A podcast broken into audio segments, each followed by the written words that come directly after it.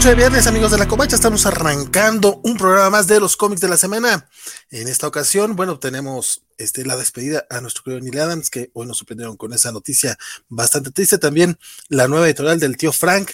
Eh, tenemos inicios arácnidos, tenemos mucho Batman, tenemos algo, algo de comiquitos indies, ¿cómo no?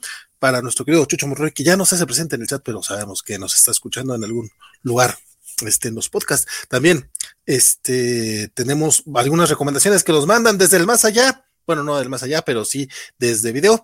Todo eso y más esta noche en los cómics de la semana. Muchas gracias por esperarnos y arrancamos.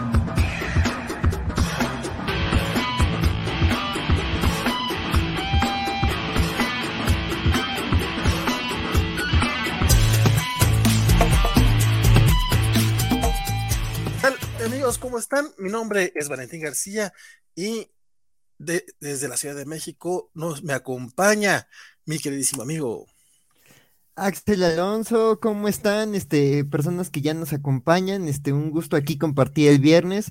También aquí contemplando el equilibrio de fuerzas covachas, porque cuando cuando está Francisco, digamos, de, de, de, de y cuando está Bernardo de titular, este, empezamos más temprano, muy temprano, este, y, cuando no está Bernardo, este, se descompensa todo, este, y, ya, este, empezamos ya, este, nochecita, como dicen, eh, como decían en Twitter, cada vez más cerca de Radio Noticias, entonces, pues, pues, digo, el chiste es que estamos ya aquí disfrutando la nochecita de viernes para platicar de los cómics de la semana. Ahora, yo nada más quiero decir, se descompensa cuando comienzan temprano, ¿eh? O sea, yo nada más quiero decir, de hecho, eh, un saludo a nuestro querido Bernardo Arteaga, que hoy no nos va a poder acompañar en el programa, pero quiero decirle desde aquí, con todo el cariño que, siento por él, que si, si empezamos a las nueve y media es porque lo queremos aquí en el programa y queremos que esté con nosotros, y es lo más temprano que vamos a poder comenzar. Bueno, pues a lo mejor un poquito, pero la verdad es que el hecho de comenzar así temprano es para que él pueda estar con nosotros, acompañarnos, porque aquí en la covacha somos nocturnos, ¿para qué nos engañamos? Oye, fíjate que, bueno, esto no tiene nada que ver con la nocturnez, pero...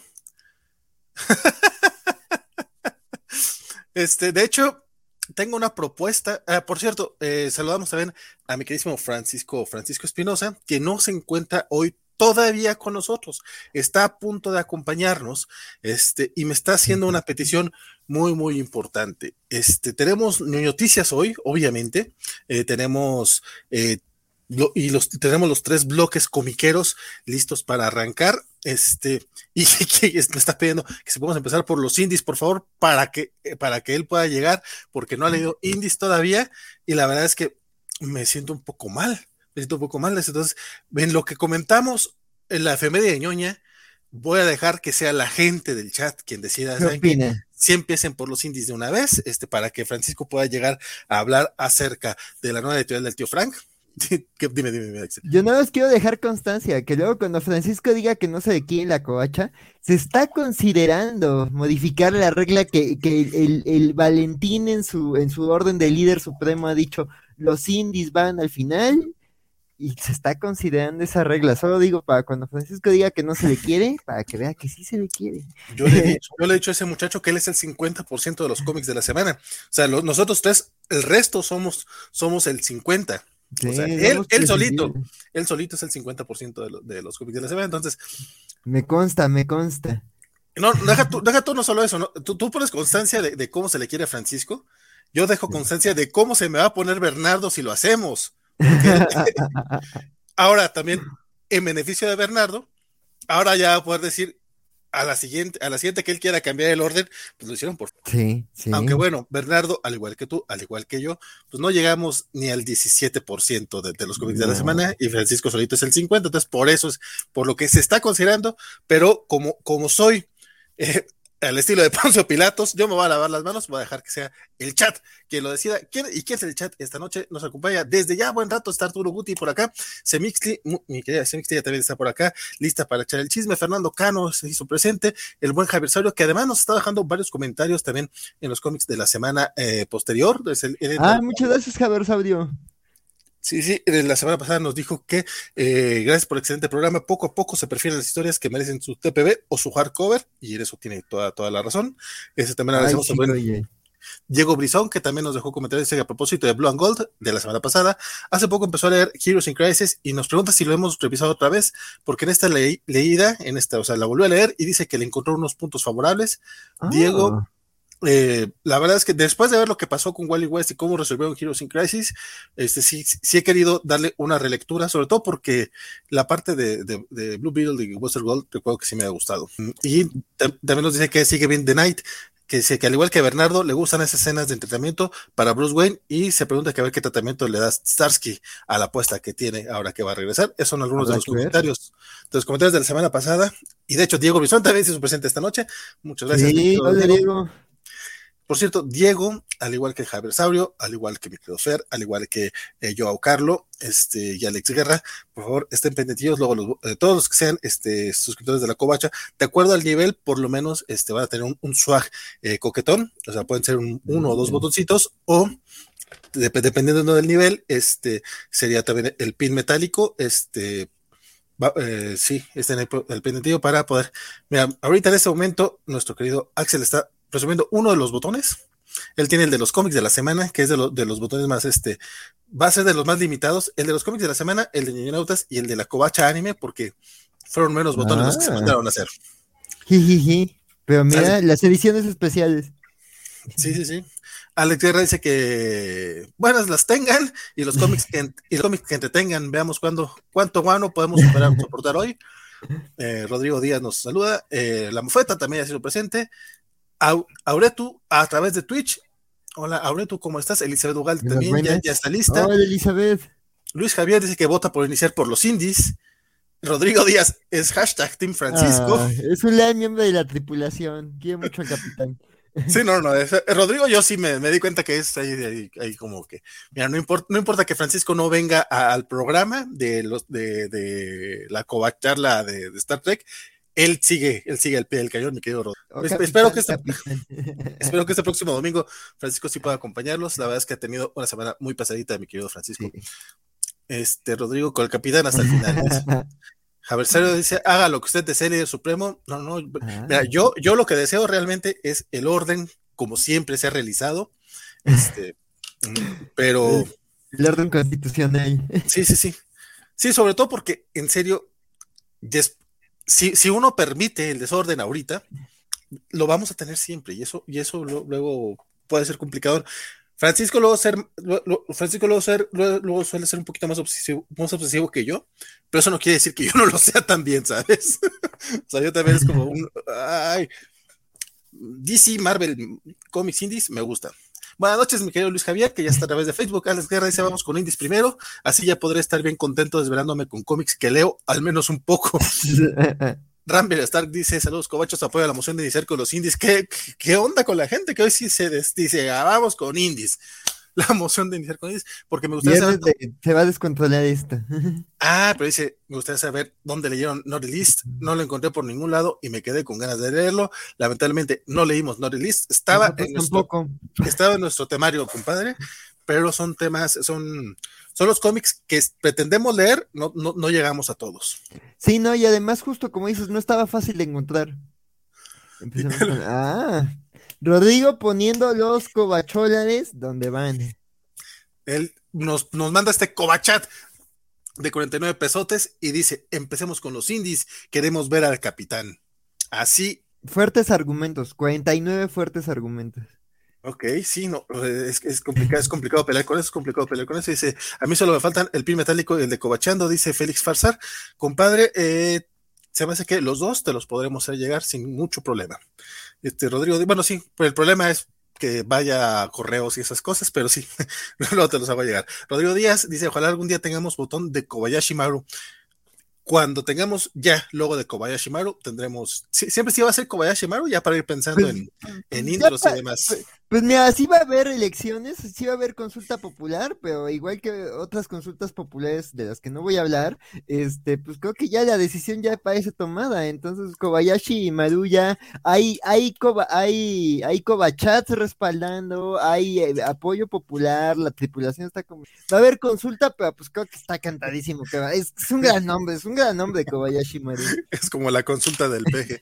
sí, sí. Ya, sabemos el resultado, pero ahí vamos. Félix Fastro dice A gastar recursos públicos. Básicamente. Félix Pastor dice, si quieren yo voto porque hoy no hablemos de indies. Gracias otra vez. Oh, agresivo, agresivo, Félix.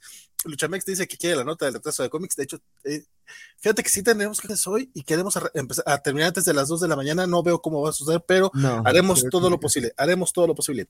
Dice Indies para no verlos a las 2 de la mañana, dice Luchamex. El orden de los factores no altera el producto, dice Luis Javier. Félix Valentín, la voz de la razón, dice Fernando Cano. Empezamos con los indies, pero que ya entre Francisco. Es que Francisco no ha leído indies y dice, pues lo que ustedes terminan eso, yo termino los de Marvel, básicamente lo que nos está diciendo mi querido Francisco. Dice, oye, temprano exijo que vaya al orden normal. Elizabeth Wand es la única que nos ha hecho la votación de lo normal. Qué bien, qué bien. Qué bien. Félix. Saludos, chavos. No, no, pero después Félix dijo, eh, por acá dijo Félix. Ah, no es cierto. Sería la razón de que el orden va. Saludos, chavos. Eliseo Galde, empecemos por las noticias comiqueras. Es que en las noticias comiqueras también quiere participar Francisco. Es, no, si el muchacho anda con todo. Entonces, un punto medio. Comiencen con el bloque de Batman, o primero los indies y luego el bloque de Batman. No, pues que creo que oh. está leyendo Francisco, ¿no? No, él ya terminó, ya terminó todo lo de DC. Eh, ahorita está nada más con, yo creo con Thor y con el hombre araña, que son los que eh, sí está ah. siguiendo. Creo que es para descontrolar todo. Entonces, Indies primero, por favor, dice. dice Félix que quiere descontrolar todo.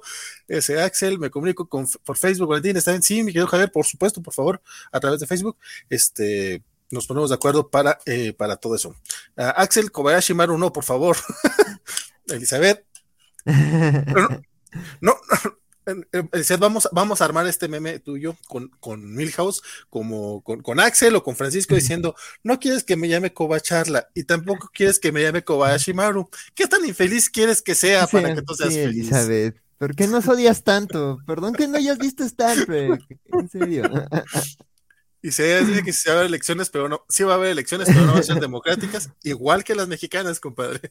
Alejandro Guerra, uno puede ver lo bonito que es parte, eh, que es parte del Kobayashi Maru, porque todos apoyan a su líder, mientras que en la Kobacha Anime el los tienen que amenazar en otros programas.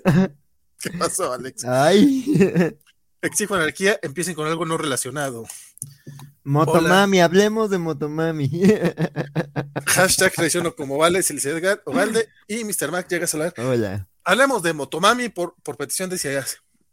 Este, la verdad es que sí tuvimos muchos comentarios a favor de los indies.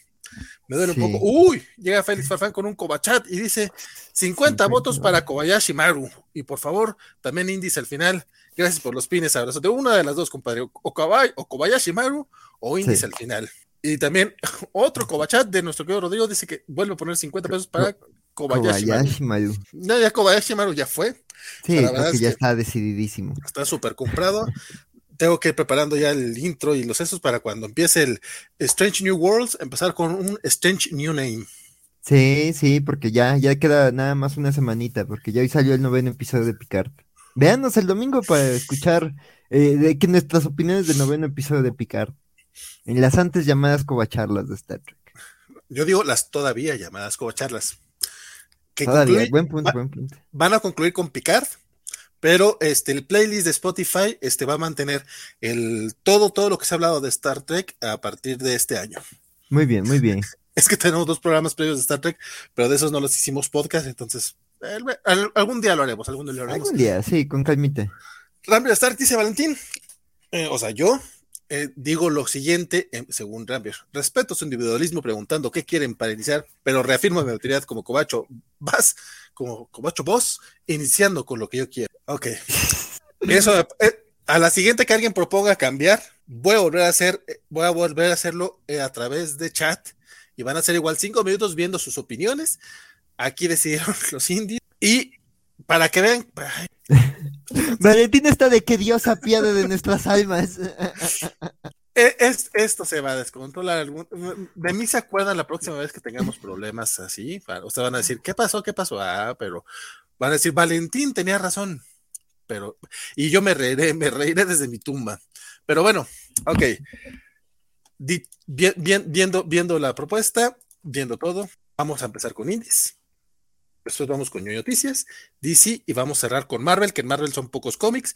Y, pero salió, salieron dos cosas bien chulas que son Amazing Spider-Man. Bueno, no, salieron dos cosas muy importantes que son Amazing Spider-Man y Thor 750.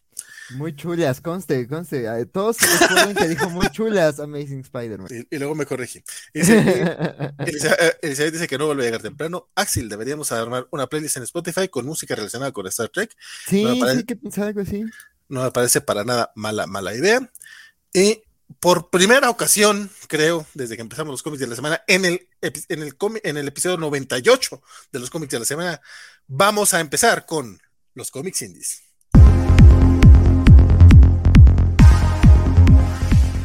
Me siento sucio, me siento muy, muy sucio. Pero bueno, y es más, de puro coraje, en lugar de empezar del, del ¿Sabes qué? También está muy mal porque, perdóname Bernardo, te lo juro, perdóname. Es, pero en lugar de empezar como solemos hacerle de, atrás hacia adelante, no, ¿sabes qué? No, es que Bernardo había mandado bien bonito su primer video de, de Trial of the Amazon, diciendo, no puedo ah. estar y la fregada. Pero bueno, primero, no, no, es que iba, iba a empezar con Saga para empezar con, con, con Bernardo, para que, pero pues es que Bernardo mandó tres indies, entonces lo veremos un poco hoy. No, no, vamos a arrancar como suele ser, del uno al final. Empezamos con este, la Sociedad Paranormal Británica que salió en este esta semana, mi querido Axel, ¿qué se lo leíste tú? Sí, este, pues es justo este, eh, eh, eh, así justo la Sociedad Paranormal este, Británica, Time Out of Mind, y este, y pues digo, la verdad es que ya fue mi, mi última lectura, básicamente lo, lo, lo estaba terminando de, de leer, este, entonces sí ya lo leí como muy de, muy de carrera, pero digo, la verdad es que me, me, me, digo, está situado, digamos, en el universo de Hellboy, este, entonces ya desde ahí es un punto que me gana, ¿no? O sea, me gusta como el setting de Hellboy y digo, ya hemos hablado de que ya Hellboy en estas alturas más bien son como aventuras situadas en este universo, digo que ha sido buena parte de, de la historia de Hellboy y más bien en ese inter han ocurrido como los grandes arcos que, que construyen la historia del personaje pero, pero más bien están como que te, te, cuentan la historia de un mundo en donde hay distintos acontecimientos paranormales, ¿no? Este, además a mí de, de, como que en mi época universitaria me gustaba ver mucho como documentales como de, de, la, de la ciencia y la época victoriana, y este, como que te cuentan que sí es una época como muy extraña donde hay nuevos descubrimientos y hay como tecnología y como mucha afán como de entender el universo, pero también eso se mezcla como con el ocultismo, lo, lo, para, para lo paranormal y que justo había gente que era como entre científico y entre brujo, de, digo, pues está este Jack Parsons de la NASA, que es de, digo, del siglo XX, pero es como el idea de, de estas ondas como metido en ondas mágicas, pero también en ciencia.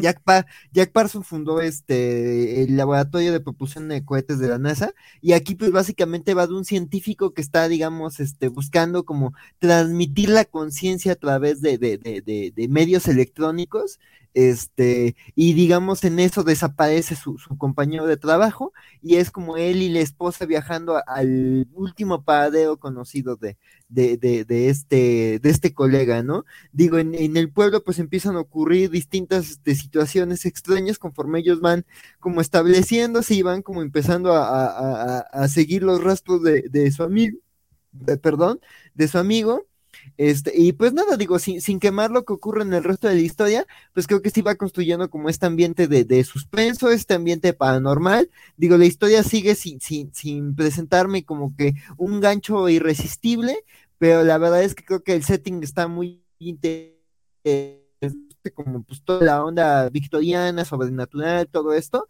este, pues creo que se va construyendo de manera interesante y pues digo, ojalá lleve a una, a una historia, este, pues pues ahí con, valor propio, ¿no? Con, con, temas este, misteriosos. Entonces, pues sí, digo, eh, eh, si les gustan esos temas, creo que la van a disfrutar, digo, y si no, pues digo, tampoco es un indispensable. Este, entonces, pues tampoco pasa nada si se la pierden, pero, pero si les gustan esos rollitos, este, pues sí, es, es una, es una buena recomendación. Digo, habrá que ver qué, qué tal avanza el resto de la historia. Oye, de hecho, eh, estaba echando el ojillo. Este, este, el, el, el, artista es este Andrea Muti, Que lo, hemos visto en otros, en otros trabajos también, este, él, es bastante bueno, él, sí me, bueno, él me gusta bastante. Sí, no, y la verdad es que el arte está muy bonito, o sea, sin, sin ser, digo, no, no se parece nada al arte de Miñola y sin ser sombrío ni ser de otra cosa, o sea, no es, es un arte como muy, muy suave, pero no por eso cuando te tiene que meter como en las atmósferas de, misterio no deja de hacerlo, entonces está muy efectivo el arte. Sí, es lo que estoy viendo, y de todas maneras, este, en ciertos puntos sí maneja bastantes sombras, que es algo muy de, de Miñola, ¿no? Sí, sí, sí, sí. Sí, entonces sí. Fíjate que a este sí, sí lo vi y sí me dieron ganas de, leerlo, pero esta semana estuve haciendo un catch up así bastante, bastante considerable. Y, y, pues qué triste que ya no llegó. Pero eh, Bloodstained. Ah, mira, de hecho este también lo leí. Que este sí lo leí, digo. Eh. Este, pero compadre, cuéntame tú primero acerca de esta historia de vampiros. Este que, bueno, Cuéntame tú, porque te estoy diciendo, cuéntame y empiezo yo a echar el chisme. No, adelante, adelante. Eso, eso muestra que tienes ganas de platicar, este, y eso habla, eso dice cosas del título. No, no, no, este tengo ganas de platicar, lo que pasa es que también tengo que poner este los tweets y la chingada, entonces mientras tú, tú arráncate, compadre. Claro que sí. Este, pues nada, digo, creo que me parece eh, bueno hablarlo después de este de la Sociedad Paranormal Británica, porque este, creo que es eso, ¿no? O sea, cuando ves historias ya de, de, un género, de un tipo de personajes muy bien establecidas, pero digo, ya, ya sabes como qué esperar, pero también te da, da gustito ver cuando dentro de, de, esos propios lugares comunes, este, hay ahí giros interesantes, ¿no? Digo, Bloodstained, la verdad es que no, no presenta nada que no se haya visto en muchos otros lados.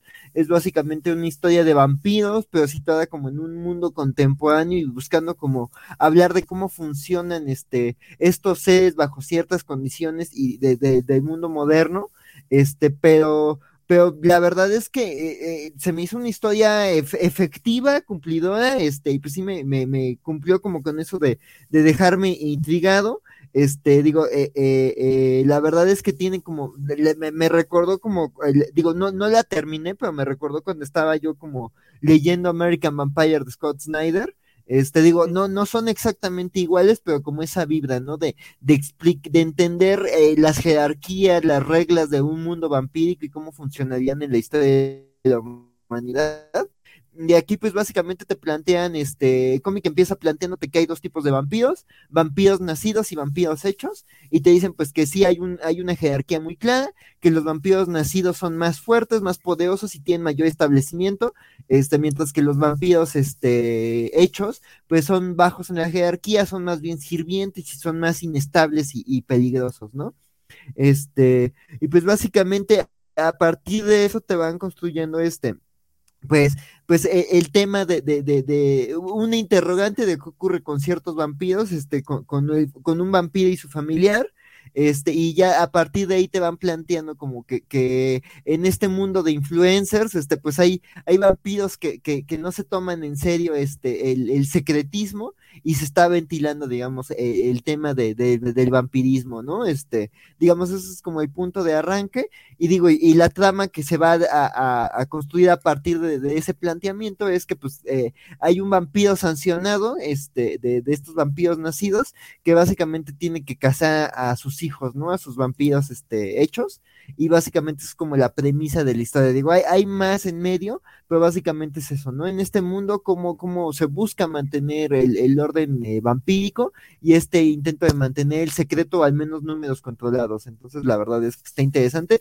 Y ya cuando terminas de leer el número, entendí muy bien la portada y dije, ah, qué buen trabajo, ya entendí ese, ese juego de colores en la portada y ya entendí de dónde venía y dije, ah, mira, mira, muy, muy interesante propuesta. Y la verdad es que me dejó, digo, a, mí también me gustan las historias de vampiros, les, les digo, como que me, me, me, gustó como el mundo que plantean, como justo cuando te presentan a esta actriz de Hollywood y a, eh, eh, Skinner Sweet en el número uno de, de American Vampire, entonces la verdad es que está, está enganchador y la verdad es que también el arte me, me pareció, este, interesante, entonces pues sí, la verdad es que sí tengo ganas de seguir leyendo, digo, este, eh, quiero, quiero eh, ir ahí comentándoles porque creo que sí es un cómic que habrá que tener en la mira. Eh, fíjate que sí, John, qué bueno que está Francisco aquí para que no me malmire, aunque seguramente Félix lo hará, yo tampoco soy como muy fan de los vampiros en general, o sea, digo, yo sé que como ñoños como que tendríamos que como que se, se, se, sobreentiende que te gustan los vampiros porque, pues, ñoño. Este, sí, sí. También puede ser como Moon Knight y odiarlos. Más bien soy un poco. No, tampoco lo soy, o sea, es como que, que los leo, pero no es de que, ah, no mames, una historia de vampiros, tengo que leerla. Honestamente, eh, abrí el cómic porque era un número uno indie, ni le puse atención al título y en esta ocasión no le puse atención a la portada, que ahorita que ya lo mencionas, sí está bien chingona. Este, y, eh, y sí me atrapó la historia. Aunque, eh, pues sí siento, de hecho, básicamente creo que te aventaste el, el spoiler así all the way, porque te fuiste hasta el final, ah. pero es que realmente esa es la cosa, y no, no, no, no lo considero malo, o sea, realmente es que ese es el, ese es el setting de la historia, ese, y eso es, para mí es algo, es lo negativo, pues, eh, la trama del cómic, o sea, de lo que va a ser eh, la novela completa, el tomo completo, vamos, el, el primer arco, es este número, entonces no puedes, este, para ponerlo más, más sencillo, cuando veas la sinopsis del tomo, eh, va a ser el resumen de este cómic, porque la parte final es justamente de lo que se va a tratar, que es este vampiro que tiene que ir a matar a sus otros amiguitos vampiros. Ah, bueno, a los vampiros que, que, que él estuvo haciendo, los que no son, los que no son de nacimiento. Eh, me agradó el tipo de, detallitos como es esto que mencionas de, de, la, de la influencer que apenas, apenas la convirtieron en chingas, este, hizo su, su video de, de que ya estoy saliendo, o sea, que miren, ya, ya tengo mi primer diente o algo así, ya, ya tengo los colmillitos Fang Life, si no estoy mal, es el hashtag. hashtag Fang Life. Este, y también me agradó lo que hicieron con este el tema de Drácula de Bram Stoker, que pues, son de esas, cositas que no se pueden negar nunca, porque pues es parte de parte del folclore, el primer vampiro, básicamente, digo, el primer vampiro en, en literatura formal. Este, me gustó el primer número, Mm, a mí no me enganchó como para estar así enloquecido por el que sigue. Probablemente lo leeré y ya veremos hacia dónde va. El arte, sobre todo la parte, eh, la paleta de colores, me gustó mucho, me gustó ese estilo. Se siente un poquito como película setentera. Eh, y eso, eso me lateó bastante. Eh, Blood Sainted, de el dibujo de Patrick Reynolds, el, escritor es Christian Ward, que que aparte él, pues lo, ubicamos por algunas cosillas, eh, sobre todo en Black Bolt y en, en Batman Beyond. Este, a mí la verdad eh, sí me gustó, no, pero no, no me encantó. Entonces, mm. ya, veremos, ya veremos, ya veremos a dónde va. Por cierto, el trabajo del, del, rotulista eh, aquí sí, sí está bastante efectivo. O sea, está muy bien hecho. Creo que rara vez utilizan bien el manejo de, color dentro de las dentro de las dentro de las letras sin tener que hacerte letras acá todas muy elocuentes o por ejemplo este que está viendo ahorita no el we need it, we need it now. está bonito está bonito digo no sí si, si, no, si, no, si no tuviera ese tipo de detalles, tampoco es que, uy, qué bruto, como, como se perdería, pero pues está bien cuando se hacen. Por cierto, ya se hizo presente la razón de nuestros desvelos. Hoy, hoy mejor dicho que nunca, Francisco Espinosa. ¿Qué tal? Muy buenas noches, muchas gracias Valentín, muchas gracias Axel, muchas gracias a todos. Y por supuesto muchas gracias por la paciencia, como pueden ver incluso acá los pelos andan muy rebeldes el día de hoy, este, les pido eh, mil disculpas, ya van varias veces que no de los procesos, mil perdones a todos, pero este, aquí ya llegó este ratón a bailar, eh, eh, yo, tengo que leer este, este, mensaje destacado de Félix Farsar a través de, Twitch. Dice, los cómics independientes primero, por favor, es por votos, no sean como la covacha anime, gracias. Pero la covacha anime también fue por votos, Félix, nada más que tú votaste después de la hora que estaba permitida. Por cierto, si quieres votar ahorita, en el Twitter de Ñuñonautas tenemos abierta la, la encuesta y se termina el, lunes a mediodía para ver si hablamos de Rorschach o de Reckless primero, o si, sobre todo porque seguramente si no podemos este, hablar de uno de los dos, seguramente lo vamos a lanzar ya hasta finales de año porque se nos están acumulando los comiquitos. A ver ahora quién se va o qué. Pues no, este no, no, no, creo que se levante Isaac de la mesa, espero que no, pero va a ser su casa, va a ser raro que se vaya de ahí. este, yo creo que todos saben que los aprecio mucho, que los quiero mucho, que son parte que los llevo en el corazón todo el tiempo, que se les ah. estima, que de verdad aprecio su, su presencia y que para mí es súper importante que estén aquí, que nos escuchen y que tomen aprecio nuestras opiniones. Pero no se confundan, esto no es una democracia, no más para que todos lo sepan, porque este, es importante que, que sepan. ¿Es esto la mañanera? ¿Es esto la mañanera? Ajá, exacto o sea, o sea, sí los tomamos en cuenta y todo, pero, pero no, este, o sea, no abusen, ¿no? Entonces, este, aquí se hace lo que, lo que Valentín dice, básicamente, y a veces este, nos pide opinión y ya le decimos y tal. Por ejemplo, hoy fui yo el que chingó porque estuvieron los cómics independientes antes, porque no, como no, leí ningún cómic independiente, este... Compadre, no te preocupes, te arrojé bajo el autobús, o sea, lo expliqué, lo pusimos, a, lo pusimos a votación y de hecho votó, votó el chat, no voté yo, votó el chat. Yo dije, y lo, yo dije, y lo repito, yo no quería empezar por los cómics indie porque esto después se va a descontrolar, pero ya se hizo. Ya se este, esto, esto, esto, esto, es, un caso particular. Es que, o sea, neto, es, ya lo he dicho mil veces, mi, mi, mi, forma particular de, de, entender el mundo me impide seguir un orden que no sea el del previous. Pero eh, el día de hoy, como yo sabía que iba a entrar tarde y hay bonitos chismes en los que quiero participar porque quiero tirar bilis un poquito y tal, este, y no leí ningún cómic independiente, entonces le pedí de favor a Valentín que empezaran con los cómics indie en lo que yo entraba para que se adelantara esa parte, porque pues, yo no tengo nada que decir. Y, este, y ya después arrancábamos con todo lo demás en el orden predeterminado. Pero este, Valentín es una gentilísima persona y, por alguna razón me aprecia mucho, y entonces me hizo este paro. ¿Tú sabes, Pero no se malacostumbren, chavos. Tú sabes que es el 50% de, de, los cómics de la semana, compadre. Quizá, quizá no de la covacharla, el 0% de, de, toda la covacha soy yo. No, de los cómics de la semana no puedes ni dudar que es el 50%. Me consta cuando llegué aquí que hay Francisco y Francisco, ah, muy simpático Axel, pero y Francisco, pero es que no es Francisco. Yo, yo, yo, yo le digo. o sea, ni cierto. Francisco es el 50, los demás somos como el 17.5, una cosa así. Ni cierto, no sean chismosos. Pero, pero bueno.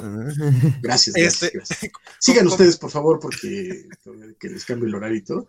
Comentarios rapiditos. Rodrigo, dice, Rodrigo Díaz dice, Amazing Spider-Man chulo, aún con el arte de John Romita Jr., eh, el arte no me molestó, fíjate, de hecho, eh, pero el, el cómic estuvo raro no chulo, me corregí, dije chulo, dije chulo Thor, cosas interesantes o llamativas. Dice Isaías, Amazing Spider-Man chulo, les pagó Marvel, ya quisiera. Vale, vale, vale.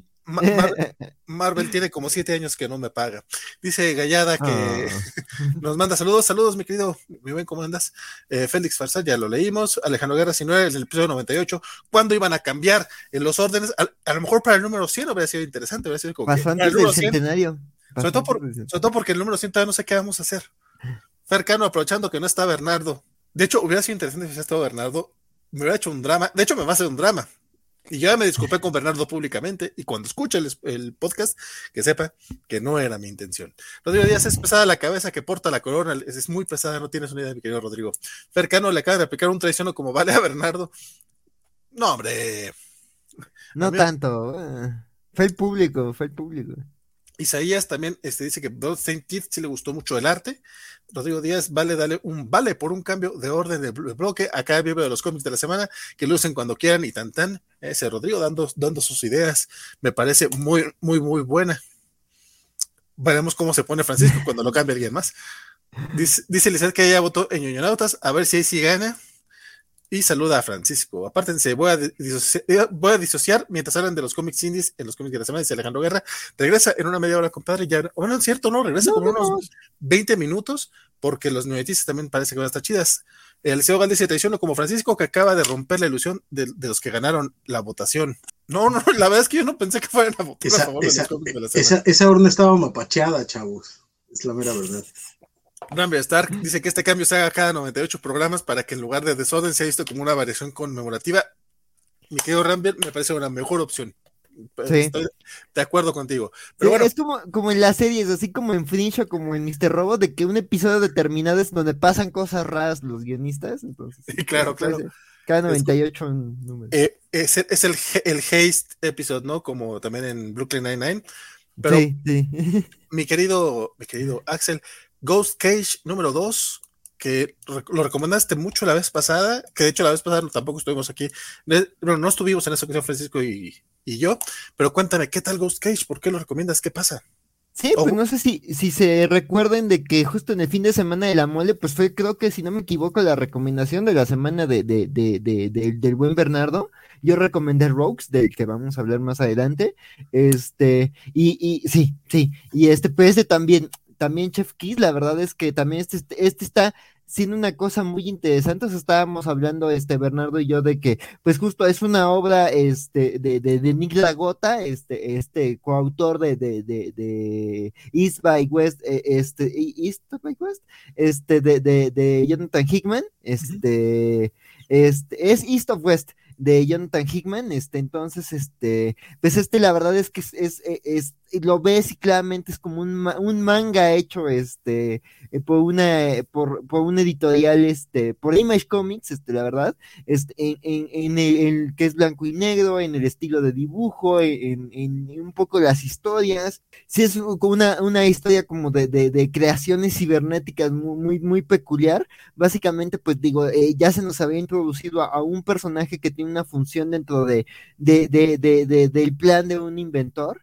este, que aquí una chica tiene como una, una función utilitaria, este, de, de, de digamos, de, de mantener a cierta creación bajo control, y aquí vemos cómo las cosas se van descontrolando, ¿no? Aquí el tema es generar energía, este, y ves, ves cómo va escalando toda esta situación. Entonces, la verdad es que la historia, pues, eh, así que como diría la tía Pati Chapoy, está extraña pero muy interesante, este, pero la verdad es que, este, creo que está, el arte es lo mejor ejecutado de, de, de, de, este cómic, aunque la historia, pese a lo confusa que es y que creo que se va a entender más bien a, largo plazo, creo que está planteando un mundo muy interesante con reglas como muy, muy locochonas. Digo, habrá que ver si como, si crea un sistema coherente y un mundo interesante como en un buen este manga o como en un mal manga se van con niveles de poder que ya no tienen ningún sentido y de repente empiezas ahí con una misión sencilla y terminas matando a Dios y escalando niveles de poder y volviéndote al nuestro instinto o alguna cosa así,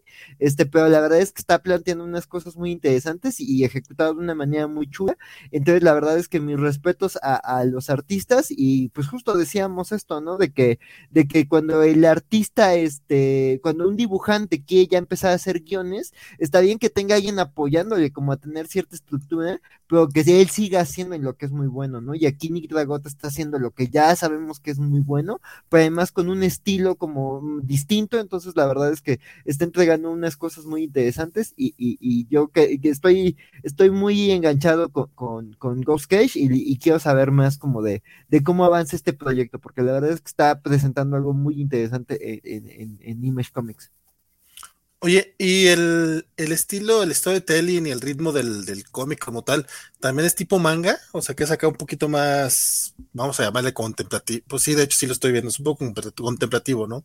Sí, sí, o sea, sí te, o sea, justo este, te, te, mete como en, en, los, en las atmósferas, que es esto que se, se habla mucho de, de, de, de, las sensibilidades del manga, te mete en atmósferas, pero cuando hay chingadazos o cuando hay acción, todo es muy rápido. Entonces, como que sí, sí, sí se siente como, como un buen manga, este esta historia, ¿eh? Sí está como muy interesante. Y pues como pueden ver, como que sí es muy evocador de cosas como Akira, de cosas como Ghost in the Shell, este, entonces sí está como muy, muy, muy locochón y, muy bien, o sea, sin que se esté publicitando como, ah, Amerimanga o, o manga hecho por autores fuera de Japón, no, es muy efectivo, como que es como de, ah, pues queremos contar esta historia y este estilo se acerca y pues vamos a hacerlo un poquito así influidos por esto, pero está muy bien hecho. Está curioso, está curioso. Y pues ahorita que hay, que pegarle al estilo manga que es que está que está que está vendiendo por todas eh, partes. Es lo que vende, es lo que vende a, la muchachada lo que vende. Sí, algo así. Oye, pues bueno, vamos este a, eh, cerrar los cómics indie de la semana con dos videos de el buen el buen este Bernardo. Eh, para empezar, Something is Killing de Chile número 22 que salió ya por fin salió esta semana. Eh, eh, lamentablemente yo, yo no llegué, de hecho, sí, sí ni, ni, se va a tardar mucho el comiquito, pero ah, pero quise leer otras cositas, ¿verdad? Pero vamos a echarle un ojito a la opinión de Bernardo. Muy bien, eh, el siguiente que tengo pendiente por comentarles es Something is Killing the Children número 22, que sigue estando espectacular, es de los mejores cómics que se publican actualmente y si pudiera le recomendaría a cualquiera que lo comprara inclusive en single si, si así lo quisiese eh, o que esperara también las ediciones. En, cualquier caso, consumir Something Skin de Children es algo completamente, completamente totalmente recomendable. Eh, y nos recuerda este número en particular las raíces eh, de horror en las que esto está muy bien plantado. Unas escenas de Werther de Ledera brutales que desde el primer número no recordaba, no recordaba lo bien que puede plasmar el body horror eh, de la Hedera con su estilo que pudiera parecer algo cartoony, pero que, que tiene muchísimo, muchísimo punch. Eh, ese call open de verdad me dejó impactado y, e, e inclusive un poco devastado, pero es para recordarte de, del carácter monstruoso y horroroso de las cosas que están viviendo nuestros protagonistas. Y a la par está haciendo algo aquí James Daniel que me parece eh, necesario eh, y ojalá que pudiera llegar a ser interesante, que es hacernos saber que este nuevo caso de Eric es muy diferente al primero en términos de que los personajes involucrados no, no son iguales. Eh, eh, la chiquilla que presenció el asesinato de su, de su familia ciertamente tiene un carácter muy distinto al, al, al, personaje, al personaje del, del, primer arco, que básicamente era James Tynion en su, en su, en su infancia. Este, esta es una chica bastante un poquito mayor y también bastante más cáustica, es, es, brusca, le cuesta expresar sus sentimientos, está en una etapa muy, muy rebelde, le, le, contesta feo a todo el mundo y, y, y, hay mucha gente alrededor que comprende el trauma, el trauma por el que pasó, incluida la misma Erika, pero ciertamente es de impacto eh, esa, esa, relación que tiene con, con, los demás que la diferencia mucho del otro chiquillo. Dicho todo eso, verdad que esto continúa estando muy, muy bien. Eh, la, espero siempre con muchas ansias todos los meses y no quería dejar pasar, pues, comentárselas. Something Killing the Children. Eh. Pues sí, le agradezco mucho al buen, al buen, al buen Bernardo que, que se aventó eh, Something is Killing the Children número 22. No dejarla, no dejarla ir, porque a diferencia de otras cosas como Firepower, tal vez, o el libro Once and Future, que, que ha tenido como sus, sus asegúnes y, su, y ha ido entre subidas y bajadas, este, Son Sin Skin de Chile, la verdad es que no ha, no ha bajado absolutamente nada. Digo, lamentablemente no llega al 22, pero el 21 está de no mames. O sea, ya, o sea, ya estamos aquí hablando mal de, de Dan Mora, chiquito bebé, es lo que me estás diciendo. Mm, yo no hablé mal de Dan Mora, en todo caso estaría hablando, eh, En, todo, caso estaría hablando a lo mejor mal de Kieron Guinnen. Pero el cómic lo hacen los dos, entonces el cómic está bajando, le, estás este, hablando mal. Nadie va a hablar mal de Dan Mora, chiquito bebé, ni pues, es muy feo eso. No, no, no, es que realmente eh, ahí es donde yo digo que, que sí. Luego los artistas se enojan mucho. No digo que no sean parte eh, fundamental de, pero puedes tener un gran arte, pero la historia puede, puede chafear. O puedes tener, o, puedes tener un arte muy, muy feo, pero la historia te, te la eleva bien cabrón es todo lo que yo digo. Jorge Berreal dice que nos manda un saludo, está ahorita en Guadalajara. Saludos, mi querido Jorge. También a ti te debo, por ahí, digo, ya, te entregamos un botoncito de los cómics de la semana. De hecho, fuiste la primera persona en tener un botón de los cómics de la semana, compadre. Me, acaban de entregar los botones completitos y ah, tú fuiste el primero que lo tuvo, pero te debo también por ahí este tu eh, pin metálico y otras cositas. Félix Farsar dice: Saludos, amigos, don Francisco. Oigan, me identifico con lo del primer recuerdo, dice Félix Farsar. Ah, qué bueno, qué bueno. Sí, sí vi tu, tu, tu tweet, qué bueno. Ah, pero esto es, esto es una plática relacionada con la covacharla de Moon Knight, si no estoy mal. Eh, es muy correcto. De una discuchan pregunta, o pregunta discuchan. Dice el buen Javier Suero que nos, les invita a todos los que nos están viendo a dejar su like y yo también los invito a ello. Por favor, aprovechen ahorita, déjenos su likecito, está bastante bueno. Y Alejandro Guerrero nos dice que hay un webtoon llamado Scoop and Gang, and Shag, que comenzó como una tira de los personajes haciendo bromas de marihuana y hoy en día es un legítimo manga de acción con arte que supera varios mangas reales. Y Félix adelanta que Son Skins de Chile es su cómic de la semana. Bueno, con eso eh, cerramos la parte de Something is Killing the Children, pero también salió esta semana Saga 58, que lamentablemente yo no llegué porque en mis copias de reseña van, van en el 56 y yo estaba bien pinche emocionado porque dije, no, ya estoy al día, por fin ya me puse al corriente con Saga, sí, ya me puse al corriente con Saga, este, pero, pero no, no completamente, porque pues el 57 y el 58, gracias.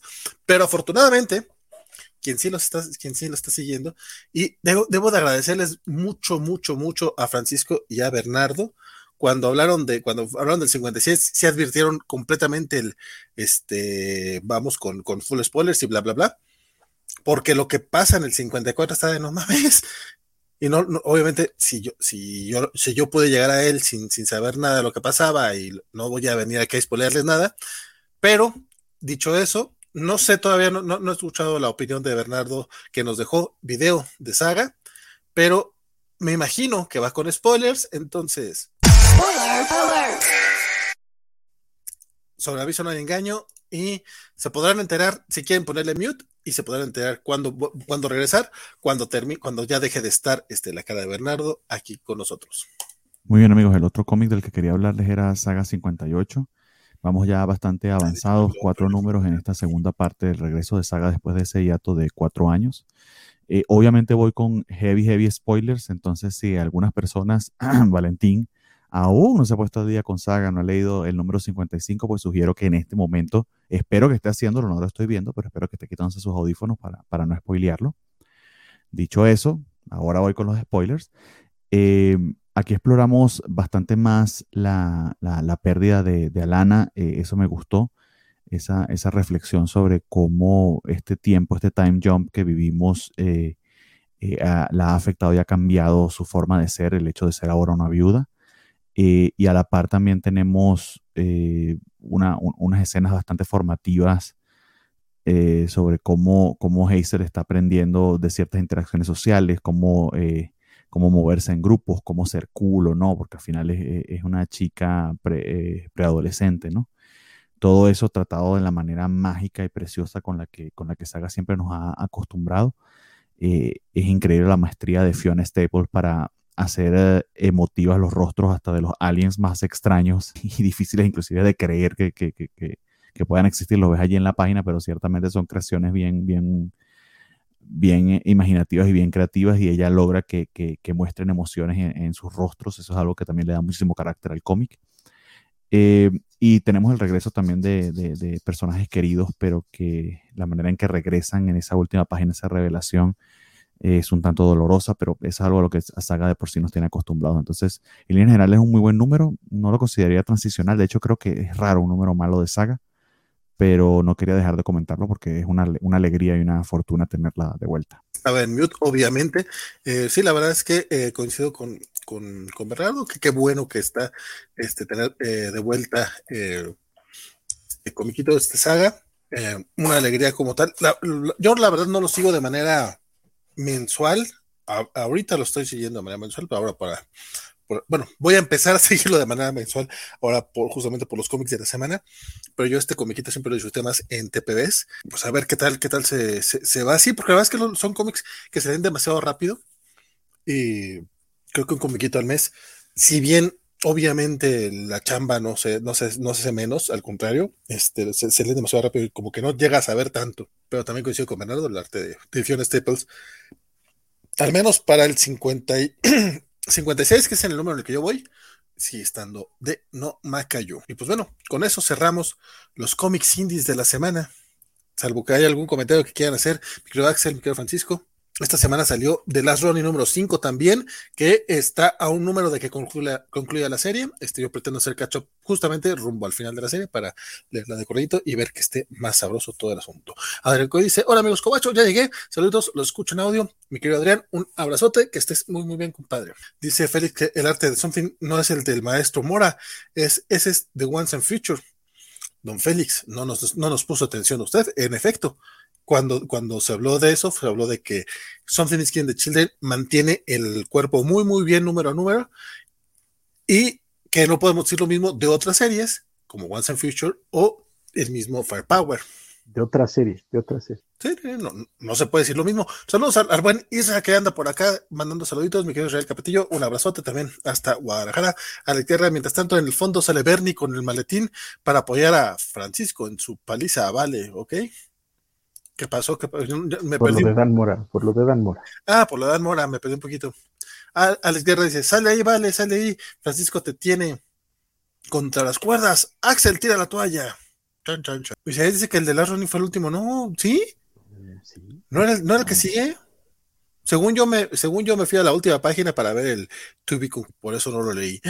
Igual, igual me pasó lo mismo con el, con el Joker, yo creí que este era el último y no, fíjate. Pero qué bueno está el pinche yo que ahorita hablamos no, tiene pierde esa madre. Sí, sí, sí. Eliseo dice, yo sí sé a Saga y no me gustó el regreso, pero igual la vuelvo a retomar. Mm, pues es que sí cambia, cambia bastante, pero pues es que A, mí sí me está gustando, sobre, todo me está gustando eh, o sea, me, parece que la evolución de persona, que aparte el cómic, que es la historia de ella, este sí me está gustando eh, bastante. Bueno, al menos el 56 no he leído los últimos dos, pero bueno, cerramos, cerramos el bloque de los cómics indie y ¿saben con qué vamos? Pues no, no vamos con otro, con otro bloque de cómics, sino que vamos con las ñoñoticias. Espérate, no tenemos, no tenemos bloque cortinilla. No, no, no, tenemos. No. Sí, pero no, podríamos tener el fondo. todo año noticias, ajá. Sí, hay que cambiar todo año noticias, pero sí, sí hay.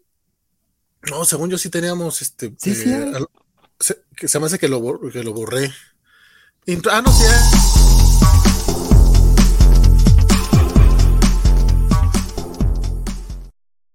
Sí, como que no, como que no. Y, y pues bueno, vamos a arrancar las noticias comiqueras de la semana, porque la verdad es que sí hay notas, hay, hay, más notas de las que uno, uno creería, y vamos a tener que arrancar con una eh, nota triste. ¿Qué, es lo malo? O sea, cualquiera diría, aguántense al lunes, ¿verdad? Para que lleguemos al martes bien armados para las noticias y no los ojetes, sueltan notas el jueves, el miércoles, el viernes, o sea, ¿qué tranza? ¿Qué pasa? ¿No tienen consideración de las noticias? ¿Es lo que sucede? Maldita sea. Bueno, hoy hubo noticias de las que se podría chismear, como la salida de John Watts de Los Cuatro Fantásticos, la cancelación de la serie de Batwoman, este, o cositas así, pero pues para qué no, para qué vamos con esas, la verdad es que con esas no creo que no, no, no son tan relevantes, sino no, nos comeríamos mucho espacio del, del, del ay, también este, la adaptación de Seconds que Black Lively va a dirigir. Pero fíjate que creo que lo que es cine y tele y eso se aguanta para el martes. Sí, no, no, no. Pero, pero la noticia comiquera también se suelta en miércoles, maldita sea. Sí, piedad. Pero arranquemos con la nota triste para poder este, irnos este, alegrando un poquito conforme va, pasando, este, porque hoy se dio a conocer, ay, y aparte pongo la imagen que está equivocada, perdonen ustedes, y disculpe usted, don Neil Adams, este, bueno, falleció ayer jueves, eh, Neil Adams, el, uno de los podríamos llamar, uno, uno de, los, de los artistas de cómic más influyentes en, el, medio estadounidense, este, el, casi se podría decir que sí hay una atención después en su llegada eh, a los cómics mainstream, es parte de toda esta oleada muy, muy importante de los 70, su trabajo en Uncanny X-Men con Roy Thomas, algunos trabajos que, se metió también con, con el mismo Thomas en, en el Bárbaro, pero sobre todo su trabajo en DC Comics junto a Dennis O'Neill, tanto en Linterna Verde, Flecha Verde, como en Batman, yo creo que fue, fue parte de lo que lo hicieron, pues, eh, este personaje, pues, importantísimo dentro, de, dentro del trabajo porque llegó con un dinamismo que rompía con el estilo eh, más clásico de los cómics. Este realmente fue el primer superstar, o sea, digo, no, no, digo que ya Kirby no lo fuera en su momento, John Romita, pero eh, el caso de Neil Adams sí era de, de volarle la cabeza a toda la chaviza de aquella época y no solo eso. Y de esta. Y de esta. Y de esta. No, sí, y, también de esa. Este, pero además de eso, digo, sí tenía su fama de, ser este algo pesadón, aunque justamente esto, este día mucha gente salió a defender un poquito más el tema, diciendo que siempre fue amable cuando llegaba, llegaba a los fans y todo eso. Sin embargo, dejando de lado su personalidad, eh, fue de, lo, de los artistas que más trabajaron eh, por porque los porque porque mejorar las prestaciones, bueno, no, no, hay prestaciones laborales como tal en el medio, pero sí luchaba las condiciones, pues sí, eh, luchaba por, por sus compañeros, por sus colegas y por sí mismo también, obviamente. Este, incluso hubo esta eh, el, cuando, cuando iba a trabajar en God Loves Man Kills, que, que no terminó no trabajando ahí, fue justamente por, por un tema de, de, contratos que le habían dicho que, que, que iba a, a, mantener este, unos porcentajes y cuando le dijeron que siempre no, él sí fue así como que, ah, pues no, güey, o sea, yo había quedado en algo y aquí me respetas mis derechos y Neil Adams, lo que sí nadie le puede negar es que era un hombre de palabra. Francisco, yo sé que quieres hablar mucho acerca de No, pues es que básicamente creo que hablar tanto de, de no solo del cómic de superhéroes, sino incluso del cómic estadounidense y mundial, es hablar de Neil Adams. Definitivamente es uno de los, de los nombres que está en el panteón de, de, las grandes figuras y de las voces más influyentes del medio. El hombre cambió la cara del cómic en, todos lados, ¿no? Ya teníamos, por supuesto, antecedentes antes en el cómic es claro que eh, Jack Kirby o Jim Collan habían hecho eh, cosas espectaculares para cambiar la forma en la que el medio se entendía, para cambiar la forma en la que se, narraba o se entendía cómo se podía contar eh, una, una, escena, una secuencia dentro de, las viñetas de una página. Y por supuesto, tenemos a, Will Eisner y por otro lado teníamos también a Wally Wood, etcétera. Pero en su generación creo que pocas personas tuvieron la influencia que tuvo él. Tal vez podría poner ahí a Jim Steranko, tal vez podría poner ahí a, Bernie Wrightson, pero, pero incluso todos ellos le deben una, deuda eh, enorme a Neil Adams. La forma en la que el hombre pudo eh, eh, dar esa narrativa kirviana, digamos, de, exagerar las posiciones, de, alterar el dinamismo, de hacer todo altamente dramático y explosivo, al mismo tiempo de mantener una cierta cierto rigor en la anatomía, en la forma, en la figura, y, al mismo tiempo poder romper la página, eh, llevarte a, lugares que no te pensabas. Yo, yo, para que puedan entenderlo, porque les juro que no es algo, claro que el hombre tiene eh, toda la vida trabajando, estamos hablando de 1970 y tantos, eh, y el hombre, pues ya es, eso ya es más de 40 años de trabajo en, la industria, ¿no? pero, este, les juro que pueden sentir el, mismo efecto que se sentía en la época cuando veía sus páginas. Si ustedes llegan a tener en sus manos el, la saga de Chris War de, de, Avengers, donde la empiezan este, Roy Thomas y no, no era John el que empezaba, este, el, que la, el que empezó. Eh, no recuerdo ahorita quién fue el dibujante, pero de pronto pasas de un número a otro cuando entra, entra Neil Adams y la cabeza te explota. La forma en la que Neil Adams entiende la página, la rompe, la, la, la, la desfragmenta para contarte una historia es espectacular. Y cuando termina la historia, lamentablemente Adams eh, no la puede terminar.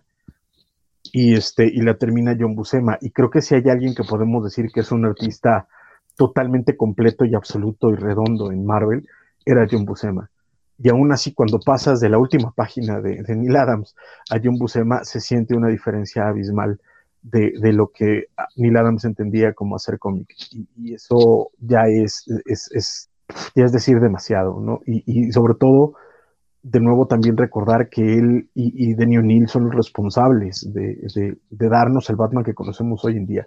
A pesar de toda la evolución y de todos los cambios y de todo el movimiento que ha habido en, en el mito de Batman a, lo largo de las eh, últimas 40 décadas, eh, fueron Daniel y, Neil Adams los que lo rescatan del ser el Neil Adams de Dick Sprang y del, y del perdón, de ser el Batman de, Dick Sprang, que era mucho más colorido y estridente, a regresarlo a su, a su vena más gótica, más nocturna, más oscura y a crearle villanos mucho más dramáticos, mucho más intensos y crear toda una mitología que perdura hasta el día de hoy. O sea, Neil Adams realmente nos, nos da el Batman que conocemos. Y fuera de ahí, este, todos sus, sus, intentos de, de, reconocer la labor de los creadores, de que la industria les diera su lugar, de, que pudieran tener cierta, eh, eh, cierto, no control, sino cierta eh, posesión de los derechos, de las cosas que estaban creando, que, que hubiera cierta eh, predisposición por parte de las editoriales. También eso, eso hizo que Neil Adams, por ejemplo, a partir de los 80, 90, no pudiera trabajar en las grandes compañías porque el hombre estaba pidiendo derechos que, las editoriales obviamente no querían dar. Neil Adams tuvo que buscar su propio espacio, crea una editorial propia que se llama Continuity, con cómics con, mayor o menor, o, menor fortuna, pero lo intenta, o sea, incluso antes de, muchos de los otros eh, creadores de cómic mainstream se aventaran a la aventura de hacer una, compañía independiente, Neil Adams lo, hizo. Y de ahí para acá, y como menciona, menciona Valentina, hay gente que tiene estas historias de terror de Neil Adams, incluso creadores, que, que, también tienen ciertas historias de, terror de Neil Adams, pero lo que demuestra la, la, la, lamentable partida de Neil Adams el día de ayer es que a final de cuentas es una persona como cualquier otra, ¿no? y que así como hay gente que pudo haber tenido una mala experiencia y a partir de esa mala experiencia crearse una caricatura de, de quién era Neil Adams y, crear, y, verlo como este ser eh, eh, egoísta o, egocéntrico y, soberbio, hay otros que, le agradecen todos los consejos y todo el tiempo. Bill Sienkiewicz eh, le agradece su carrera, por ejemplo. Eh, Kurt Busiek habla que cada vez que lo veía era, era un deleite platicar con él. Eh, en fin, o sea, la forma en la que este hombre ha podido tocar la vida de muchísima gente es enorme. Y creo que, que ahí, ahí donde podemos hablar de, de, de, de y Schuster, de, Bill Finger, de...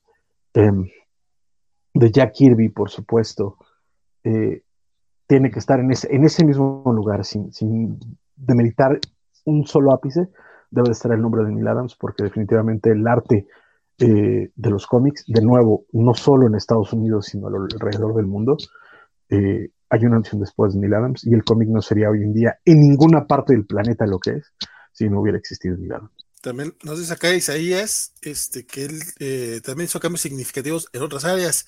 Peleó un montón para que DC tuviera los tonos de piel correctos para las personas. no, de color. Sí, de color, pues que de color, color estaba, pero sí. Todos, sí. Eh, detalle. Empieza Salvo Sema, tienes razón, y, Israel Capetillo. Los primeros números de, de la Cruz War era Salvo Sema.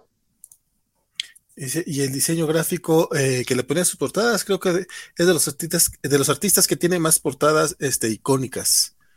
Sí. El buen Humberto Meléndez se reporta, dice que entró a saludarnos. Hola Humberto, ¿cómo estás? Isra Japetillo, que descanse entre las estrellas el maestro Adams. Dice que tuvo, la tuvo la oportunidad de entrevistarlo y platicar con Neil Adams cuando estuvo en la Conco de Guadalajara y la verdad es que le pareció un tipazo, muy amable y accesible de platicar y afirmar sin cobrar. De hecho, por ahí tenemos una me pasaron una entrevista, eh, Jorge González este, me hizo favor de que tenemos una entrevista covacha de Neil Adams y todavía no la, he, no, la he abierto, se me la pasó en, eh, en, la tarde, pero mañana poderla rolar porque este no, no, no la recordaba. Dice Félix Farsaño, noticias, resurge la, la, dictadura. Sí, compadre, ahorita vamos a hablar de eso. Ahí este, estar grande Neil Adams, descanse en poder. Mm, y pues, pues sí. Sí, no, y pues digo, eh, eh, pues a mí me tocó leerlo muy poco directamente, digamos, este, ahí, por ahí no me resuena, pero la verdad es que es un, es, eh, eh, eh, se pierde a un autor icónico, a un autor, como dice Francisco, fundamental para, muchas cosas del cómic como los entendemos. Digo, aquí atrás pues tengo una figura de Mambat y pues es de esos personajes que, que, que él creó, o sea, Raz, Mambat, como dice Francisco también, pues un, un montón de elementos y de, y de, de, de situaciones bien importantes en Batman, pues son, son obra de de, de Donny Adams, entonces pues sí, digo, en nivel de, de, de, meter temas, digo, ah, que causa tanto escándalo, pues meter temas este, políticos y meter temas este, eh, sensibles e impactantes de la sociedad en los cómics, pues digo, eh, de él y Dennis O'Neill pues fueron los que, los que lo impulsaron y influyeron a un montón de personajes, o sea, justo Green Arrow, este, Green Lantern, pues tuvieron una influencia en su tiempo y mucho después, entonces pues sí, es un autor indispensable y pues qué pena que, que nos deja, pero pues me deja un cuerpo de trabajo enorme que pues va a perdurar y como también decían en los comentarios, pues vean nomás qué portada se aventaba, ¿no? Entonces, pues sí, sí es un arte icónico, dejó personajes súper emblemáticos, o sea, que es la galería de personajes de Batman sin Raz, por ejemplo, este, que, que pues ahí te vamos a estar hablando de, de, de, de Raz este, más adelante, entonces, pues sí, o sea, pues grande Denison, Neil, digo, Neil, Neil, Neil Adams, bueno, también Denison También Denis O'Neill, pero en ese caso estamos Por supuesto.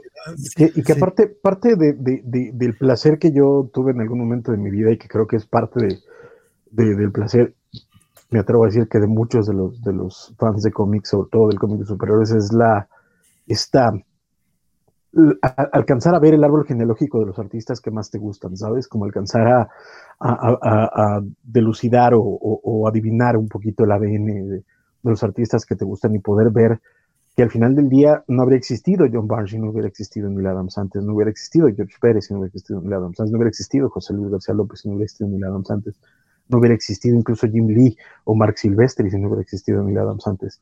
Entonces, y de, ahí para acá, ¿no? Este, eh, el mismo eh, Stuart Timonen, eh, los artistas más contemporáneos hoy en día, el mismo Dan Mora Chiquito Bebé y, y todos, este, Jorge eh, siempre se apellido Jorge González. Jiménez. Jiménez, ¿no? Jiménez, Jorge Jiménez. no sé por qué. no sé por qué, es que no sé si es porque digo, no, no se pide igual que Juan, pero sí se pide Jorge Jiménez, este, etcétera, tienen una deuda enorme de, con, con, con Neil Adams, incluso si esta no es directa, ¿sabes? O sea, incluso si no fue algo que ellos eh, bebieron de chavitos, pero, pero parte de lo que ellos bebían de chavitos, que por supuesto eran Jim Lee, que por supuesto eran eh, este, Mark Silvestri, eh, el mismo Todd McFarlane, está ahí todo el ADN de, del mismo eh, Neil Adams. Incluso gente como Carlos Pacheco ya, ya mencionaba hoy en, sus, redes sociales la importancia que tuvo para él conocer a Neil Adams en algún momento de su vida y que gracias a él fue que decidiera dedicarse a, dibujar cómics y de nuevo el hecho de, saber que hay un montón de artistas que han dotado, que han dado páginas y, y, que le han dado amor a este medio que tanto queremos, la verdad es que sin duda le, debemos muchísimo a Neil Adams, muchísimo. Pues sí, descansa en paz Neil Adams, este, era una nota que teníamos que comentar hoy sí o sí. Correcto. Y, pues bueno, ya que estamos en temas, en temas de noticias, vamos a comentar otra nota que a lo mejor no es este que, sea obligada de comentarla, pero creo que, creo que sí, sí tiene mucho que ver con lo que hablamos aquí, este, sobre todo por ciertos cambios en DC Comics. Este, y aparte, pues porque creo que se, presta para hacer algo, un, poquito de catarsis, decía Francisco Espinosa. Resulta que el buen tío Frank regresa a las andadas. Este, eh, nuestro, querido Frank Miller eh, anuncia que va a lanzar una, una editorial este, independiente. Y esa editorial se llama, bueno, tiene el nombre súper original de Frank Miller Presents. Pero no solo eso, o sea, no, nada más él va a ser el, editor en jefe y director general para curar una línea en la que eh, pues va a ser este, pues la, idea básicamente es que, una línea de cómics que capture su personalidad y estilo visual mientras trabaja con gente del medio, sí, desde veteranos hasta artistas emergentes. Aquí parte de lo, que llama mucho la atención es que el, el, ex, el coeditor, el ex coeditor de DC Comics, Dan Didio, va a ser este publisher en esta nueva, en en nuestra, en nueva línea. Este Silent Thomas va a ser el director ejecutivo. Y que, eh, no, va a ser director de operaciones y era director ejecutivo de Frank Miller Inc. Este, la cuestión, la cuestión básicamente es que van a, además de, de, lanzar algunos de esos de los títulos que ya de, de, sus series clásicas como Sin City y Ronin, que van a tener nuevas entregas, pues también van a lanzar algunas nuevas series entre ellas, este, una que se llama, ay, güey, es Ancient Gods, este, estoy un poquito, ahorita les confirmo, eh, sí, Ancient Enemies, eh, que, esta la escribe Dan Dirio y eh, trabaja también Danilo, Danilo Beirut. Güey, Dan Dirio, regresa. Perdón. Cuando, cuando creíamos que ya nos habíamos librado de él. Mira. Yo lo que lo mantenga lejos de DC y de sus personajes, de, de, de, de, de Wally West, lo que lo mantenga lejos de Wally West, eh, bien, ¿eh? O sea, si, si tiene que hacer cómics con Frank Miller o, o con ciertos innombrables, adelante, que lo mantengan lejos de DC. Pero, pero, el tío, pero el tío Frank no ha sido tan innombrable últimamente, o sea, sí tuvo, sí tuvo, su época de, de, de que se, deschavetó. Malitos musulmanes y adolescentes.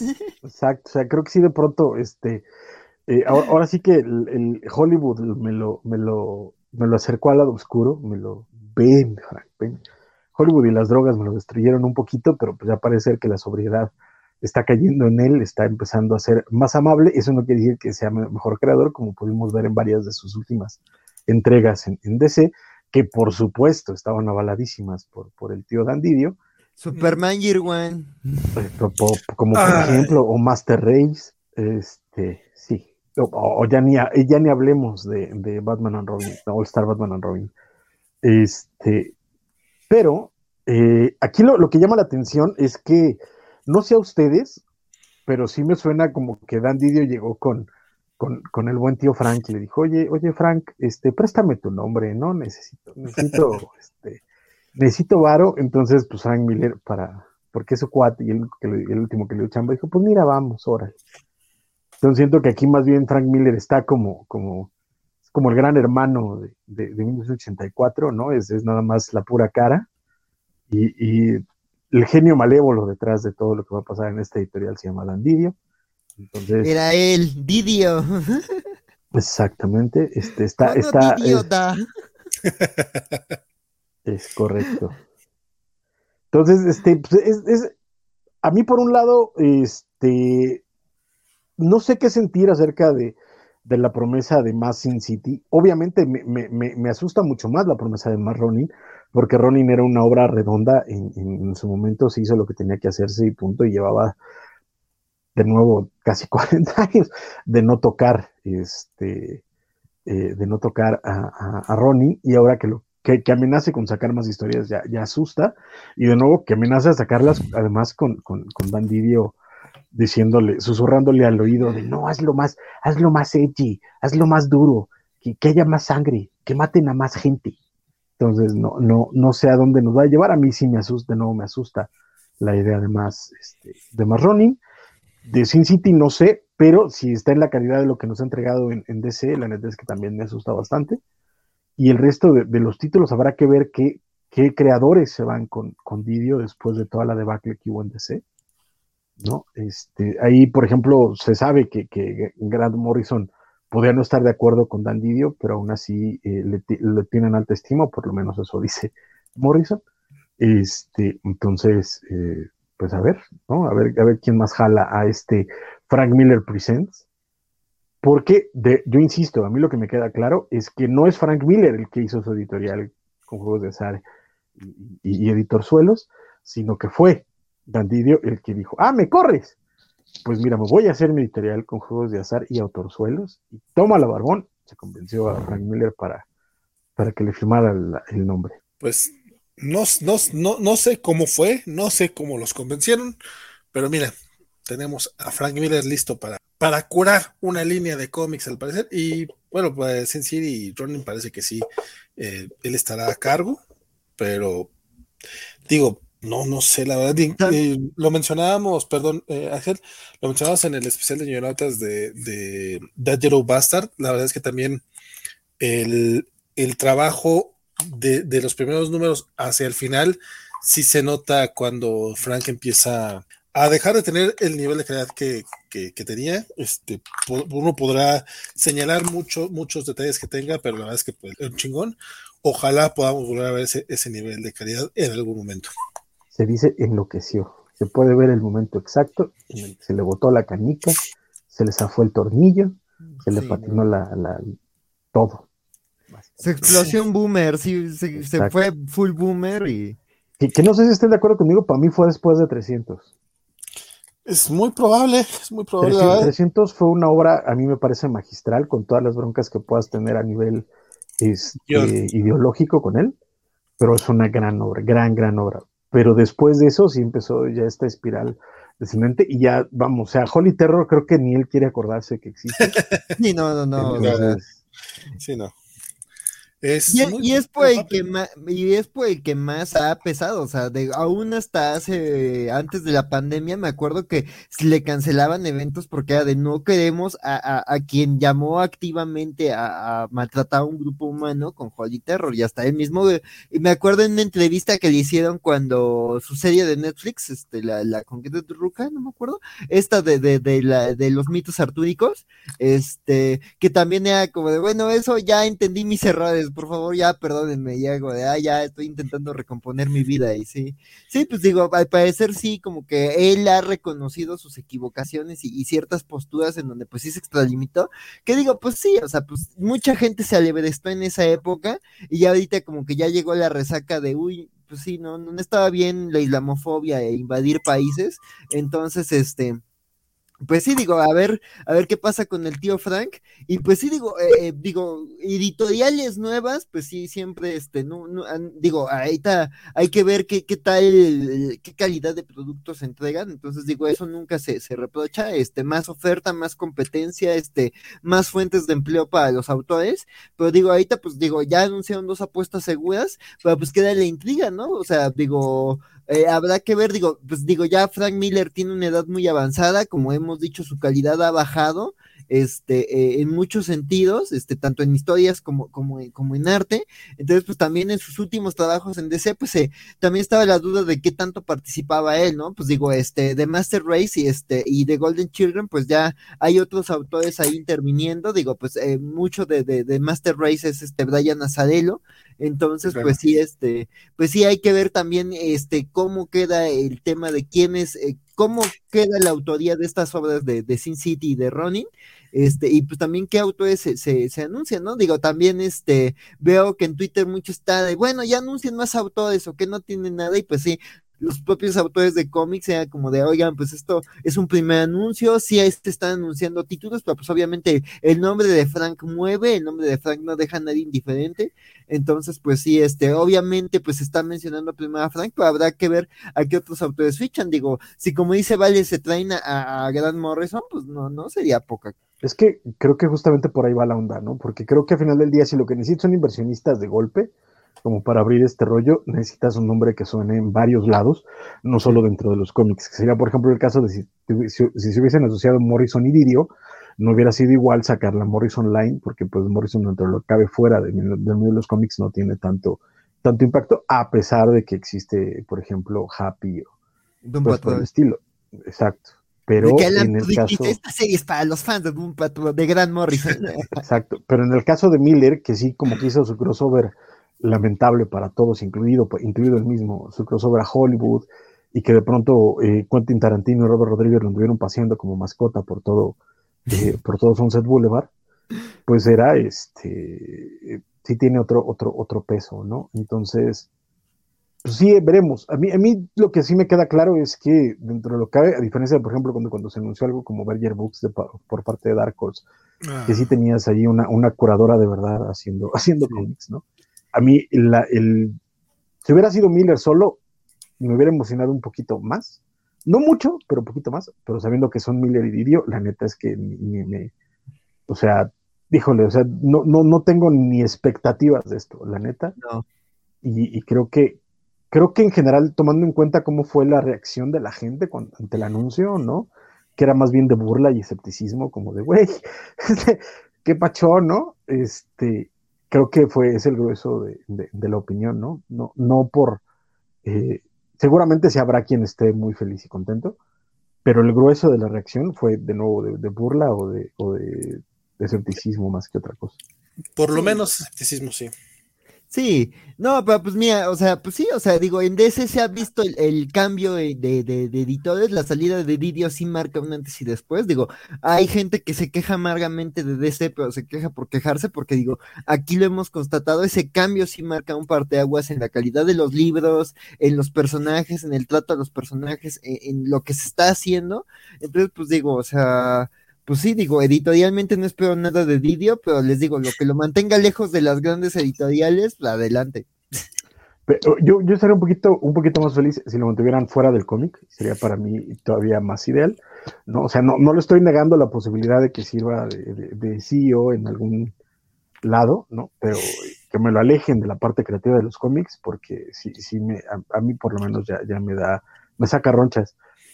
Pero Fíjate que si no, si no, si no hubiéramos visto ese, ese cambio tan marcado cuando, o sea, cuando entra Mary Javins y se va tan Didio, o sea, sí te diría, a lo mejor uno exagera, o a lo mejor realmente era tanto Didio, era como parte de esta cosa corporativa, pero no, o sea, la verdad es que sí. Muy notorio. Se notó bien cabrón. fue, de golpe. Y eso, y eso que justo esta semana vamos a hablar de un par de problemas que tiene desde, by the way, pero, este, pero no está tan grave como cuando estaba Didio, que sí era, era, era un caos absoluto y, cada cosa era ya eh, eh, terrible, ¿no? Y por otro lado, incluso marca el regreso de Mark Wade. O sea, cuando Mark Wade regresa y le preguntan, oye, pero ¿por qué? Su, frase fue, pues es que sabido de gente en, en, en, la parte editorial que no quería trabajar conmigo, ¿no? que no, no me permitía tocar a las propiedades. Y cuando Mark Wade fue una de las partes fundamentales para, para el renacimiento de, no renacimiento, digamos, pero sí para, para cimentar al DC de finales de los 90, década de los 2000, ¿no? Donde, donde él estuvo involucradísimo en todo el desarrollo de, de muchas de sus franquicias y de muchos de sus personajes. y la forma horrenda en la que fue, fue este, separado de, su, de su cargo. A él sí le enseñaron la puerta.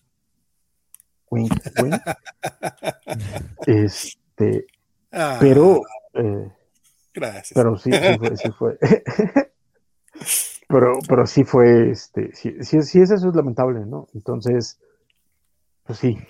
Y qué gusto tenerlo de regresa, mm, World Finest. Sí, sí, sí, Pues bueno, ya veremos. Este, el tío Frank no se junte con esa gente, muchacho. Todavía lo queremos. O sea, digo, se le critica mucho, no digo que no, pero la verdad es que sí se le quiere al tío Frank porque no se, no se puede negar todo, todo el impacto que tuvo en, digo, para bien y para mal, en Batman, eh, y para ver y para ver y para ver en Daredevil. ¿no? Sí, es como tu abuelo que ha dicho cosas horribles, pero dices, bueno, pues es, familia, es el abuelo. si no estaríamos aquí, entonces, pues Exacto. Mira, mira me, regala dulces cuando voy a verlo. Sí, sí. Pero este... Antes era chido. Exacto. Pero es que, es que fíjate que también, es que pasan muchas cosas. El, caso de Frank fue extremo, porque de verdad, eh, eh, y se nota, y él mismo lo ha dicho, o sea, justo en ese momento estaba ahogado en drogas recordemos de nuevo que, después de, que, después de que, después de que sale la película es que de verdad y, lo cuenta así o sea, después de que de que, de que se lo llevan a, Hollywood a él se le abre un mundo que no conocía porque pues él venía del mundo de los cómics o sea, de, una u otra forma guardando las debidas distancias, él era como nosotros, ¿no? era este, este nerd, etcétera, y de pronto lo meten a un mundo donde, donde puede eh, conocer supermodelos, ponerse briago todos los días. Y Eva Mendes, Scarlett Johansson. No, exacto, entonces este, el, el güey se, se piró. Y en un ataque de paranoia es cuando se da lo, de, lo, de, lo, lo del 2001 y entachado como estaba, pues todo le parecía enorme. Y ese fue el escándalo. Por eso, fue, por eso es tan grave pero casos mucho más terribles, porque sí están como muy conscientes de lo que están diciendo, son el caso, por ejemplo, de, del buen Jim Steranko, que, el hombre está casi, casi, casi a la par de, de Neil Adams. El hombre también es una de, esas voces que revoluciona el cómic, que le mete mucho de diseño, que le mete mucho de deco, que le mete mucho de, de, una de una influencia externa del mundo de los cómics y que crea un salto eh, cualitativo en cuanto a la narrativa, pero el güey sí tiene problemas, o sea, el cuate sí es, sí es, sí es acá este, de, de, una derecha extrema bastante eh, eh, cuestionable y de forma racional, ¿sabes? O sea, no, no es un viaje de ácido donde, donde el güey está viendo este, villanos de cómics por todos lados, sino sí, sí tiene problemas. Y aún así, a Jim Steranko, ojalá tarde mucho tiempo, el día que, tengamos que hacer lo mismo que hicimos hoy por Neil Adams, se, tendrá que decir básicamente lo mismo que se está diciendo de Neil Adams, porque es otro de esos grandes nombres. Es un asco de persona. Sí. Pero, pero como artista de cómic, eh, es una huella ineludible en la historia. Y Frank Miller es igual. No, definitivamente sí hay. Hay autores que, de los que no se les puede negar lo, lo que lograron, o sea, sin importar que, más al rato en Thor vamos a hablar de otro autor que es mucho más querido y que, ah, que, creo que logró cosas buenas a pesar de todo. Pero bueno, este, perdón, nos, pasamos, mucho, pero comentario rápido, porque si no, Luchamex luego se nos ofende, que nos mandó esta nota por, por creo que fue por Instagram, no sé, compadre, es, complicado, yo sé que he dicho que por DM, pero por el DM de Instagram es de los que menos checo, eh, pero resulta que, dice, y seguramente vamos a hablar de esto, la verdad es que no, no quería mencionarlo, no, no, no, no, lo, no, lo, no lo he dado, pero bueno, eh, para que luego Luchamex no diga que, que no se le hace caso, resulta que de Marvel, pues ahorita sí trae como muchos, muchos, muchos retrasos. Penguin Random House, que es este su, distribuidor exclusivo en el mercado directo de las tiendas de cómics. Esto está mal, ¿no? Sí. ¿O ya, no está con Diamond? Ah. Bueno, eh, no, Penguin va con todo, ¿eh? La, nota dice Penguin Random House, el distribuidor exclusivo de Marvel en el mercado directo de las tiendas de cómics. Pensé que era el, en el mercado de, libros. Bueno, la cosa es que. Ese, fue, eh, y lo dijimos en este programa, Valentín, es el caso que nos pone este, hace como hace dos años, justo al, inicio de la pandemia. Es que fue DC el que se salió. Ajá, pero antes, pero ah, no fue DC. DC, pero, sí, pero DC se, fue a diversos distribuidores. O sea, DC sí tiene a varias, a varias manos, incluido a, Penguin, pero tiene a varios. Pero despuesito Marvel dijo, me tengo que ir a, Penguin, porque lo que está pasando ahorita con Diamond ya no está padre. Y sí, y sí lo vimos en el programa que se iba directo a Penguin, y él sí se iba en exclusiva con, con Penguin para todo su material, incluido Mercado Directo.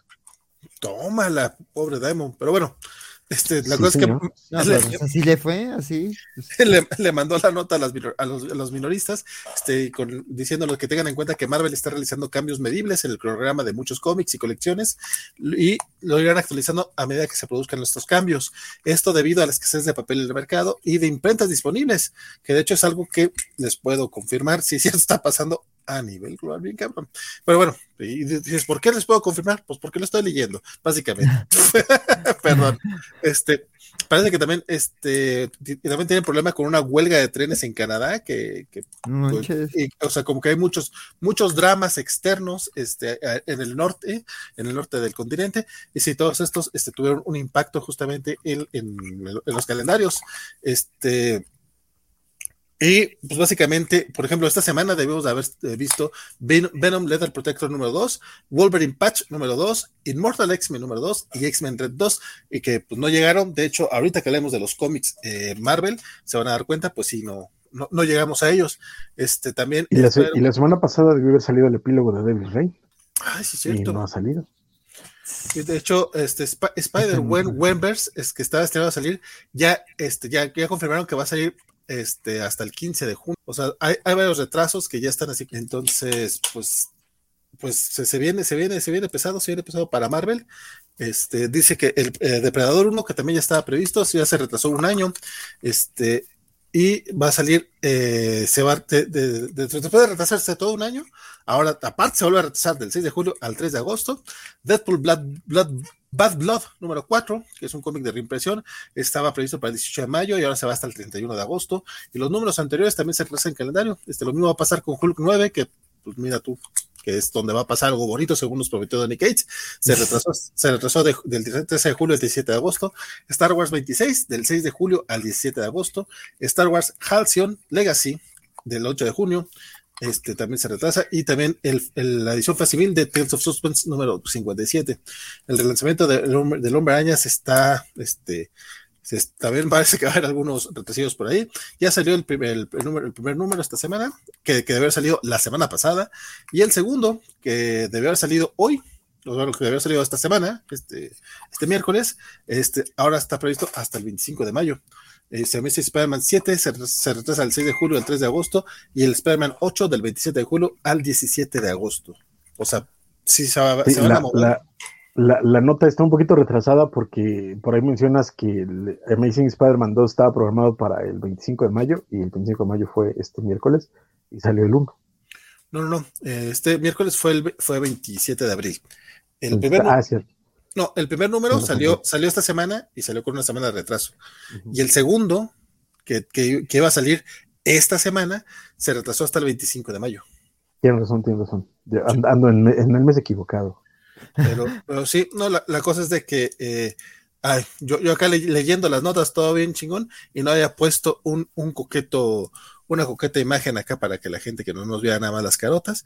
Pero bueno, de todas maneras, este, la cosa es que vienen muchos retrasos por, para Marvel, entonces eso también hace que los bloques sean un poquito más cortos y pero, pero no, pero no por eso vamos a dejar de hablar mucho de cómics y por eso nos aventamos media hora de ñoñoticias. Exacto, pero fíjate que, esto es algo que está pasando ya este, de algún tiempo. El cambio de Marvel a Penguin ya tuvo sus broncas en su momento, también hubo retrasos, también hubo este, recordarás que hace un año estábamos también teniendo broncas porque de pronto esperábamos un número, pero no estaba saliendo, etcétera, y todo eso eh, era en buena parte por el rollo de, de, del cambio de, distribuidora, y fue una parte de lo que afectó mucho a la salida de, este, por ejemplo, a la distribución del primer oversize hardcover de Daredevil.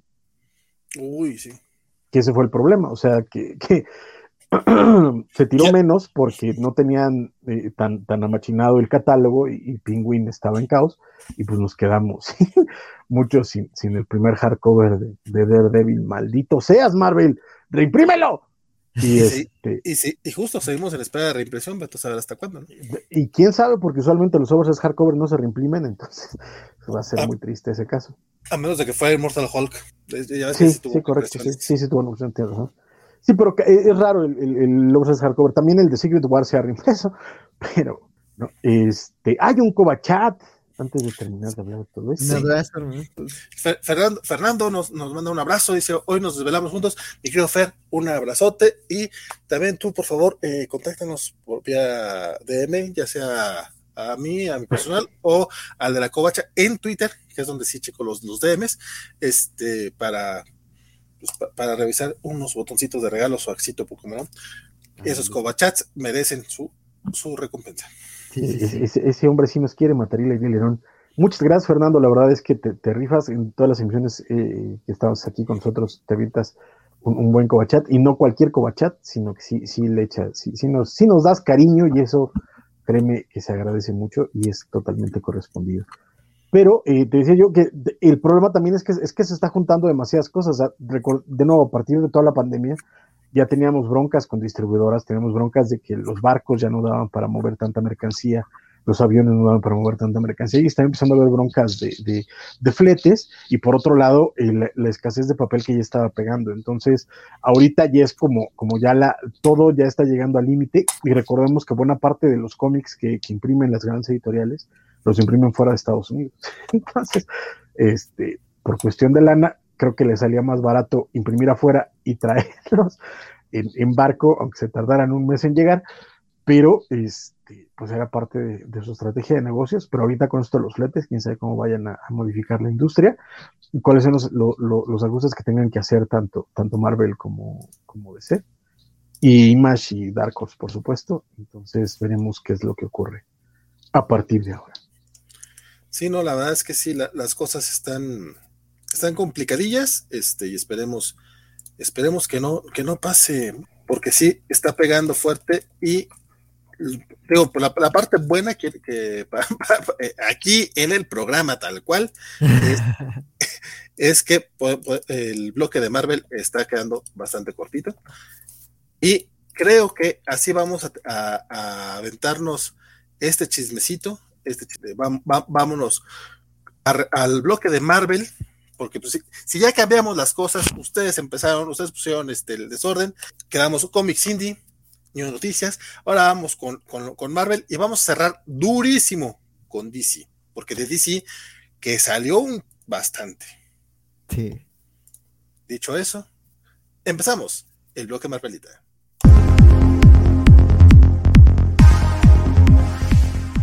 Y para arrancar, hablar de, los cómics Marvel, el, bailecito de, Axel estuvo muy coqueto para la gente que nos escucha a través de podcast, se acaban de perder. Al, a la hora con 35 minutos y medio minuto, Axel bailó bien bonito.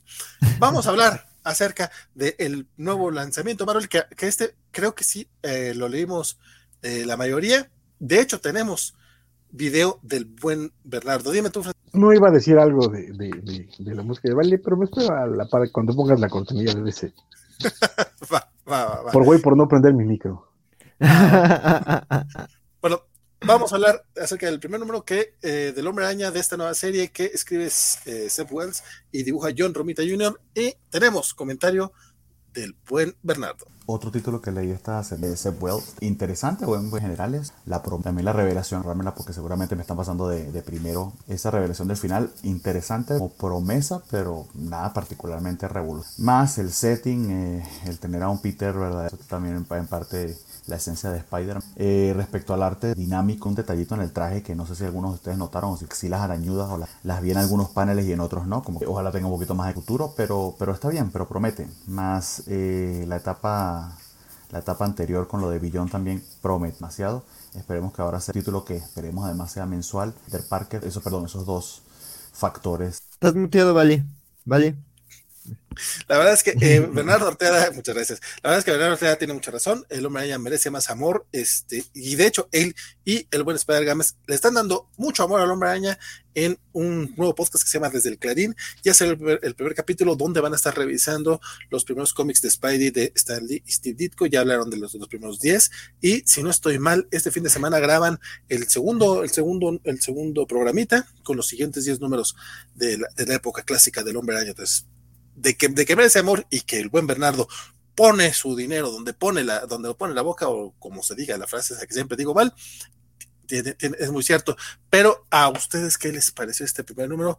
Este, mi querido Axel, cuéntame, el primer número de Amazing Spider-Man, ¿cumplió o no cumplió? Yo creo que promete, no, todavía no sé si cumple, digo, como un buen número, como un número uno, pues sí creo que está cumplidor, o sea, marca como algunos enigmas, este, eh, plantea como un rumbo y, y, marca como ciertas ideas, entonces, digo, en ese sentido cumple, no, no es desastroso desde el inicio, pero pues como decía Bernardo, pues también Billón este, fue una etapa que prometía, Nick Spencer prometía al inicio, este, no sé, o sea, pues como que eso es una constante, ¿no? Este, digo, habrá que ver acá, ¿no? Digo, no es un inicio de etapa tan contundente como, no sé, Michael Straczynski, por ejemplo, este, pero pero pues creo que eh, plantea cosas interesantes, ¿no? Digo, pues aquí empieza con una mystery box, que es como de qué pasó hace seis meses, que, que, que, que te muestra pues esta imagen altamente publicitada, ¿no? De justo este Peter en un cráter ahí como con tecnología gritando y, y a raíz de eso ocurre todo, todo lo que vemos aquí. Justo vemos un Peter que estuvo desaparecido un tiempo, que está como reintegrándose vemos la reacción de la tía May, vemos que, que, pues digo, eso no es spoiler, no está planteado desde el inicio, este, que pues justo la, la relación con Mary Jane está fracturada, este, entonces, pues sí, o sea, digo, este cómic pues sí tenía, marcó como mucho entusiasmo, yo sí vi a mucha gente, o sea, desde que se anunció esta etapa hubo filtraciones y, y la gente se enloqueció de, ¿cómo que Mary Jane spoiler, y como que Peter Parker, y cosa que no pasa en este número, y así varias cosas que tenían a los fans como muy enfurecidos, este, pues justo en, las noticias yo les decía que pues este, en Reddit, este, habían subido como filtraciones, y creo que se había filtrado el primer número, el número uno, el chiste es que como que así había mucho relajo y sí vi gente como muy enojada, pero es como de, manito, todavía no salió, tú ni lees cómics, Juan Carlos, tranquilo. Y, este, sí, entonces es como de que también como que este cómic quedó muy bien esa dinámica del internet de, de enojarse, pero pues digo, creo que como primer número plantea cosas interesantes, digo, también eh, eso que frustra, ¿no? Y que tiene, veo que como que marca a los fans mucha frustración, de que pues cada número, cada nueva etapa de, de, de Spider-Man, pues marca como un Peter Parker en una situación desfavorable, que está tratando de o rehacer su vida sin Mary Jane, o reconstruyendo la relación, o ya sin ver sin Mary Jane, entonces como que ha sido un ir y venir, entonces pues sí, este, pues digo, sabemos que eventualmente esta etapa se va a acabar algún día, si es buena, pues la vamos a recordar con cariño y si no, pues ya llega otro equipo creativo y a ver si sí. Pero estoy de acuerdo, o sea, la verdad es que sí ya hay un rato que los cómics de Spider-Man no, no emocionan. Y entonces, pues ojalá esta etapa funcione, o sea, digo, este... A Zap Wells, pues digo, la verdad es que en, en Helions me gustó mucho su trabajo. También, si no me equivoco, creo que estuvo en Savage, eh, Savage Spider-Man, o no me acuerdo cómo se llamaba uno en donde salía con Wolverine. Creo que también hizo un arco con The Hand que no estaba mal. Este, entonces, pues digo, este, eh, habrá que ver, eh, habrá que ver, este, pues qué tal avanza la historia. Como coincido también con Bernardo, que, que este, este. Ay, recordáis vivir. Este, pero ¿cómo se llama? Este, pero la verdad es que también el arte de, de John Romita Jr., pues sí, no, no está mal. La verdad es que no es, de nuevo, o sea, no es, es este Superman año uno. Este, después de, de caer tan bajo, pues solo se puede subir. Entonces, la verdad es que eh, en consonancia como con lo que hablamos de la portada de Electra, de, de, de, de, Fantastic Four, este, como que la verdad es que está entregando muy buenos trabajos, como que sí parece que lo están apapachando y está ahí como que entregando trabajos constantes. Este, entonces la verdad es que tiene buenos momentos de acción. También cierto enfrentamiento con un villano me dio mucha risa. Entonces dije, o sea, me gusta ver eso, ¿no? Esa esencia de Spider-Man, de que su vida de Peter Parker es un franco desastre, pero ves que la vida y que está pasando ahí cosas interesantes. Además, como que el antagonista que a ti te aquí te plantean, digo, no lo topo yo tanto de los cómics, pero le tengo mucho cariño por Sensational Spider-Man, Spectacular Spider-Man. Este, entonces, este, eh, pues la verdad es que digo, habrá, habrá que ver a dónde llega esta etapa, ¿no? Entonces, sí, este, digo, pues tiene potencial, es un número uno, tampoco se resuelve todo. Muchos de los spoilers o de los rumores que los fans tenían tan alterados, aquí ni siquiera se muestran. Y la cosa que tiene muchos enojados, pues todavía ni siquiera se nos explica, entonces como de tranquilos, cálmense. Entonces, pues habrá que ver qué tal etapa, digo, pues como dicen, Spider-Man se merece, se merece buenos cómics, entonces pues habrá que, habrá que ver a dónde llega, a dónde llegan este, este nuevo run de, de, del sorprendente hombre araña. Sí, fíjate, eh, personalmente a mí este, este cómic me pareció un cómic de hombre araña y ya, o sea, así como que es un final, es un buen final, es un buen cómic, es un mal cómic, es un cómic y basta. La verdad es que no me pareció particularmente malo, no me pareció tampoco ofensivo, no, no me extraña que haya gente ofendida. La verdad es que yo vi esa revelación final que la, eh, consideraría no mencionarla todavía, porque pues sí me parece un spoiler muy feo, sobre todo si hay gente que sí le interesa el hombre araña. Este, pero para mí fue un, ah, mira, está coqueto, o sea, no me impactó como ya cuando leo la, carta del editor de Nick Lowe, que la verdad creo que él, sí es el que deberían de cambiar, porque, ay, bueno, es, ah, el, estado del hombre se lo, le hecho la culpa a él más que a otros. Este, y como que si pretendían que ese final choqueara, a mí no me impactó tanto, o sea, porque es como, pues ya, vemos hacia dónde Son cómics, ya sabemos cómo está ese rollo. Este, pueden, o, digo, si, si no tenemos a otros personajes o otras situaciones que se, las quitaron con un mefistazo, hombre, que no cambien cosas que, que van poniendo aquí. El arte de, de, este John Romita Jr. coincido con Bernardo, este me parece, eh, y, también con, con, Axel, o sea, no, no, es el Superman Year One, definitivamente, y de repente está muy, muy bueno, pero también tiene algunos momentos en los que chafea, es como, como que, digo, digo pues, yo sé que no, no se le puede poner el mismo cariño a todas las páginas, digo, no, no todos son Dan Mora. Ya, ya ves, Francisco, para darle amor a este. No se em- enoje, se queda Dan Mora. Sin embargo, cuando, cuando, cuando, cuando, hace, cuando sí le mete cariño a las páginas, les mete mucho. Me gustó el nuevo diseño de Tombstone. O sea, digo, sí se mantiene tal cual Tombstone, pero, pero sí parece como, como, que, que, sí tiene otro diseñito un poquito más, más chato, vamos a llamarlo así. Este, y me agradó bastante. Me, aparte, eh, no solamente el apartado gráfico, también me gustó el personaje como tal. Me, quiero ver cómo, cómo funciona un Nueva York donde Tombstone es el Kingpin general, eso, eso me, late. Digo, yo sé que no es el único Kingpin, hay varios líderes criminales que justamente vemos aquí en pantalla. Y lo mencionan, ajá, sí. Este, de Seth Wells, yo la verdad, este, no, no le tengo tanta fe como otras personas. Eh, pero pues ya veremos, ya veremos a dónde va. Digo, de Nick Spencer tuvimos cosas buenas y cosas malas, no lo que pasa lo mismo con Seth Wells. Este, lo que sí es que lo que fue Billón no, lo aguanté mucho. Este, pero para mí es eso. Como número uno, la verdad creo que no funciona. O sea, yo no, no, no sé por qué lo relanzaron como número uno.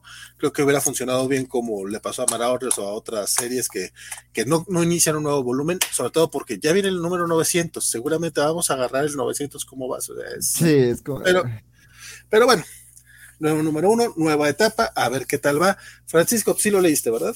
Sí, eh, la neta es que estoy mucho más, más cercano a tu opinión que la de Axel o la de Bernardo. Este, solo de pronto escuchas estas teorías de, conspiración, de, ni siquiera voy a usar la palabra fanboys porque no se la merecen, sino de, esta gente sin nada que hacer, como los que dicen que, Disney mandó a Whedon para, para eh, boicotear el, DCU o que Marvel mandó a, John Romita Jr. A, a, boicotear los cómics de DC, pero este, cuando ves esto es un poquito difícil no creerlo you know, este, mira, sí tiene algún detallito, alguna, alguna, algún panel donde hay un escorzo raro, donde de pronto se le barre algo, pero el grueso del número está espectacular, mano. Está, es, un John Romita Jr. que yo no he visto en muchísimo tiempo. Y, la página más mediocre de este número uno del Hombre Araña, eh, eh, comparado con cualquier página que hizo de ese cómic. Ya sé. Es, es como de, híjole, o sea, te pagaban menos, güey, te hicieron caras, güey, querías este, demostrarles que, que, o sea, ¿cuál, ¿cuál es tu bronca, no? O sea, ¿cuál, cuál fue el problema? Porque, porque bruto, o sea... Pero, o trabaja con Bendis, pues tú, tú, no estarías enojado también. Pero también trabajó con Bendis en Marvel, güey. O sea, pues por, pues eso. Pero también, también su trabajo con Bendis es un punto bajo. Sus Avengers son espantosos. Híjole, yo, yo, no diría espantosos, pero es que, pero no, pero no son lo que hizo en DC, carnal. No, eso sí, o sea, como que sí lo este, trataron. trabajó con Frank Miller. Sí, no. Pero tampoco emociona. ¿Vas a trabajar con Benny? yo, no sé, pero, pero sí se nota, eh, y se nota mucho que está en casa, sí se nota mucho que se siente cómodo, sí se nota mucho que tiene un cariño especial por, por, por Peter y sus personajes. Sí. Y sí se nota que, que, la neta es que le está echando ganas. No sé si también se deba a que de pronto ya se cansó de que la banda lo esté criticando mala onda y diga, ah, pues les voy a demostrar que sí puedo. Aunque a la gente que no le gusta su estilo lo va a seguir criticando porque hay gente que, que, no tiene la menor idea de lo que dice. Pero, este, pero pues pasa, ¿no? Eh, eh, pero sí, la neta es que a nivel gráfico a mí me gustó mucho lo que hizo. Es un John Romita que, que, aprecio, aunque de nuevo, como en este panel que nos está mostrando ahorita eh, el buen Valentín, pues el escorzo se le barrió tantito, ¿no? Que de ahí podría ser bronca de él o bronca de las tintas, no lo sé. Este, pero, pero es, es, un, es una barridita de nada, ¿sabes? No, no es una pinche página de Superman que no había ni para dónde hacer. En tintas también tiene a Scott Hanna, que creo que es bastante competente, sí, claro. Sí, claro. O sea, pero, pero al mejor cazador se le va el liebre de vez en cuando, ¿no? Pero el grueso está está súper bien logrado, está y la, la, narrativa está excelente como siempre, esa no, incluso en sus malas páginas no le falla. Pero sí, eh, eh, ya es la, el trabajo fino donde, donde se le va la hebra y aquí está, pues en forma, ¿no? Este, de nuevo, si no les gusta su estilo, pues ya ahí se chingaron, porque sí, no, no hay nada que hacerle pero el arte está súper bien, super bien amarrado. Ahora, a nivel, a nivel historia, mi bronca es este juego de, que, que, Axel llama la caja de eh, eh, la Mystery Box, este, la caja misteriosa, porque creo que está mal planteado. ¿A qué me refiero? Abres con, el, con, con esta secuencia de, de, desastre, que es lo tradicional, empiezas con un disparo, siguiente página, este, seis meses después, pero te abre la mitad de una escena. No te, no te da como una, una pauta, no te da una introducción, y eso pasa el grueso del cómic. Puedo, puedo ver a, al buen Seb Wells, diciendo es que no quiero sobreexplicar, que ese va a ser un problema que vamos a ver en otros cómics después, pero puedo ver, puedo ver como, como guionista, dice, es que no quiero sobreexplicar y quiero que quede, pero el problema es que tampoco me da lo suficiente para que me interese la intriga o el misterio que fue lo que pasó. Entonces de pronto nada más me dejas en, una situación donde parece que estoy entrando a la mitad de una historia que no, que no me estás contando bien y nada más todo parece estar del carajo. Y eso también a mí no me gusta porque aunque la suerte Parker es la suerte Parker, y, yo soy el primero en decir que, Parker millonario y exitoso no, no, no funciona. No. Pero, este, pero tampoco un Parker emo y tirado a la desgracia y, haciendo la de Stoker, imitando al güey de You, tampoco me parece muy sano. Entonces, no dudo que pueda llegar Peter ahí, porque ha llegado ahí antes.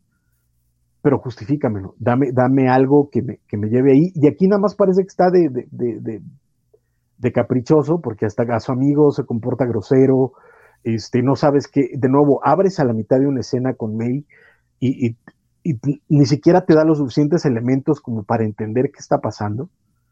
entonces, no sé, está extraño, pero eh, pues mira, es el araña, leeré los siguientes. Creo que puede haber cosas interesantes, creo que ese Wells tiene claro qué quiere contar. Mi problema es que no sé si lo que quiera contar vaya de acuerdo a lo que yo quiero leer en el título Hombre Araña, y eso es totalmente personal, no, no tiene que ver con, con, la calidad, pero sí me preocupa a nivel ya oficio que no me, que no me vaya a dar lo suficiente como para interesarme. Y, pongo un ejemplo muy claro, que es eh, Moon Knight.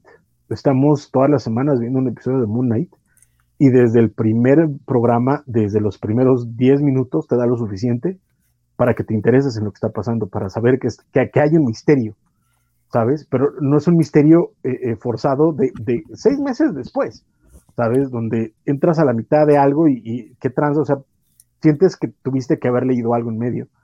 Moon te lo cuenta bien y de pronto te van, te van soltando el hilo hasta que en el, en el episodio que vimos este, este miércoles, todo se resuelve, tienes este flashback enorme y quedas satisfecho con, la, con la resolución.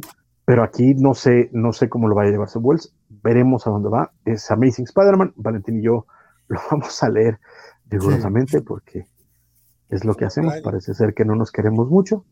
Entonces, es, yo los intentaré apoyar cuando se pueda, pero tampoco prometo nada. Como otras exacto, tú eres, muy joven para hacerte eso. No, yo luego ando leyendo otras cosas como simbiontes y así. ¿Eh? ¿Qué es ¿Eh? Carmen? Ese, es, un, es, el tomo 5 de Nick Spencer. O sea, estuve, estuve comprando los tomos. Después de haberlos leído en línea, todavía compré los tomos en español. No todos, porque si llegó un momento que dije, güey, ya sé para dónde va, ¿por qué los sigo comprando? pues es que es el pinche hombre araña. O sea, yo, yo sé que está mal. Yo sé que es el tipo de cosas que uno no debe hacer porque pues, por eso se mantienen luego tramas estúpidas, pero. Pero pues es Peter, güey. Es Peter, ¿qué le hacemos? Este, fíjate que parte de mi bronca con, este comiquito es este que, que, siento yo que, como es el mismo escritor de Beyond, siento que, que, venimos de Beyond, o sea, que es continuación. Entonces, güey, tú me dejaste a Peter en, en un punto y de repente me lo mueves completamente a otro y otro y otro, o sea, porque el, el punto intermedio de seis meses antes es como, bueno, ¿y cómo llegó Peter ahí? Después de cómo lo vimos quedándose con Mary Jane al final, como que todo bonito y que... Planeando vivir juntos y una cosa acá bien coquete, y dice, ay, chiquillo, y toma. Sí. Y de repente, o sea, porque son seis meses a partir de que, del, desmadre, pero ¿qué pasó? ¿Cuánto, tiempo pasó? Digo, yo sé que no nos van a decir, pero por ahí, por ahí hasta mencionan a Devil's Reign, que creo que ni deberían de mencionarlo siquiera porque lo hacen solo más confuso. Este, no sé, a mí sí me sacó mucha onda que siendo el mismo escritor, eso, si fuera otra etapa, si fuera otro escritor, si fuera otro, otro tema, entendería que, ah, un borrón y cuenta nueva, pero es como, güey, habías llegado donde querías allá, ¿por qué me estás cambiando todo? Es que, es que, es que es lo que yo siento que es el, que es el problema. Cuando tienes esta, estas este, cooperativas de escritores, ¿no? Que fue un poquito lo que le pasó a Dan Slott, recordarás en Brand New Day, que eran todos, ¿no? Pero de pronto eh, el resto de escritores dijeron, este güey no nos deja ni hablar, pues ya dejen lo que se lo lleve él, ¿no? Algo así. al fin y al cabo nosotros nos vamos a otros lados y ya, ¿no? Un poquito siento que pasó lo mismo. No es tanto que Seb Wells haya sido el escritor de la, de la, parte, de la parte anterior, sino era parte del equipo creativo. El, problema es que. Era el head, era el head writer. ajá, eh, digamos que sí, pero, pero lo que voy es. Sí, se, es que vuelvo, vuelvo a lo mismo. Se nota que como escritor se puso un montón de y usualmente este rollo, de nuevo, y ya lo había dicho antes en otro programa, este rollo subjetivo de tratar de adivinar qué estaba pasando por la cabeza de, los creadores es un poco insano eh, eh, y no recomendable, pero creo que en este caso sí hay, sí hay, puntuales eh, como pistas de, de, que se nota que quería dejar su huella, como ese es mi primer número, y tengo que despegarme de todo para, para que haya esto. Entonces, y de nuevo, lo mismo, es el primer número, estoy planteando este misterio y no quiero sobreexplicar, entonces no vale madre. Y voy a, irme por la libre y, te deja con esta sensación, como dice Valentín, de que estás empezando en un lugar donde no, no se justifica de acuerdo al último que leíste, pero tampoco te da los suficientes elementos como para, para que te interese lo que va a seguir. Entonces, sí, sí es un problema. Y es bronca del escritor. Incluso, todo, incluso todo el drama de Randy con Tombstone, que me gusta la idea, pero como que no me llamó tanto. Por cierto, eh, quiero resaltar cómo en la portada pusieron este tweet, que, le quedó bien pinches bonito, yo no sé, eh, no lo habíamos visto en la... En el cuando, cuando, lo habían mostrado, que nada más era el puro, sí, era el puro dibujo, y le agregaron ese pequeño tip a el disparo del, del, hombre araña. Por acá vamos a algunos comentarios, de hecho ya hubo varios que la verdad es que por extensión del, programa tampoco voy a leerlos todos, pero sí los hemos estado pasando para que la gente tenga oportunidad de leerlos mientras estamos nosotros platicando, pero de todas maneras me, parece importante resaltar este de Isaías que dice que, por cierto, con el papel este nos advierte que vayamos por el ómnibus de Thor de Jason Aaron si lo queremos, porque al parecer no es que hayan impreso muchos, y sobre, sobre Amazing dice lo único de este, lo único de este número es que nos acaban, nos acaban de vender One More Day por cuarta vez y aquí seguimos. Los fans de Spider-Man no tenemos amor propio. no, la veo, no, la veo, no la veo, pero tiene razón. Bernardo Ortega se hizo presente, de hecho me di cuenta que se había hecho presente después de que ya le había hecho la promoción del, desde el Clarín. Espero que le haya escuchado. Dice, a ese tipo casi no se le oye, creo que se refiere a él porque estaba subidito. El podcast desde el Clarín está muy bueno, dice Fernando Cano. Y Bernardo ya va de regreso a su casita. No sé si está amenazando con venir a, echar el chisme acá con nosotros, lo, cual, eh. estaría padre. Dice, basura, basura. Y ya me cansa Spider-Man. Ah, esto no es Bernardo, este es este, Luchamex. Eh, Spider, Peter, suerte Marvel y su fandom, una mierda. Eso me pasa por no, leerte, me, pasa por no escanear tus comentarios, mi querido Chapex, te pones muy agresivo. Antes de que sigas, recuerda que es el aniversario de Bernardo. Va en el Uber eh, rumbo a su casa con su mujer. Ah, perdón. No, Creo, no, creo, no creo que vaya a llegar. O sea, tú lo que quieres es divorcio. No, señor, déjalos en paz, que disfruten su aniversario, que se la pasen bien. Pensé que, era el cumpleaños de. Mucho bueno, igual, es lo mismo. Sí, sí, sí. Pero tú dirás, tú dirás eso, pero, pero el muchacho va en el Uber y va viéndonos y va, va escribiéndonos. O sea, ¿Por qué? Porque es, es, ese momentito así como de todavía se puede, ¿no? Ya llegando a la casa, ya vámonos. Bueno. Saludos a Bernardo, saludos a Bernardo. Y felicidades. Dice Rapper Stark, el arte de Romita Jr. fue decente, pero también considerando que es un número uno, probablemente este sea el top de su desempeño. Esperemos que no, el cómic fue interesante, pero sentí que le faltó mucho contexto. Este, dice eh, Luchamex se, disculpa, dice que odia Spider-Man Peter Parker en los cómics. Sí, pero, pero tranquilo, muchacho, tranquilo. Este, Alejandro Guerra nos dijo, relájate, relájate, Luis Guantús, tú ni lees Superman. Dice, aún recuerdo siempre el caso, que le vale al Ñor. De hecho, también Axel se la, ya Axel sí le contestó a mí, a mí sí me dejó en visto el muchacho, pero estoy seguro que sí lo leyó. Dice, solo estos cinco años de Spider-Man los odio. Yo, he leído peores cinco años del hombre araña, compadre. Luego te paso los de Howard Mackie. Eh, solo soy yo, la calidad del video está súper bajo, dice Ramírez Stark. YouTube no me da la opción de modificarla, lo veo como si fuera un Nokia eh, 3220. Dice, pero acá le contesta Bernardo, dice que lo está viendo sin problemas. Y también Semixly, saludos, mi querida Semixly, dice, eh, a mí también, eh, a mí me deja ponerlo hasta 720, quizás tu conexión. Entonces, por ahí en ese tema. En, el chat espero que sí puedan verlo bien. Mario Rodríguez dice, estaría mamalón que el villano principal de esta etapa sea el muerto. ojalá que sí. Ojalá que sí, ojalá que sí. Alex Guerra, si el villano no es Ezra Leto, este cómic no tendrá ningún valor. Ya dije. Dice Bernardo, empezaron con indies. ¿Cómo convencieron a Francisco, compadre? Cuando te enteres, vas a ver que sí tiene muchos. Eh, gracias, creo que. Ah, bueno, esto es comentario acá entre ellos. Eh, Alex Guerra, vale, aprovecho que, aprovecho que no estaba, si nos hizo. Ah, ok, va. Arturo Guti les habla Mario, dice que está cerca. Les habla María, dice que está cerca. Este, hola María. Hola María. Dice Rambier, listo, ya, ya veo todo en HD otra vez. Qué bueno que Rambier está, que se puso los lentes. Alejandro Guerra, eh, John 90 Jr. es un artista, no me, no me malentiendan, no me malentiendan, pero sí es un gusto adquirirlo, adquirido, sobre todo con, con lo inconsistente de sus trabajos de sus trabajos entre compañías. No sé si sea tanto gusto adquirido, la verdad, compadre, pero bueno, cada quien cada quien sus opiniones, dice Bernardo Ortega. Si quieres una justificación eh, cañona de un Spider-Man Stalker, pregúntale a Jorge que justifique el personaje de Andrew Garfield en la segunda película de su serie. Jorge, Jorge, Jorge critica de las Jedi, créeme que, lo que tenga que justificar siempre va a estar forzado. El buen, Todo lo que voy a decir. El buen Isaías este, dice algo que mencionaba John Omita Jr. en una entrevista, es que aquí está trabajando casi usando el método Marvel, tal vez su arte se beneficia de eso y algo que no tenía en DC. Y, pues, Puede ser. Y tengo un par de comentarios destacados de Félix en, en Twitch. Perdón, compadre.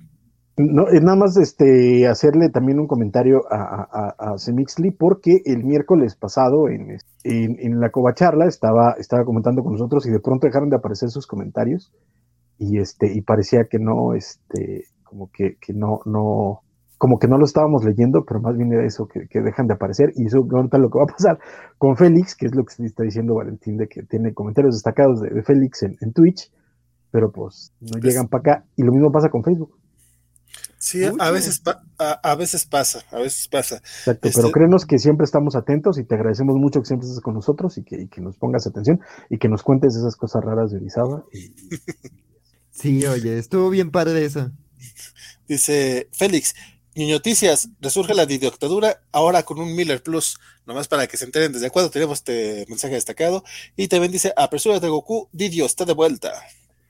Yo, yo, yo, yo, tienes que detener a Didio. Cho, cho, cho.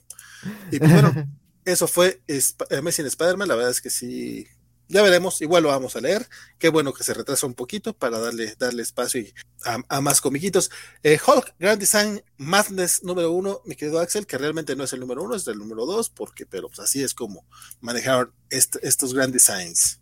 ¿Por qué hacen eso? Este, este, pues. Eh, eh, para pues que no sea más confuso, compadre, para, para hacerlo más confuso, porque sí le gusta a los ñoños. Sí, oye. Este, ay, qué cosas. Pero bueno, la verdad es que pues, eh, eh, pues ya habíamos hablado el mes pasado de, de, de, Grand Design, de justo de que pues este, este, esta serie que explora la historia de, de personajes icónicos que venía de, este libro de, la historia del hip hop. Entonces, este, pues está, cómo te resumen la décadas de historia de un personaje, pero eh, con minimalismo, simplicidad, con un estilo como muy claro y con un estilo como muy didáctico. Entonces digo, pues aquí es como volver a entrar un poquito como en, lo que se había dicho, ¿no? El arte, la verdad es que está muy interesante. La, explicación de los temas a mí me pareció como muy, muy fascinante. O sea, digo, desde joven me ha gustado mucho Hulk este, como personaje, este, eh, digo, pues ah, yo le, aunque sé que no es buena, le tengo cariño a la Hulk de Ang este, en su momento de niño estaba yo emocionadísimo, este, este, este, de, niño, era niño, ahí te creo que todavía tengo mis, mis, juguetitos de bimbo ahí de, de, Hulk, este, y me acuerdo mucho del tráiler, el tráiler se me quedó mucho en la memoria, y pues digo, eh, entre mis primeras lecturas estuvo, cuando ya entré como en serio a los cómics, estuvo como Greg Pack, entonces pues digo, es un personaje que después he regresado y también ahorita que estoy leyendo, este, que todavía no termino, Immortal Hulk, pues está padrísimo como esos callbacks a partes de la historia, creo que esta serie se está complementando muy bien con esa lectura, porque ya ciertos pasajes, la historia de ciertos personajes, este, Titania, Doc Samson, este, ciertos mutantes gamas, Rick Jones, todo esto, está como bien explicado de manera muy interesante. Digo, es muchísima información. Creo que este no es, este no es un libro para leerse como un cómic normal, esto es más bien como para un material de consulta, para leer como con cierta calmita, pero la verdad es que está muy bien hecho, está muy interesante. Si te gusta el personaje, pues te lo explica de manera como muy fascinante. Y además, justo yo tenía la duda de hasta dónde van a llegar. Y la verdad es que, eh, eh, a ver si no, no quema un poquito de la historia, pero llegan hasta lo primerito de Greg Pack.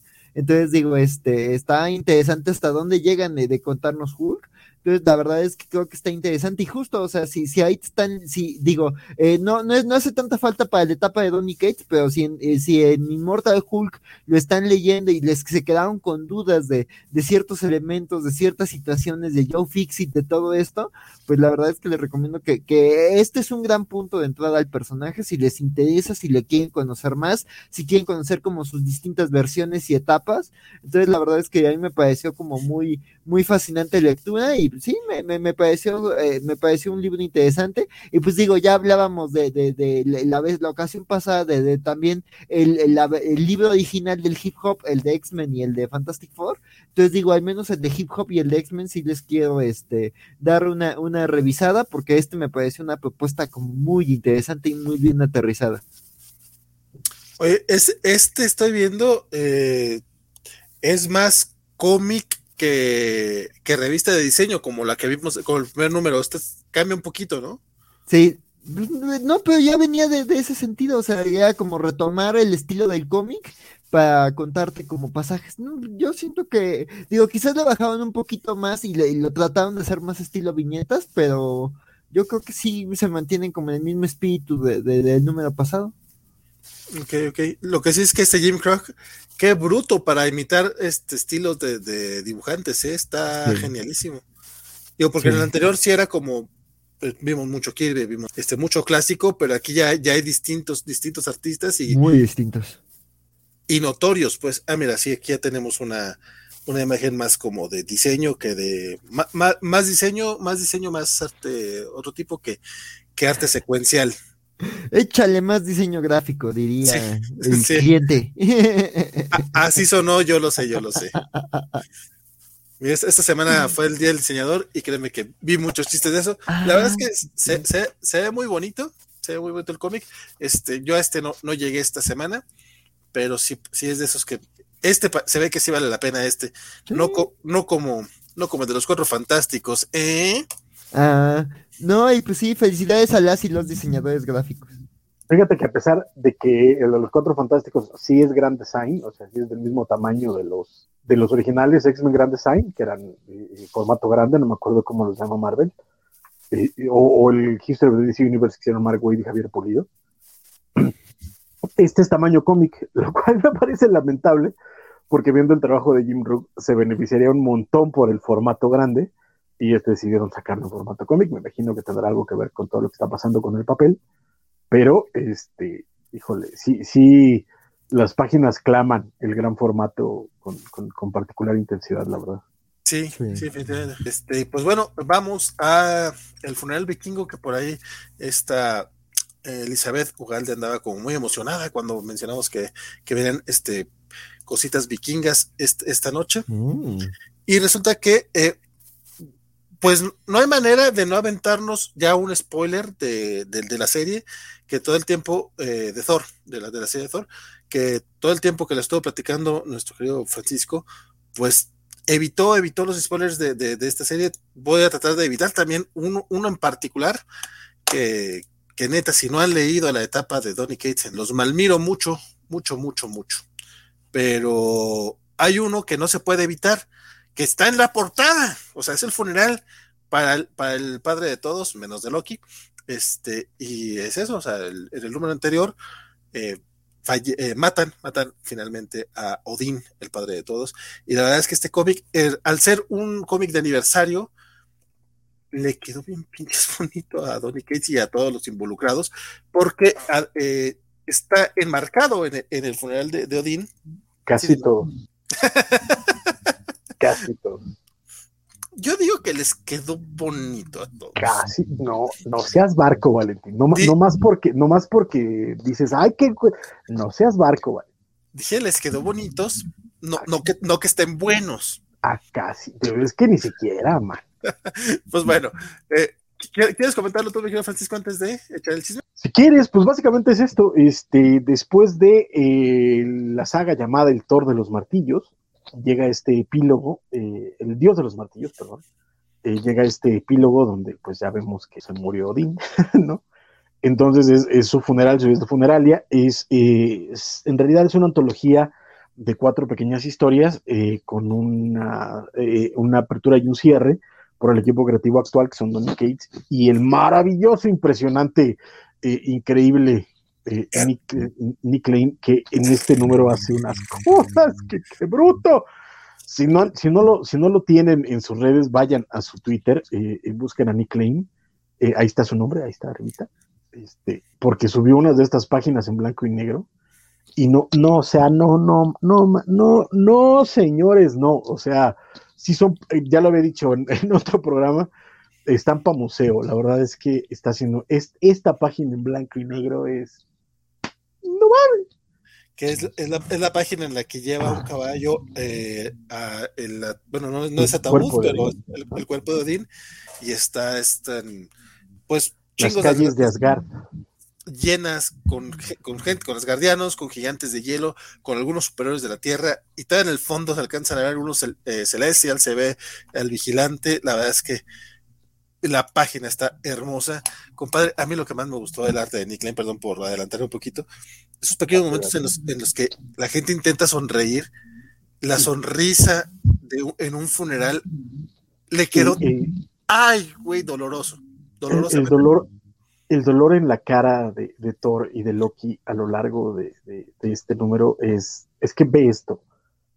no, o sea, no, no, no, no, no, no. Los que no nos están viendo en YouTube no saben de lo que están perdiendo, pero pueden, eh, pueden, pueden apreciarlo totalmente si van y leen, compran el número 24 de la nueva serie de Thor, porque la verdad es que vale toda la pena, toda la pena. Ves, ves, a, ves a Freya, ves a, a, este, a, Loki, ves a Thor este, en este funeral.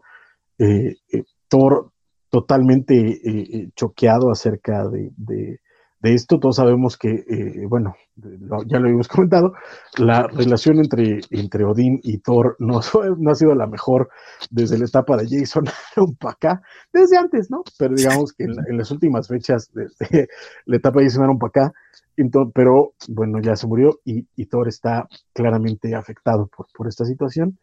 Y eh, en este funeral decide compartirles algunas de las páginas del libro de, de, Odín, del libro de los grandes dioses, donde Odín eh, contaba eh, eh, relatos de, pues de diferentes momentos de la historia de Asgard y de su gente.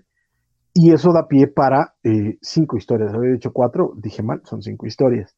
La primera, obviamente, por uno de los creadores más influyentes de, toda la saga de, de, Las Guardiano, que es el buen este, Walter Simonson, donde escribe y dibuja una eh, historia preludio a la presentación de, eh, de Beta Ray Bill. Y déjame decirte que por poquito no está al nivel de, de Ragnarok, pero por poquito la neta es que toda la banda que cuando vea a, a, Simonson y dice, es que este hombre ya no dibuja, es que no sé qué, no tienen idea de lo que hablan. Puede sí estar muy cansado, puede sí estar muy grande, pero cuando tiene el tiempo y, tiene, y le echa la pasión que le está echando a estas páginas, sobre todo porque en meses anteriores habíamos visto lo que había hecho para X Factor en, en X-Men este, Something Something, que donde, híjole, sí quedaba mucho de ver. En estas páginas está carnal, híjole. Y el guion precioso, precioso, porque es eh, los creadores de Beta Ray Bill, eh, para quienes no hayan leído la historia, Beta Ray Bill empieza como un guardián de una nave que está llevando a toda una especie de un lugar a otro, y eh, Beta Ray Bill es un ser sintético que está cuidando a toda la especie, que está en sueño criogénico para poder llegar a otro planeta. Y aquí es el origen de este guardián y qué es lo que tiene que hacer para, para ser el guardián. Y la neta es que a mí, me, a mí me encantó, a mí el guion me pareció espectacularmente bien ejecutado, no está excesivo, no está enorme y está lleno de acción y, se te va ligerito.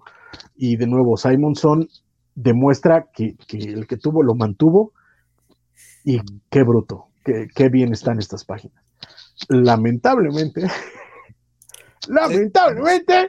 Oye, no, nada más sobre. A ver, échatelo, échatelo, dátelo a mí se me hizo algo pesadito, no te voy a mentir, este de, de Simonson, pero justamente el arte creo que fue el que, el que me convenció. O sea, como dices, está a lo mejor poquito abajo de Ragnarok o de. Pero poquito. Este, pero las naves, digo, los diseños de las naves y sobre todo la, última página que se aventó, está bien pinche hermosa. Aparte todo el diseño eh, de, los rótulos que se avienta, las onomatopeyas que maneja este muchacho, este señor. Pero ve, nada más esta última nave. Está es que es la, es la, la, incluso es que de nuevo, es, es el estilo narrativo que, que, él ya tenía desde antes, pero que se siente, se sigue sintiendo fresco, se sigue sintiendo armado. Es que es casi, es casi, casi, casi, casi, casi como si lo hubieran sacado de las páginas de, de, la etapa clásica, pues, de, de, de Simon Thor o sea, digo, sí está. Casi, casi. Está un poquito abajo, o sea, sí, sí, se, la, edad. la, edad. Pero tampoco está muy, muy abajo. O sea, como tal vez mencionabas. Ahí viene, ahí, viene, ahí viene lo feo, ahí viene lo complicado, ¿verdad?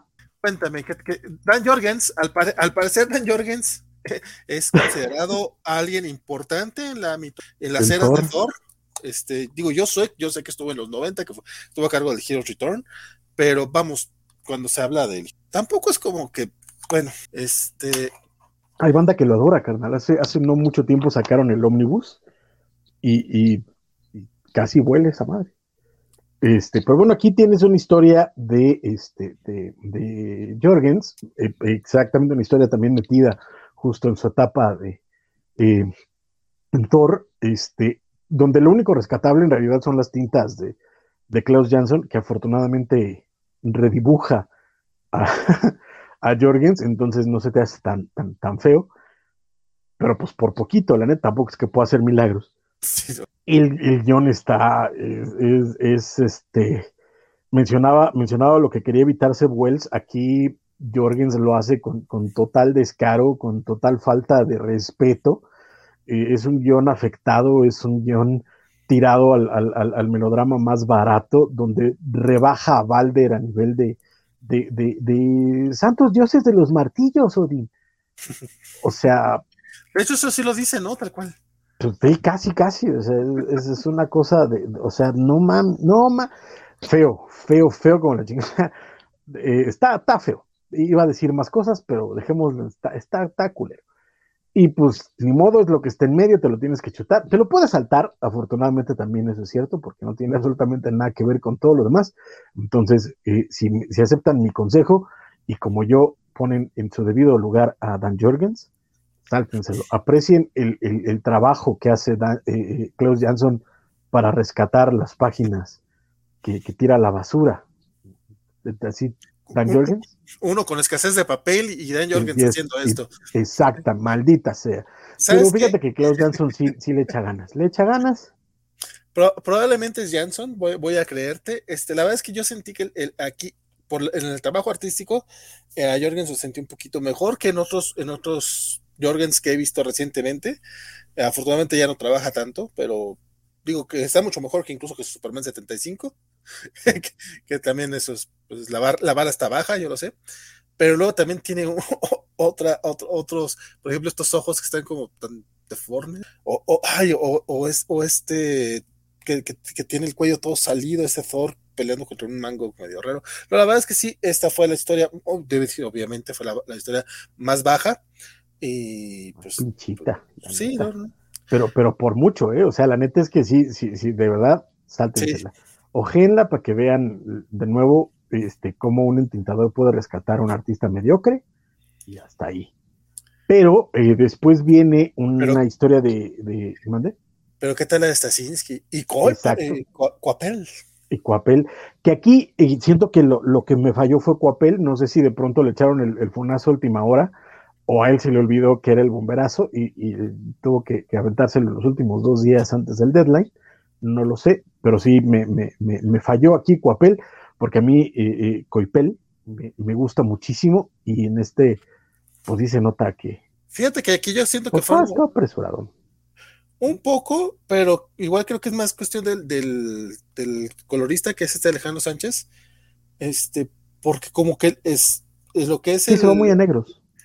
Ajá, el, entonces como que los trazos a mí me parecen bastante, bastante correctos. Pero, Igual eh, tampoco es que requiera mucho storytelling esta historia.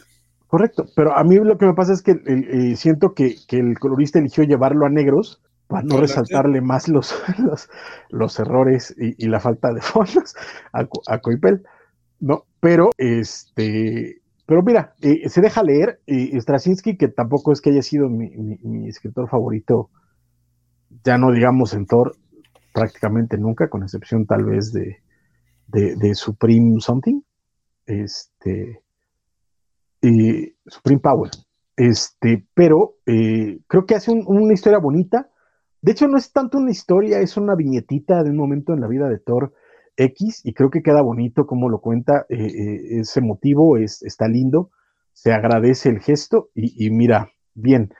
Eh, si lo comparo con la de Dan Jorgens, esto es una pinche obra maestra, pero si lo comparo con las que siguen o con las que estuvieron antes, pues sí, me, quedan a deber tanto, tanto Straczynski como Koipel, sobre todo de nuevo Koipel que hace unas cosas espectaculares usualmente y aquí sí me, falló poquito. Este, después viene esta historia de, eh, em, de Loki, más que de Thor, de la etapa del Journey into Mystery, por ahí de cuando estábamos viendo este rollo de los martillos de, de Fear Itself, este, donde eh, pues Loki eh, anda viajando por el tiempo y haciendo sus travesuras, escrito por Ali Wing, y el dibujo, no me acuerdo de quién es, pero es bastante competente, tampoco, no es, no es de locura. Lee Garbett, sí, a ver. Pero este. Pero bastante, bastante, bastante efectivo, como dices. Competente, este, y la onda es que pues anda viajando en el tiempo y vemos cómo este, el Loki del pasado ve lo que está pasando en el presente, y hay un par de momentos muy bonitos de Loki en esta historia de Aliwi, que a mí por supuesto me gustaron bastante. Entonces, este, bien logrados.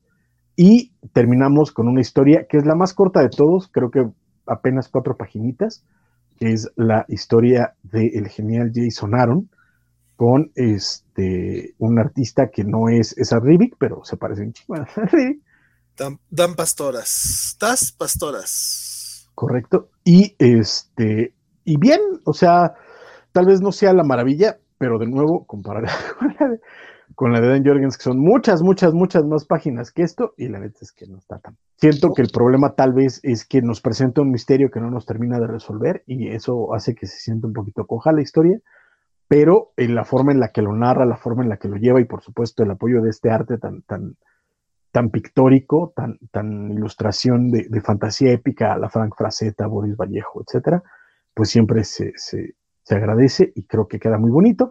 Y cerramos el cómic de nuevo regresando con Donny Cates y, eh, y Nick Klein contándonos eh, un epílogo que a mí me dejó bastante emocionado porque está bastante chido y ese es todo del Thor 24, que es este homenaje al Thor en sus 60 añitos. Entonces, eh, está muy, muy bonito, la neta. A, mí la verdad es que sí se me hace, de tener rato que no había un número de aniversario que lo sintiera de aniversario, o sea, porque si bien la mayoría de las historias no, no, tienen mucha relación realmente con, o sea, es, el, es el, pretexto en marcarlo en el funeral, eh, creo que se aprovecha muy bien, sobre todo porque pues, traer a Walter Simonson, Jason Aaron y a, y a Straczynski, que a mí sí, a mí sí me gustaron mucho. Te digo, lo de Straczynski creo que empieza muy chingón y se cae muy feo, pero para mí me gustan mucho las etapas de ellos tres. Eh, Dan Jorgens, la verdad es que no tanto. Y, y Ali Wynn nunca leí su Journey to Mystery, pero me gustó como él aprovechó no solamente para, para un próximo cómic, que es este de los Defenders Beyond, sino que sigue siendo un cómic bastante, bastante humano y, anclado justamente en el funeral. Eso de, eso de, de, Loki del pasado viendo su presente es una cosa hermosísima.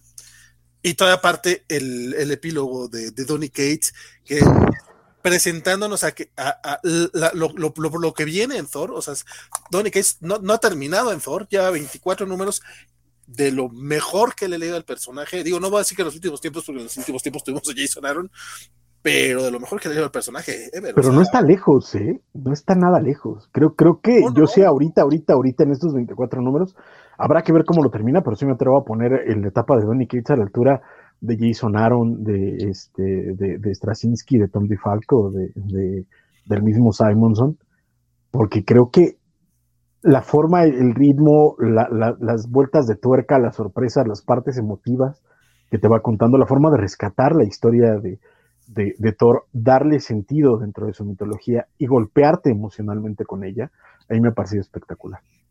Sí, no, la, verdad es que el, cómic ha estado, la serie en general ha estado muy te digo, es que es difícil decir que es lo mejor que has leído porque también te viste lo de Jason Aaron y pues por lo menos sí, sí, sí le anda, sí le anda dando un, un quien vive. También lo de Jason Aaron fueron ocho años y fue bastante consistente. tenemos que ver cómo, cómo sigue Donny Cates, pero estos dos añitos, chulada, ¿eh? La verdad es que el próximo arco que viene, que es el crossover con Hulk, no me emociona tanto, aunque es Donny Cates. ¿qué te digo? Pero ah, es Donny Cates en los dos títulos, entonces por lo menos Marvel no, si, si, tuvo su injerencia editorial, que seguramente la tuvo, no va a ser tan, tan agresiva. O sea, es Donny Cates, tú haces algo con los dos, con los dos monitos, porque tenemos que celebrar su 60 aniversario, que eso es válido. Y pero sí, o sea, me emociona más justamente el tema que nos dejó al final, que obviamente mantenemos. Ustedes no saben la cantidad de spoilers que se guardó Francisco y que por, yo, yo por respeto, cuando ya le di el, cuando di el catch up, dije tampoco los voy a decir, pero es que en serio, tienen que, leerlo, o sea, incluso, ah, un, poquito, un poquito me pongo, me, voy a poner igual que como me pongo con Flash de pinche necio todos los meses. Yo no sé qué están haciendo que no están leyendo Thor, señores. Y creo, creo que Thor ya hasta salió en español. O sea, para que no tengan pretexto. Acaba de salir el tomo 2. Entonces, este, neto, neto, neto, yo no sé qué están haciendo. Entrenle a Thor. Donny Cates, hijo, o sea, la neta es que me, sorprende. Yo que después de, haber sido tan escéptico con su trabajo, porque era escéptico, porque pues, Venom, este, estoy que, que, de veras le pongo casa, o sea, me llevo mi, mi comiquito de, de Thor mesa a mesa a la cama le, cuento cuentos, le acaricio el pelo, le doy dulces besitos para que duerma y después le hago el dulce, dulce amor para Porque es una belleza el cómic de todo. Sí, sí lo es.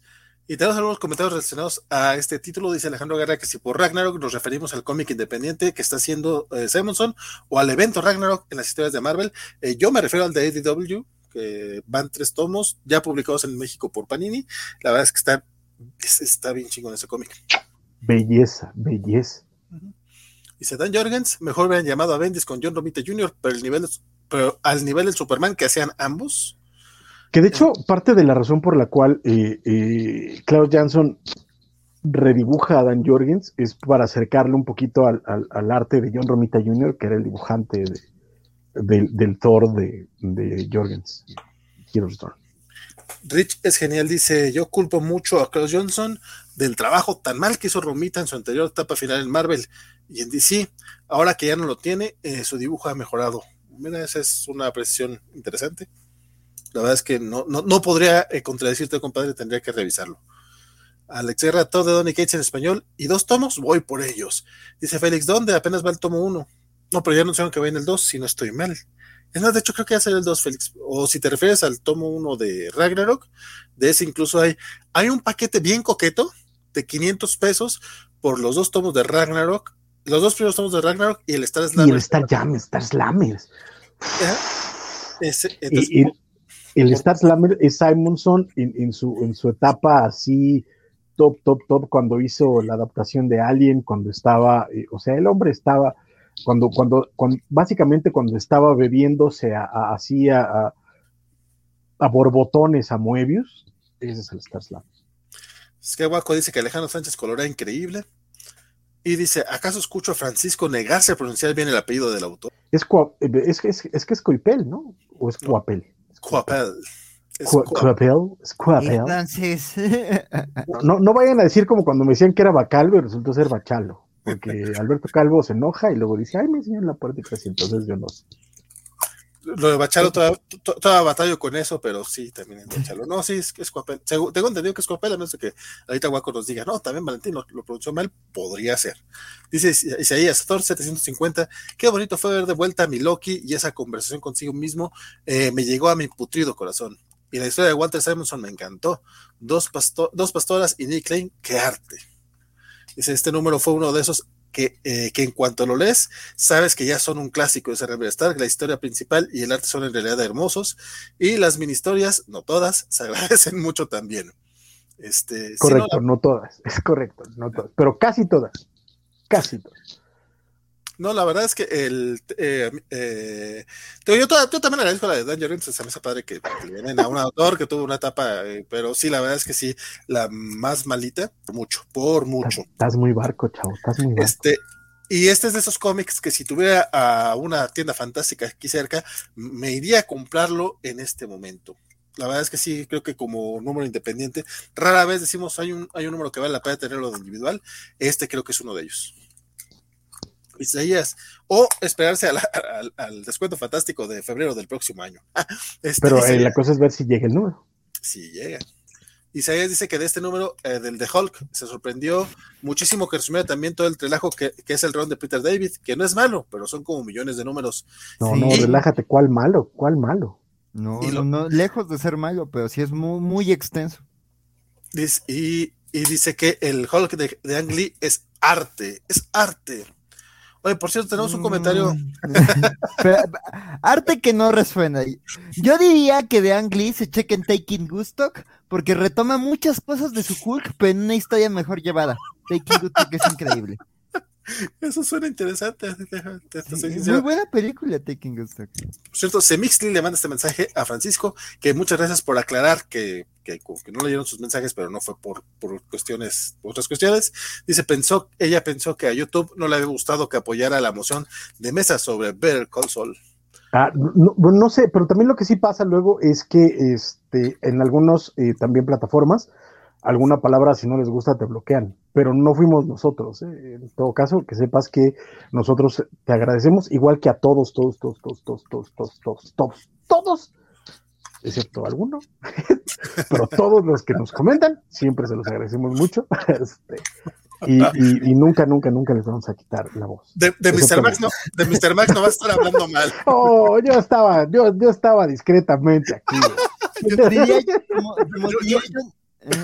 Yo, yo, yo, solo, yo solo aventé la carnada a ver cuál era, a ver si pegaba. No es cierto, Mr. Max, te quiero. A quien le quede el saco, me acordé de un chiste de John Oliver de, de eh, eh, extraño a todos, menos a tres, dos saben quiénes son, uno no. así, así. Dos saben quiénes son. Igual conoce que es Olivier Coppel. Ah, ah, es que eh, es, francés, si es, si es francés, si es Olivier Coppel. Olivier Coppel. Bonjour, pedazo de soquete. Exacto. Le pupú, la royer, le guagua, básicamente. Y pasamos al bloque mutante que sigo sin hacerle cortinilla, como tampoco hice cortinilla de la reseña de Waco, por ejemplo, durante todo. Voy a hacer reseña, desde una vez voy a hacer la, la cortinilla de Waco ahorita que estás De aquí presente, de Obi-Wan y de Miss Marvel, para que no vuelva a pasar. Así desde ahorita les voy a hacer, los voy a hacer este fin de semana. Dice Knights of X número uno. Mi querido Axel, yo sé que tuviste que haber leído el Knights of X. Sí, pues digo, saben que, que yo fui como el único del staff cobacho que siguió leyendo Excalibur y que de alguna forma lo, lo defendió pues el evento favorito de Francisco Ex Ex of Swords. Este, este, entonces, este, la- Del que, por cierto, tengo el maldito ómnibus, no me critiquen. lo, has apoyado más que yo. vez. Déjenme en paz. más que yo. Le has dado más dinero a Excalibur y a Tiny Howard que yo. Pero era de remate, era de remate. Sí, sí, sí. Pero bueno, el chiste es que, eh, eh, pues sí, lo, lo he defendido y creo que uno de los argumentos que yo decía era que, este, que se sentía como una quest y que incluso lo comparaba como con estos programas que adaptan partidas de rol. Y me da mucho gusto que en este primer número te dicen eso. Es como de, esta es una quest. Este, este cómic va sobre, sobre quest, va sobre seres mágicos y digamos que aquí el conflicto con el que parte la quest eh, te- básicamente te resumen todo Excalibur. Aquí me gusta que a diferencia de- del Excalibur número uno, que no sabías por dónde iban los tiros y que hubo unos primeros 12 números en donde no sabías de qué demonios iba la serie, como Apocalipsis haciendo cosas para que al final se vaya con su otra familia.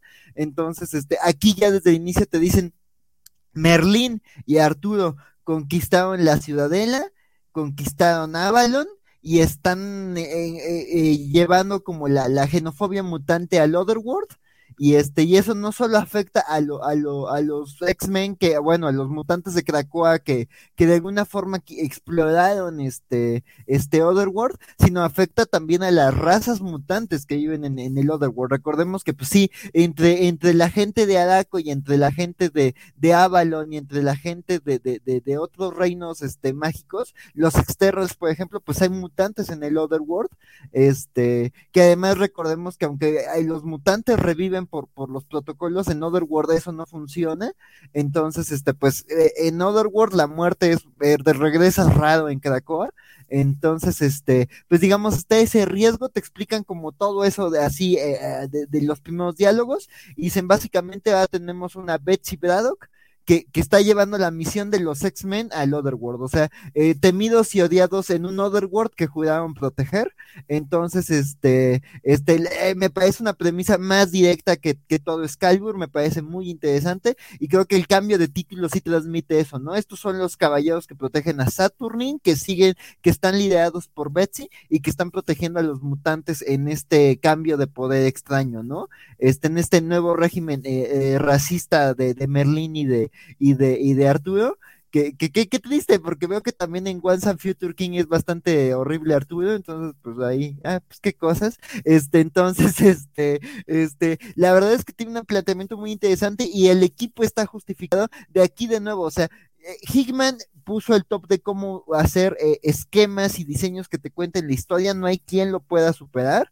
Luego está Aliwin, que ha hecho algunas paginitas interesantes, pero también entiendo por qué Hickman tiene tan buena estima, estima a Tini Howard, este, que hasta hay un tuit en donde dice que está más orgulloso de ella que de sus hijos, porque la verdad es que cuando te explica el tema mágico y cómo, y por qué se toman ciertas decisiones, como que te lo explica interesante, entonces, este, ah, por ejemplo, aquí, este mutante me dio mucha risa el detalle, porque es una, sub- yo sé que aquí tampoco es estimada Vita, vi- estimada Vita Ayala, pero eh, una subhistoria que me gustó de New Mutants es la de este chico que es un mutante que, que siempre, eh, por su forma física, por su mutación, siempre se sintió fascinado por los seres mágicos y decide recorrer el Otherworld y dice, no me importa morirme, quiero este, explorar este mundo y vivir una vida que no pude vivir en Jersey.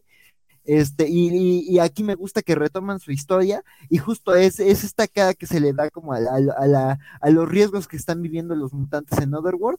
Entonces, el equipo me parece interesante, te plantean reglas, y ahí está ahí una burla de otra vez 10 este, elegidos. Ay, no, por favor, no me digas que otra vez va a haber un torneo de espadas, y es como de no. Ya no va a haber torneos, ahora estamos roleando durísimo. Traigan, llamen a tus amigos, llama a Dan Harmon, aquí va la quest este, llamen a los de Amazon, a los de Leyenda de Xbox Máquina, aquí va la quest pura y dura, y la verdad es que está interesante, o sea, no, eh, creo que, o sea, sí está bien que te tengas presente lo que ha pasado en Excalibur, pero si no te interesó, yo creo que este es un buen reinicio para que aquí ya entiendas más o menos ciertas situaciones, a lo mejor te vas a perder con detalles de personajes como la situación de Gambit, que digo, se explica porque Rogue está e-, en los X-Men, y lo de Shogo, que aquí te lo resumen muy rápido, Shogo en Otherworld se convierte en dragón y le encanta ser un dragón, este, y eso está afectando su vida como humano en Y ahí hay, una decisión que toma este Jubilee y Shogo, ¿no? Entonces, ciertas eh, eh, cosas que no terminaban de cuajar de Excalibur, creo que aquí están muy, muy bien retrabajadas y la verdad es que creo que es un inicio, un reinicio potente, creo que se entiende por sí solo, pero igual y si ya venías de, de, batallar con Excalibur, está bien que, que, entres en esta historia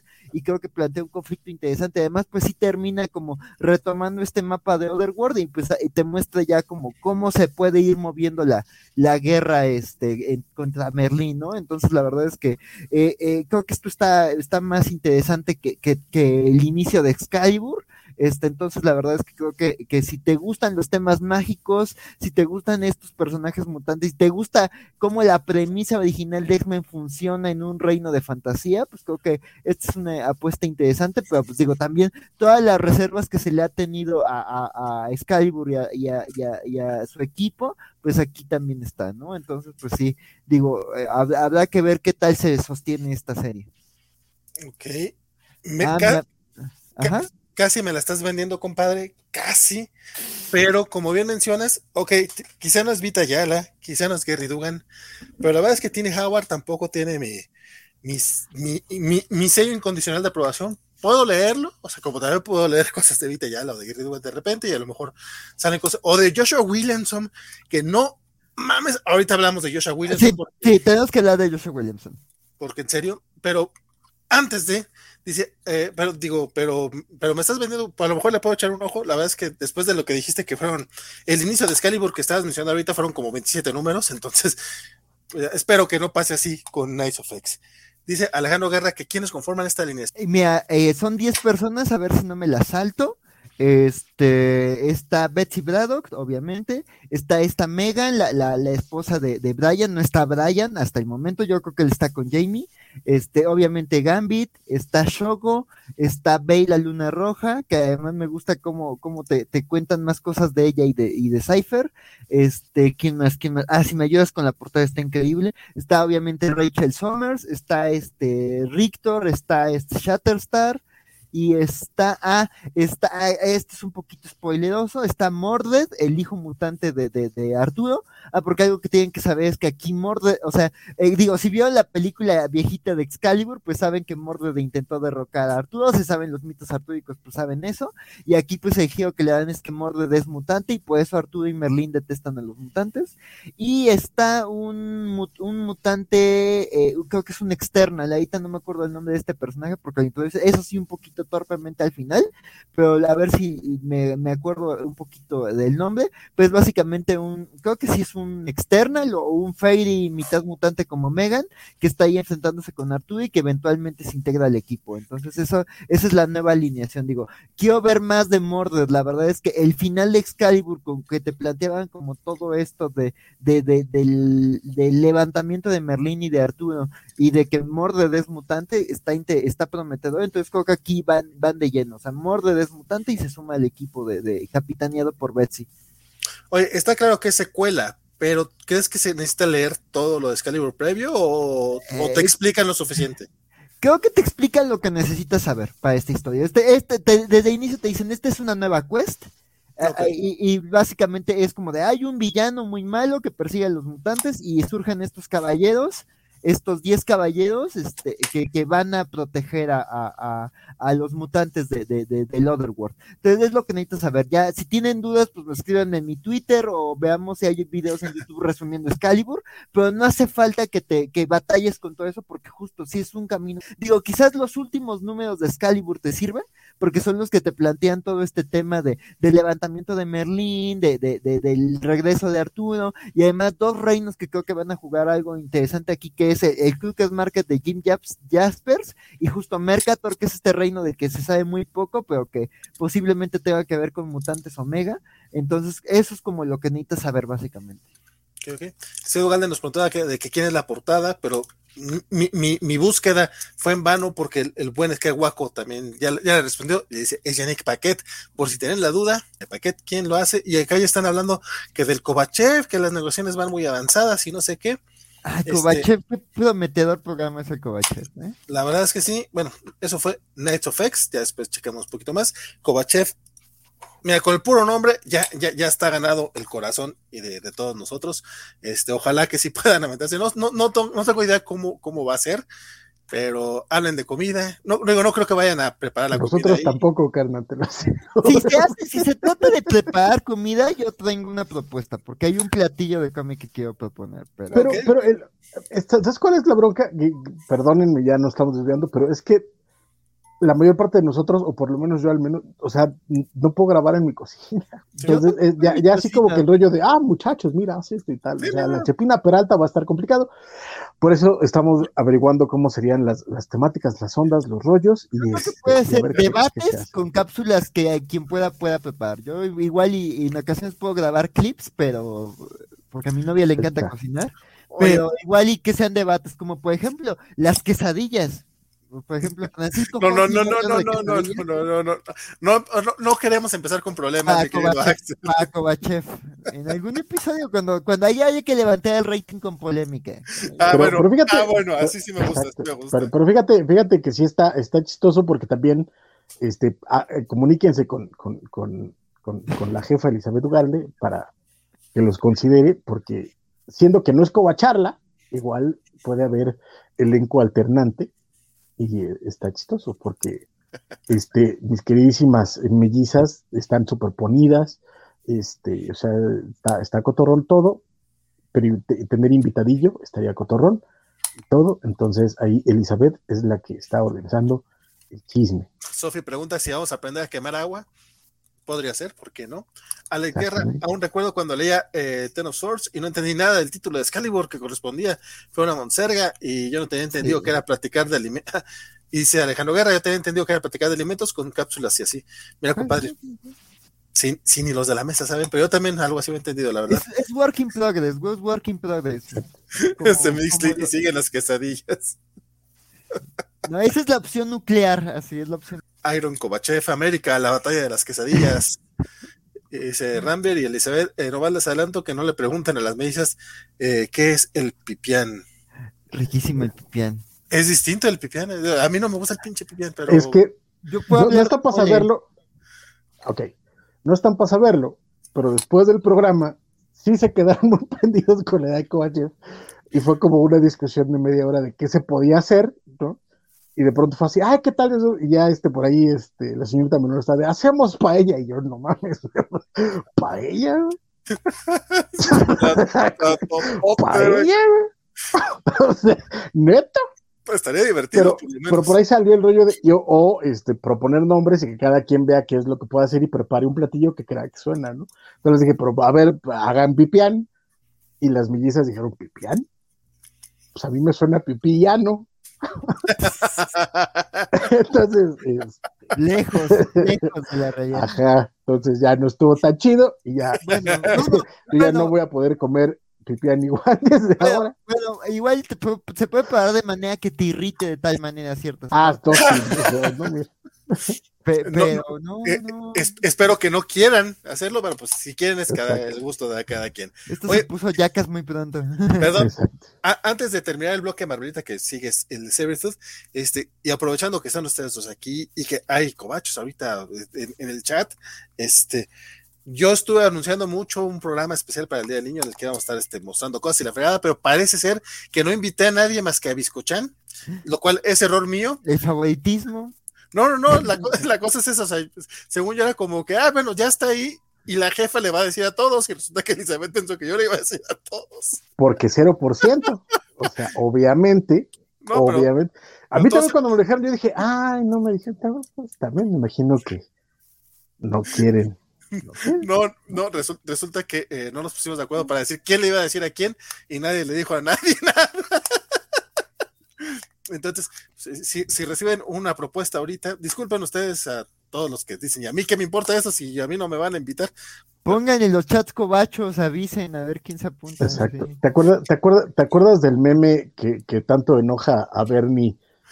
Que él dice que es eh, el libertador y yo digo que es Santana que está así dice ya no quiero nada ya, no quiero nada Mira, estos van a hacer la, la, new alineación covacha así van a ser una situación new Avengers como de, se fugaron unos reos no hay quien lo resuelva y a ver qué random se juntan Sí, pero la cosa es que es mañana a las 6 de la tarde, hora de México, una de la mañana de, España. ¿Y qué es de Argentina? A ver si Mariano está viendo, ojalá se anime también. serán como a las 8, yo creo. De hecho, pero es que, eh, pero es que el problema es que está fuera de relevos australianos. O sea, si alguien se tiene que la fregada, como por, ejemplo las mellizas, es pues que, que, le llegue a las 7, a las 8, la cosa es estar presumiendo pendejadas que tengamos y platicarlo y que sea exclusivo de Twitch. Es que ahí el problema es que acuérdate que es muestra, ¿cómo es? Muestra tus cositas. Muestra tus cositas, coma, friki. no, no, no, sin la ah. coma, sin la coma. y el ah, no, de, abril, qué incorrectos, amigos, qué Exacto, a, mí me dijeron que iba a ser el primer show exclusivo de OnlyFans de la Covacha, eso fue lo que me dijeron. No, no, exclusivo de Twitch. a mí me dijeron que iba a ser exclusivo de OnlyFans pero necesitas cámara, no este, y, mi, querida María no puede estar. ¿Qué? Oh, buen punto, buen punto. Ah, ese sí. Mixly dice que hacemos pintacaritas o peinados locos. Ah. Oye, yo no tengo. O, yo no tengo... o, figuras con globos. Yo no tengo. Wink. yo, yo, yo, no tengo vástagos ni y no, y no, pelo mucho a mis sobrinos, pero sí, sí escuché que esta semana este, en las escuelas primarias de todo México estuvieron vueltos locos. Es lo que eh, eh, me tocó verlo, sí, de hecho, o sea, sí me, me, me tocó este. Eh, muchos memes. Me, me, o sea, sí hubo mucha como de, niños vengan de superhéroes o de pijamas. Me tocó una prima justo fue de, ah, día de pijamas en la escuela de, de, mi, uh. de mi hija. Y yo de, ah, qué chido. Y también justo fui como a hacer mandado frente a una primaria y de repente sí vi así como harto Superman chiquito y Capitán América chiquito pasando y fue y después se llevaron a Axel mm, arrestado y así no no este, no por, ahí hubo una foto de, peinados raros así que como que de les Maruchan, cosas de Maruchan de Maruchan cosas Rocher, o sea, pero es que sabes qué pasa la pandemia Sí. O sea, la banda post pandemia sí necesita, de nuevo lo, dijimos para la, para la mole, lo hemos dicho para el Vive Latino, o sea, la banda después de la pandemia necesita, necesitas como sentir que ya podemos hacer otra vez cosas afuera, güey. Entonces, se está descontrolando el rollo, pero qué bueno, sobre todo por los niños. Sí. La neta es que los chavos necesitaban también ya un poquito de, de, ese sentido de volver a estar con. Sí, sí, pues digo eso, ¿no? E, el, volver a estar en compañía, el divertirte, y generar anécdotas, pues creo que eso se, extraña y la verdad es que creo que papás y, y, niñas y niños este, se, divirtieron mucho, eh, vi como experiencias así como simpáticas en redes, como dicen, hubo memes, entonces, y creo que todo este tipo de eventos están demostrando que la gente extrañaba mucho, ¿no? Digo, yo al rato les termino de contar el chisme, pero eh, eh, la semana pasada hubo fiesta de Lili ah, la Rosa y la gente estuvo muy emocionada. Entonces me encontré a varias gente del ambiente comiquero, este, saludos a Bef, a Santarriaga, este, hay a más gente, luego, luego termino de contar, pero la verdad todos muy emocionados, entonces pues creo que también el Día del Niño va a estar en grande. Sofía, Sofía Albain tiene toda la razón, dice que todas estas cosas ya existían antes de, la pandemia, que las mamás fueron las que descansaron de esas pendejadas durante, durante la pandemia, pero lo que también menciona Valentín es cierto, que hay, hay, esta sensación en redes de que esta vez se veía más, o sea, era todavía más descontrolado, ¿no? O sea, como que antes el Festival de Día del Niño era el Festival Día del Niño y estaba chido, y sí, los papás eran los que lo sufrían, ¿no?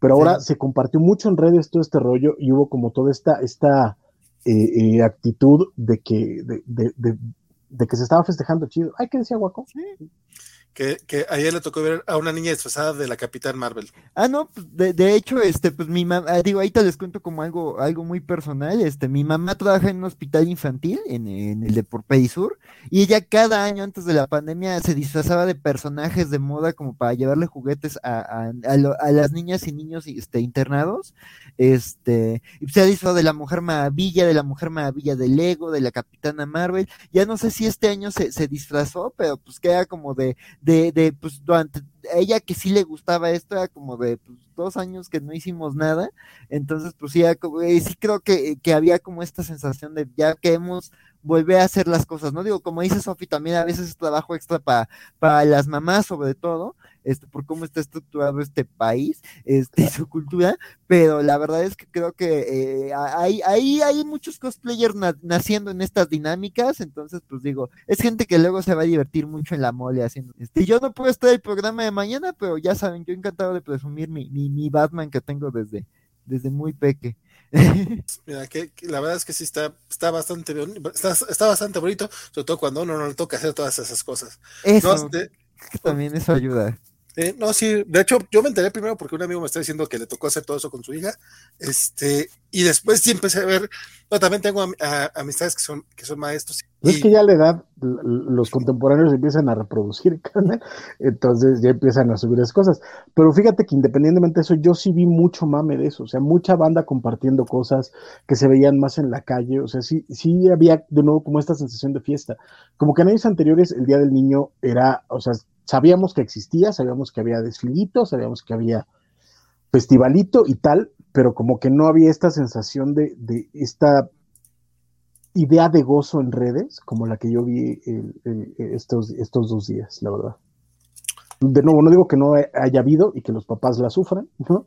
Porque, pues, sí, ¿no? Pero este, siento que hubo un poquito más de esa, de esa idea de compartir ese momento esta, esta semana. Eh, lo que no sé es si fue gozo o no, pero ¿qué tal, Sever? Tú eres mi querido Axel.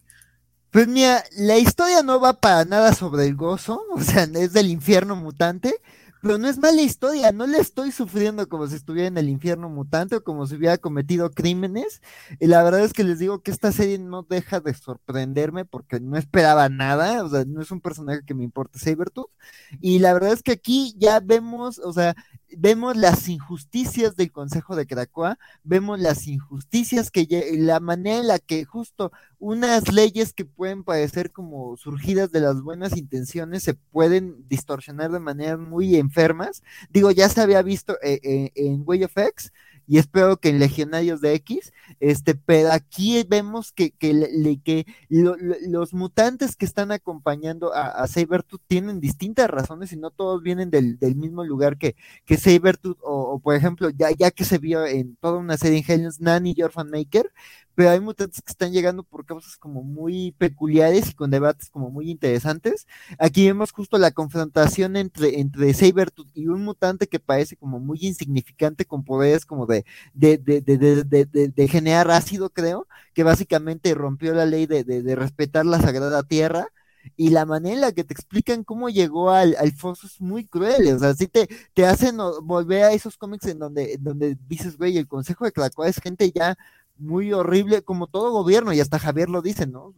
Es, ejercer la ley no va a ser siempre, o sea, siempre va a haber cosas que se nos van a ir a nosotros y va a haber un punto en donde nos vamos a volver a algo más, y aquí ves la respuesta desde el otro lado, ¿no? Entonces, la verdad es que no tengo mucho que agregar, digo, quiero ver cómo se cierra este primer arco, pero creo que está planteando cosas interesantes, creo que estos otros mutantes que, que llegaron a, a, acompañar a Víctor, este, están planteando, se están planteando debates morales muy interesantes, están sirviendo para explorar eh, eh, cosas de la isla que habían quedado ahí desatendidas. Entonces me, me, gusta que al menos esos aspectos no se pierden de la idea original de, de, la etapa de Krakoa. Y la verdad es que creo que plantea conflictos muy interesantes con poderes, con personalidades de personajes, con las leyes establecidas y con las reglas de, de esta, de esta nueva etapa. Entonces la verdad es que creo que es una serie que, que está haciendo cosas muy locas y que creo que está explorando esa premisa, ¿no? Y creo que es algo que se había perdido un poquito, entonces me gusta que, que están respetando ese espíritu y la verdad es que estoy muy gratamente sorprendido. Entonces sí, sí, muy interesante. No esperaba estar disfrutando un cómic de Sabertooth. Eh, y, básicamente y, básicamente, ¿qué, ¿qué voy a decir? Dijiste que era un cómic que está explorando. Ah, perdón, y básicamente es un cómic que está, aparte como que está pasando un poco debajo del radar, ¿no? No, no, no, está haciendo mucho ruido, no, la verdad es que no creo que, yo, yo que estoy en grupos de memes, de, de, de, de páginas, de panes, no está muy presente en la mía de, de, la gente, y la verdad es que, o sea, digo, el, el, arte no es nada destacable, tampoco el guion es así, nada no visto, pero la verdad es que creo que está planteando cosas muy interesantes y creo que eh, a la distancia va a ser un cómic que vas a decir, fue una propuesta interesante en este, en este, en este run. Eh, interesante y pues sí, sí, si quieren probar como cosas interesantes o están algo desencantados de algunos de los títulos más taquilleros de, de, de, la etapa mutante, pues eh, eh, les recomiendo este Cybertooth, digo, mucho mejor que X-Force totalmente. Dice eh, escritor Víctor Lavalle, y ah, el dibujo es de Leonard Kirk, Leonard Kirk, mira. Sí, sí. Ok, va. Pues ahí está Cybertooth, y con eso cerramos el bloque Marvelita, nos queda todavía muchos cómics, pero... De hecho, más rápidamente eh, decirle a Félix que, eh, porque nos puso por ahí en Twitter que quería saber nuestra opinión del cómic de Maestro, creo que salió esta semana, este, pero yo no lo vi en, en este, donde tenemos nuestras copias de reseña, entonces, este, esperemos que la próxima semana llegue generalmente, mano. No sé tú dónde lo hayas leído, querido Félix, pero este, pero pues esperemos que, llegue. Sí, si nos puedes pasar el contacto ahí por Twitter. La, verdad es que yo eh, tampoco, tampoco lo, lo, tengo en el radar. Pero mira, a mí me faltan dos cómics de, saga que no sé dónde los voy a leer. Digo, porque de, aquí a que salga el, próximo deluxe va a ser mucho. Pero bueno, con eso cerramos el bloque Margarita. Vamos ahora. No te vayas a olvidar, mi querido Francisco, de lo que quieras decir. decir algo. Después de que, de que pasemos en la cortinilla, porque vamos a empezar los cómics DC de la semana.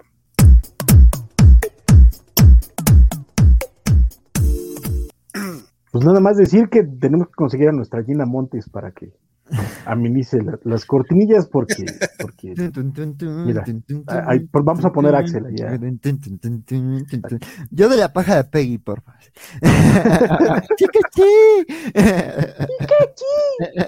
Cada quien sus gustos, yo no voy a criticar a nadie. La pájara Peggy, ¿no? Yo no voy a criticar a nadie. Este, pero vamos a hablar acerca de este comiquito de Black, DC Black Label, que la verdad es, bastante coquetón, de Joshua Williamson, que es un escritor que yo he mencionado, se me hace medianón en general, pero hace rato que, hablaba Francisco de, estos, de estas historias, él, él hablaba de Moon Knight, este, para criticar el de Amazing Spider-Man, pero creo que este Rose aplica también muy, muy bien, porque desde las primeras páginas hace que te interesen los personajes, eh, yo no, no había leído el primer, el primer número el mes pasado que lo habías recomendado tú, Axel. Esta semana yo me leí los dos, pero cuéntame primero tú. Sí, el, el primer cómic lo recomendaste muchísimo. ¿Este segundo se mantiene o qué onda? Se mantiene, se mantiene. Eh, la verdad es que eh, para los que comercial, aquí viene comercial de, de, la covacharla de Star Trek, ya, ya les conté ahí que me gustan mucho las historias de Heist pero también entiendo los abusos que se caen y los errores que se caen en una mala historia de heist. Rogues es un heist muy bien hecho, tiene giros muy interesantes, pero como dices, este número 2 te plantea una nueva situación y te dice, así avanzó la historia desde el número 1 este, y de repente va dando pequeños giros, ¿no? Ese, ese tema de que la, se están aventando a lo desconocido siguiendo a Leonard Snart y que es un salto de fe que se aventaron y, y, y, ya se les están acabando las oportunidades. O sea, el número también te va contando poco a poco cómo ciertos giros o cosas que están pasando hacen que el, el agua, se, el, riesgo esté subiendo para el equipo. Entonces, la verdad es que ellos en Ciudad Gorila este, se enfrentan como a varios desafíos, a cosas inesperadas, pero también ves cómo Snart va tratando de mantener al equipo este, bajo el redil. También creo que algo muy interesante es que te, te explica muy bien las motivaciones de cada uno de los personajes, por qué siguen o por qué tienen dudas de la misión, este, y sus capacidades. La verdad es que eh, eh, los Rogues, pues digo, no, no eran villanos que me interesaban mucho hasta creo que fue eh, con Final Crisis que sacaron unos especiales de villanos, creo, que ahí como que dije, ah, interesante, y luego salió la serie de The Flash y ahí su, representación se me hizo bien padre, entonces como que ya empecé a tener más en la mira a los Rogues, pero la verdad es que aquí te explican muy bien sus relaciones, sus interacciones, sus poderes, sus intereses, todo, o sea, yo no me importaba para nada Trickster, y acá entiendo Trickster, ¿no? El tema de, la, hermana de, Snart y, y, otro, otro de, los integrantes del equipo también da, cosas como muy interesantes, entonces la verdad es que eh, eh, entiendes muy bien el rol de cada uno de ellos, y eso me parece muy interesante. Y digo, y también algo que hace este número muy padre es que tienes muy clara la historia del equipo, pero de repente te mete otra historia, pero no siento que se descarrile. O sea, como que el tren sí se forzó un poquito, pero disfruté también este, esa vuelta fuerte que se dio, porque la historia que te cuentan, o la historia que también se va este, se está entrelazando, que es de Ciudad Gorila, me pareció bien interesante. O sea, creo que ahí hay, cosas como muy interesantes que contar de, de, cómo se ha vuelto Ciudad Gorila, su estructura, sus dudas y los propios personajes que no son Grodd. Entonces, la verdad es que creo que es un número que hace muchas cosas, pero las hace muy bien. Y, también el apartado gráfico es increíble. O sea, esta, esta página de, del viaje de los roads es increíble. También unas, unas secuencias en, en, bote se me hace muy interesante. Me sorprende todo lo que te cuentan. Digo, sí tiene más, extensión que, que el cómic estándar, este, pero la verdad es que te cuentan muchísimas cosas y el arte tiene unas, unas, unas cosas también muy interesantes que hacen que disfrutes más este viaje con esta bola de brigón. Sí, Fíjate que, eh, te digo, yo... Me, acabas, me, perdone, perdóname, Valentín, perdóname. Sí, sí. Me acaba Axel así de, de, iluminar el corazón diciéndole a los Rogues esta bola de bribones. así, así sentía hasta bonito, vieja. Ahora, ahora, si algún día me toca traducir a, a los Rogues, los voy a decir bribones. Esa va a ser la traducción de, los Rogues para mí oficial. De ahora en adelante va a ser bribones. Que de hecho creo, creo que sí, no, que no le quedaría mal realmente como traducción. No, me ha encantado. Por eso fue así como de, güey, o sea, qué bonito. qué bonito. ¡Qué bonito! Márcame. Exacto, sí, total. Eso de los tacos of X, mano. Estás, estás, tirando oro en este programa. Sí, no, me, me inspiro, mis viernes de inspiración, sí. Sí, no, es que, es que me quedé pensando, realmente sí, Rogues, es, es, tan difícil la traducción de Rogue como tal, este, y creo que, que, que, que, en, México, por lo menos, no, no, no lo suelen traducir, o sea, les llaman los Rogues porque, pues, como que no, no encuentran esa palabra justa. Y sí, o sea, yo, lo estoy masticando todavía, pero sí, mira tú. Es que a, mí, a, mí, me encantó, o sea, esta bola de bribones fue a huevo, a huevo, o sea, a huevo. Bueno. Axel, eres un genio. Gracias, gracias. no, ve, ve, ve qué chulada de página. Este sí, no, eh, lo, lo, que te voy a yo eh, me aventé los dos cómics esta semana. La verdad es que qué chulada de cómics y los dos muy distintos. El primero, como mencionas, es un poquito más tipo heist. Digo, no, es, no es que se esté perdiendo el, el, feeling de robo, pero el primero es de conocer a los personajes, este, y quién va a ser quién, quién va a ser el músculo, quién va a ser acá, este, e incluso esa, pequeña, eh, pequeña escena inicial en el bar con, con el rey, con, el rey del, de los condimentos como el barman, como el dueño del bar. y, increíble y toda la bola de villanos es una cosa hermosísima. Lo único que me causó un poco de conflicto es que hayan pasado 10 años y Leonard Star ya esté todo, todo canoso. O sea, digo, si, si, si ves una foto mía de hace 10 años, obviamente sí envejecido feo, pero creo que no tan feo. Entonces, no me queda claro qué edad tenga el Capitán Frío en general de la vida, pero pero fuera de ese pequeño detalle que sí me sacó un poquito de onda. No es que, por ejemplo, ves a Trickster o, a esta Golden Glider, las, los ves más grandes, pero no mucho más grandes. No. Este. Hay, hay banda que se envejenta muy cañón. No, sí, eso, también es cierto. Este, el, el primer. ahorita está, Además, ha visto mierda. O sea, ya ves esta secuencia en el barco. O sea, él ha visto mierda. O sea, también ha envejecido más. Eso sí. Eh, pero lo, que va, ese, primer número, creo que te lo vas a encreñar con todos. Este, quieres, que, sabes que son, que, son, son villanos, que, que, han hecho todo mal, pero quisieras que les vaya bien. Y justo al final del primer número, Williamson te recuerda, son villanos, o sea, son unos ojetes, sobre todo el Captain Cold, ¿no? Y, es, y, es, eso, eso me gustó mucho de ese primer número. Y este segundo, que es este viaje hacia Gorilla City y, de repente es presentarnos toda la nueva sociedad, todos los cambios que tiene Ciudad Gorila, que me encanta, que me pudieron encantar. La verdad es que yo sí me quedé así de, güey, ¿dónde había estado este Williamson? Antes digo, no es que no, nuevamente, no, no, no, no, no, digo que sea este malísimo como escritor, ni mucho menos, no creo que Deja tú, deja tú dónde estuvo antes, dónde está hoy. De verdad, de verdad, de verdad, este mes tenemos que hablar de Joshua. Llegaremos ahí. Vamos a hablar mucho de Joshua. Buen punto. Pero por lo menos esto de Rose, neta, estos dos números son una joya. Eh, nuevamente, creo que son de los que sí valdría la pena comprarlos de manera individual. Estos, por ejemplo, sabemos que no son grapas, son, este, deben ser Prestige, si no estoy mal, los de... Singles. No, no, son, Prestige, ¿no? Creo. Sí, siguen siendo singles, Prestige, pero singles. Bueno, son es, que, es, que, por eso hay que hablar de grapas, porque no salen grapaditos no, singles, de tantas No, porque son, son, singles. Singles todos, no. Pero bueno, este, eh, bueno, estos cómics individuales creo que sí valdría la pena comprarlos. Si, no supiera que no tardan mucho en sacar el formato, el formato coqueto en pasta dura y recolectado, o incluso que, Televisa tampoco va a tardar probablemente en sacarlo porque se sacaron The Dirt o otros de Black Label. Sí. están saliendo, están saliendo pronto. Entonces, pero la neta, si tuviera un poquito más de lana, o de si presupuesto destinado a gastarlo eh, de manera, eh, pues que también salen muy caros los Black Label, pero si tuvieran ese presupuesto, sí les entraba, porque neta, cada número ha sido una joya y espero, espero que, que, que, que logre, logre, llevarlo a buen puerto, Williamson. Yo sí creo que si lo traes más, yo sí quiero esa serie, porque la verdad es que están haciendo unas cosas bien bonitas. Sí, está, está, bien chingón, está bien chingón. Este, los personajes, la verdad es que los estoy estoy, estoy amando odiarlos.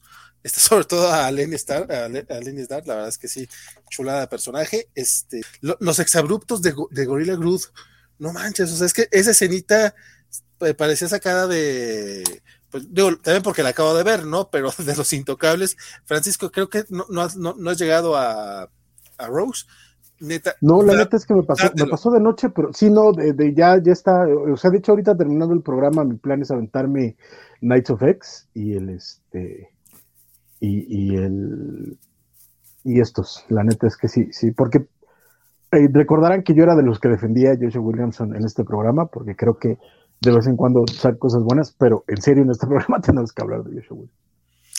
Eso, eso, eso me late, este, y pues bueno, seguimos con un cómic que no leyó nadie de la mesa, pero adivinen quién sí lo leyó.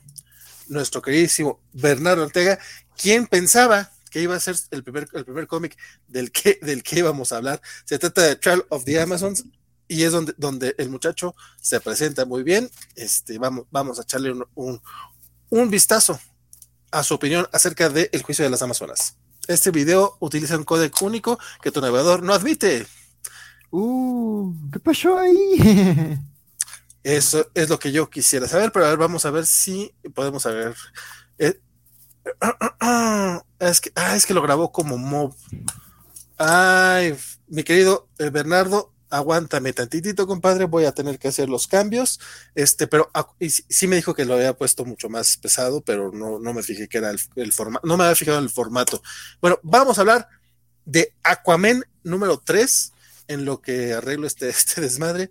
Em, mi querido Axel, tú, tú, tú, llegaste a Aquaman, pues sí, así se llaman los güeyes. Sí, Cuéntame un poquito. Sí.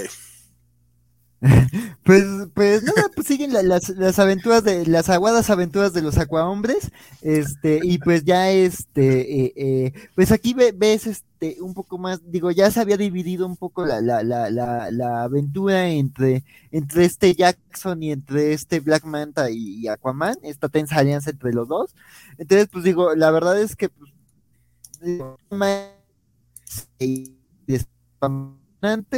el, el arte está muy bien hecho, este, e, en este número, e, e, este Jackson es, menos insoportable, porque digo, en los primeros dos números era como el berriche de te odio, papá, y este, y acá, pues digo, ya la relación ya es un poco más como Vegeta Trunks, ¿no? O sea, una tensa relación paterna, este, pero este, no, no, no está mal, o sea, creo que ahí hay unos giros interesantes, ahí hay unas incorporaciones de personajes a la historia, eh, eh, todo el reparto como de, de, de viejos conocidos de, de Aquaman, este, tienen ahí este, este, su participación. Y pues digo, la historia este, avanza y digo, aquí como la portada lo promete, pues digo, llega a Gotham.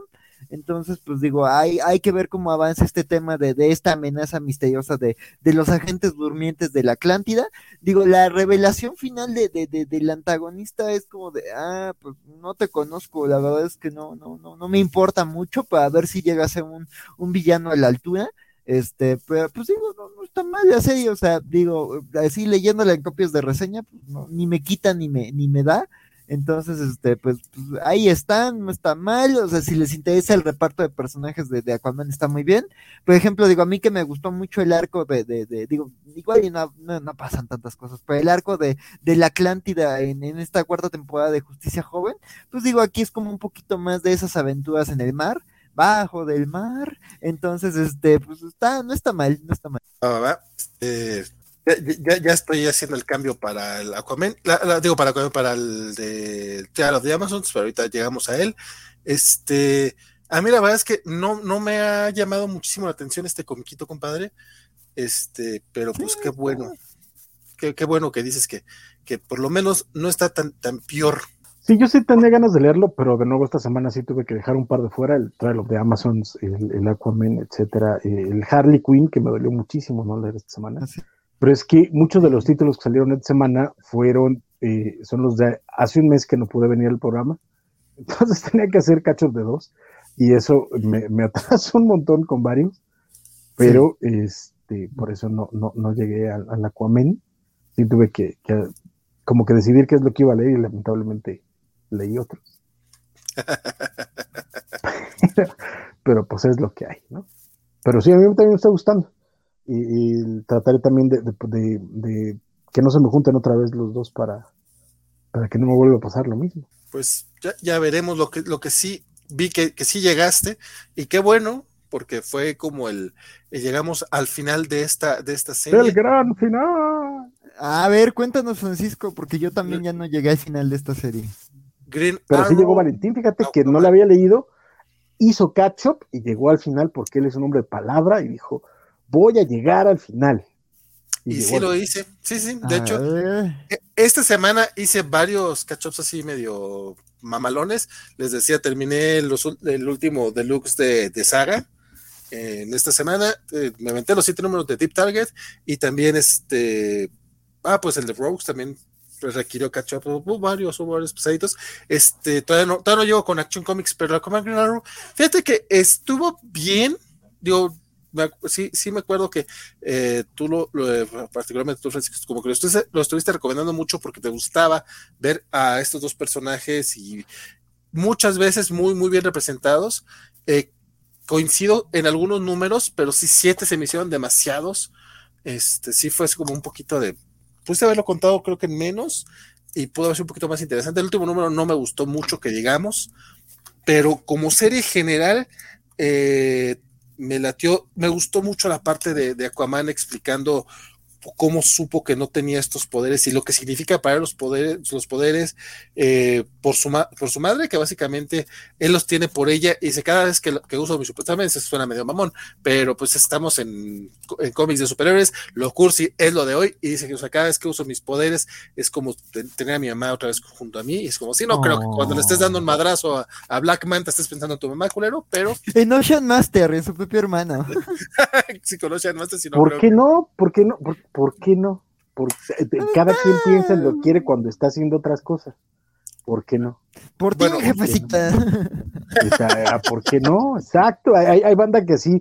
No, no, no, recuerdan ese letrero que tiene Homero, Homero en, su, en su trabajo? A ver. Hazlo por ella. Do, do, it for her. Pasa con los futbolistas, es como de por mi madrecita Exacto. santa. Pasa, pasa en los actores porno, también están pensando otra cosa. ¿Por qué no? ¿Por qué no? ¿Por okay, qué no con Aquaman? ¿Por qué no con Aquaman? Bueno, de hecho. a ver, de, a ver. De, de, hecho, pasa en un momento de Operación Bolívar, este, haciendo el teaser de que en mayo lanzamos nuestro, nuestro programa de notas de caso Operación Bolívar. este, es, e, ese momento de Operación Bolívar, a mí sí me dio mucha risa, pero sí mereció un momento de, de, estarnos cuestionando qué clase de cómic estábamos leyendo, pero está muy gracioso cuando se libera el cuate porque están insultando a su mamá. Este, pero bueno, decíamos, Aquaman Deep Target, este, es, eso, o sea, me pareció una historia entretenida, demasiado larga y creo que, eh, que, que aparte como que se desinfla, bueno, no es que se desinfla porque como que se, se infla y se desinfla, más bien es como, como, montañita, rusa, pues de repente está muy bueno, de repente no tanto, de repente eh, las motivaciones del villano están medio raras, este, y, y de hecho también eso, o sea, al final hubo tantos giros y tantas sorpresas que a fin de cuentas a, qué universo vas a regresar, vas a querer cambiar algo de verdad o es nomás este, el chismecito, este, híjole, quisiera poderla recomendar, recomendarla un poquito más, pero la verdad es que no sé si, quizá para, para leer, bueno, para un tomito, si la saca Televisa, pero yo no recomendaría ni siquiera el TPB gringo, o sea, está bien, pero no me gustó tanto. Este, en, cambio, esta de Jurassic League ya la estoy esperando porque espero que esté muy graciosa, pero es otro tema. Em, sí, se ve increíble. Francisco, ¿A ti qué te pareció este comiquito que, yo sé que lo estuviste recomendando, pero luego no tanto? Pues eh, nada más porque el anterior no lo leí, no estuve en el programa. Este, y este, coincido contigo en la parte en la que ya al final sí parece un poquito largo, y sobre todo que el último número se desinfla, en eso sí estoy totalmente de acuerdo. Este, sin embargo, a mí me siguió divirtiendo prácticamente todo. Eh, es descabellada, es, este, es entretenida, es eh, y en medio de eso tiene momentos de personaje muy bonitos. Toda la parte del número anterior con Aquaman me pareció muy, muy interesante, muy, muy bonito. Y, Oli, necio por, por ayudar a su amigo, me, encantó. de nuevo, eh, son estas personalidades que, me remiten a, los cómics que yo leo de niño y que me divierten mucho. Y de nuevo, de ahí en fuera lo demás es descabellado, o sea, no, no, no pretende ni siquiera tratar de que tuviera sentido, pretende nada más ser entretenido y ya y, en ese sentido creo que lo logra, y de nuevo, y lo logra sosteniéndose en la caracterización y en dos personajes que rara vez le dan un spotlight, por cierto, que aquí creo que se los dan, se los dan con justa medida. También eh, creo que lo, sobresaliente es el arte de, y todo el maldito número estuve tratando de, de, taladrarme el nombre en la cabeza para que no se me olvidara y adivina qué acaba de pasar. Que se te olvidó el nombre de... Exactamente. Roland Triquet de Ronan Triquet, exactamente, que me parece eh, la gran revelación de este cómic, que en este último número lamentablemente sí se nota que ya le empieza a pesar el, el, este, la, la, eh, los siete números mensuales. Hay un par de, momentos donde sí, como que, ah, pero el grueso se sigue sosteniendo bastante bien. El hombre, la verdad es que me parece de nuevo la gran revelación del, cómic. Y yo sí, fíjate que sí lo recomendaría en, un tepecito normalito de, de, incluso gringo, con su descuento tampoco vas a pagar este precio de portada, ¿no? Pero con un 30% de descuento, yo creo que sí lo podría recomendar. Este, a mí me, la verdad es que me, divirtió hasta el final, con todo y que, insisto, sí se desinfló el final. Hay un par de saltos ahí raros, unas elipsis extrañas, un par de momentos que, que se nota que ya se le estaba juntando el lavado con el planchado. El hombre dijo, tengo que comerme páginas porque si no, no llego. Este, pero eh, creo que termina funcionando y el final me parece eh, eh, bastante bonito y, yo lo disfruté, la neta. Pues mira, qué bueno que, a ti sí te, te gustó. Este, no digo que sea, no digo que sea una porquería, digo, hemos leído cosas más malas, eso que ni qué. Y como dices, la, parte que sí destaco es justamente el hecho de que sea un cómic centrado en Aquaman y en Flecha Verde, que son, que de repente, de repente incluso no tienen, ni siquiera tienen título regular asegurado. O sea, no son como Iron Man o Flash, que aunque no puedan no tener tanto reflector o el mismo linterna verde, o sea, bien pueden pasar mucho, mucho tiempo sin tener un cómic regular, ¿no? y recordar que esta, que esta miniserie surge porque los dos cumplen, este, cumplen años, los dos personajes, y los dos surgen incluso antes que Barry Allen, eh, incluso antes que, que, la Edad de Plata, y, y, eso también hay que tenerlo como en cuenta. Son dos de los personajes más longevos del universo DC y que como bien mencionas no siempre tienen el respeto que merecen por parte de la empresa y, del universo en general. Entonces, o sea, del universo ese en general. Entonces, y de nuevo, yo lo disfruto mucho, creo que las caracterizaciones están espectaculares y el arte me pareció una gran revelación. Espero que le den un mejor título, por supuesto, a, este hombre, que creo que puede aguantar un título mensual sin mucho problema y, darle una buena calidad a títulos como, como por ejemplo, el, el Superman Son of, of, of, Kal-El, con este arte estaría de miedo, por poner un ejemplo. Sí, sí, totalmente. Pues bueno, eso fue el Aquaman Green Road Deep Target. A ver si lo termino. Siete numeritos.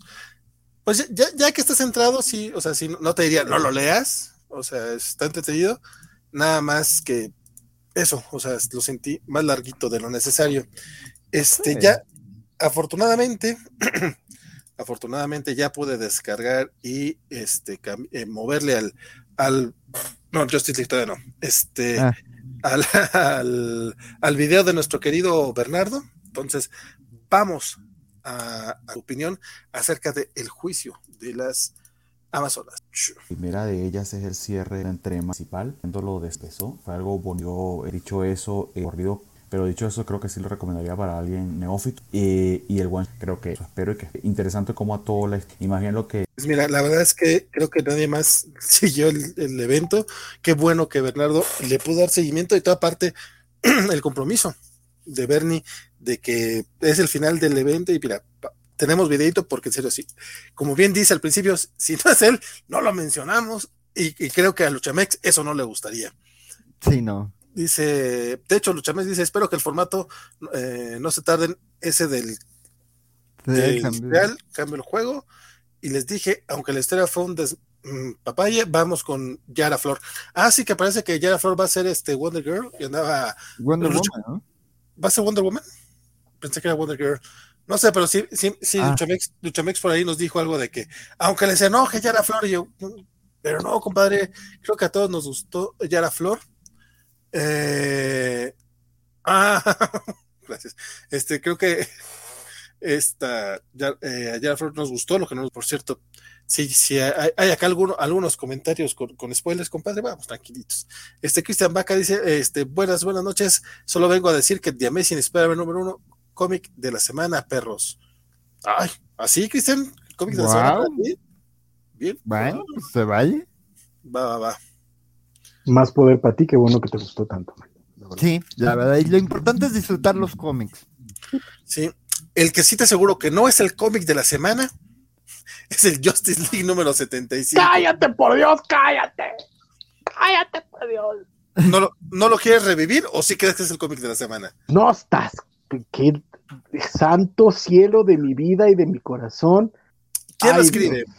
Ay, Dios santo. Ay, Dios de mi vida.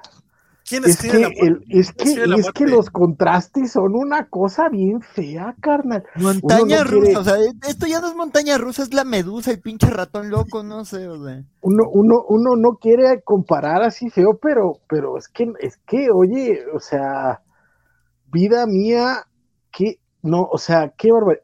Rafa Sandoval, vamos a empezar por lo bueno, creo que Rafa Sandoval hace un trabajo bastante, bastante decente, hay páginas bastante espectaculares, este, se defiende bastante bien, el color está padrísimo, este, o sea, creo que, que, a ese nivel está padre, pero qué santa porquería vida del Señor. Es que esto no, o sea, es que no, o sea, no, ma, no, ma, está, híjole, yo no, yo no leí el Rogues, estamos, estamos hasta ahí de acuerdo.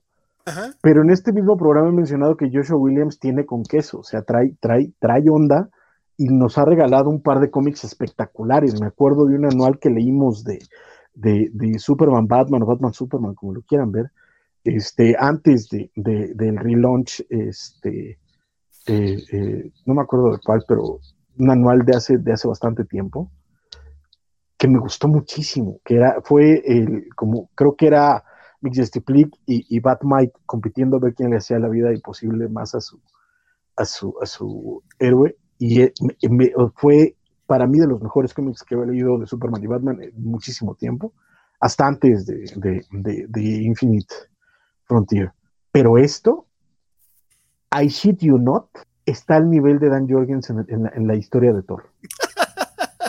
está, está tirado al, a la exposición a lo estúpido, carece de caracterización, no hay momentos de, personaje, todo es, ah, pasa porque tiene que pasar, porque el, guion se, está manejando así, las muertes no duelen absolutamente nada y hay varias, y hay una que además se nota que está pensada para que sea la que digas, no, y, me vale madre, y además es un personaje que yo amo con todo el alma. Sí. O sea,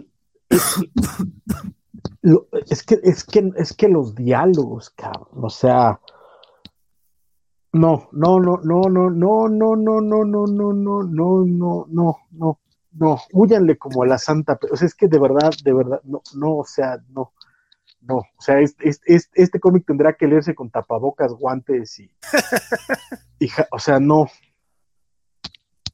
no, no, no, no, no, no, a lo que sigue, vámonos, no. ¿Sabes cuál es el problema con este cómic? Que pues es medular, o sea, sí marca como, o sea, sí va a ser relevante para un montón de historias y cambios de, de, roster que va a haber eh, más adelante.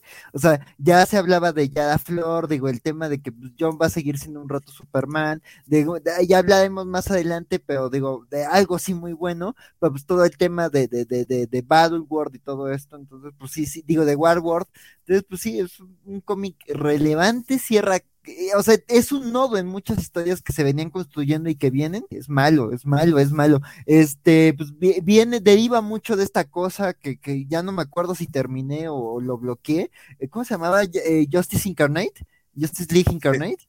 Este, y, y, y, y, comete los mismos errores o peor, porque al menos Justice League Incarnate tiene al menos un número que me parece memorable, que es justo la historia de, de, qué es lo que no hace este número de contarte la historia de estos personajes nuevos o relativamente nuevos o poco conocidos que, que te hagan que te importen. Digo, eh, eh, eh, para los que no saben, hay un número que se centra en el presidente Superman y en la doctora Multiverso, que, que salvo escrito por Grant Morrison no podría importarme menos y la doctora Multiverso menos.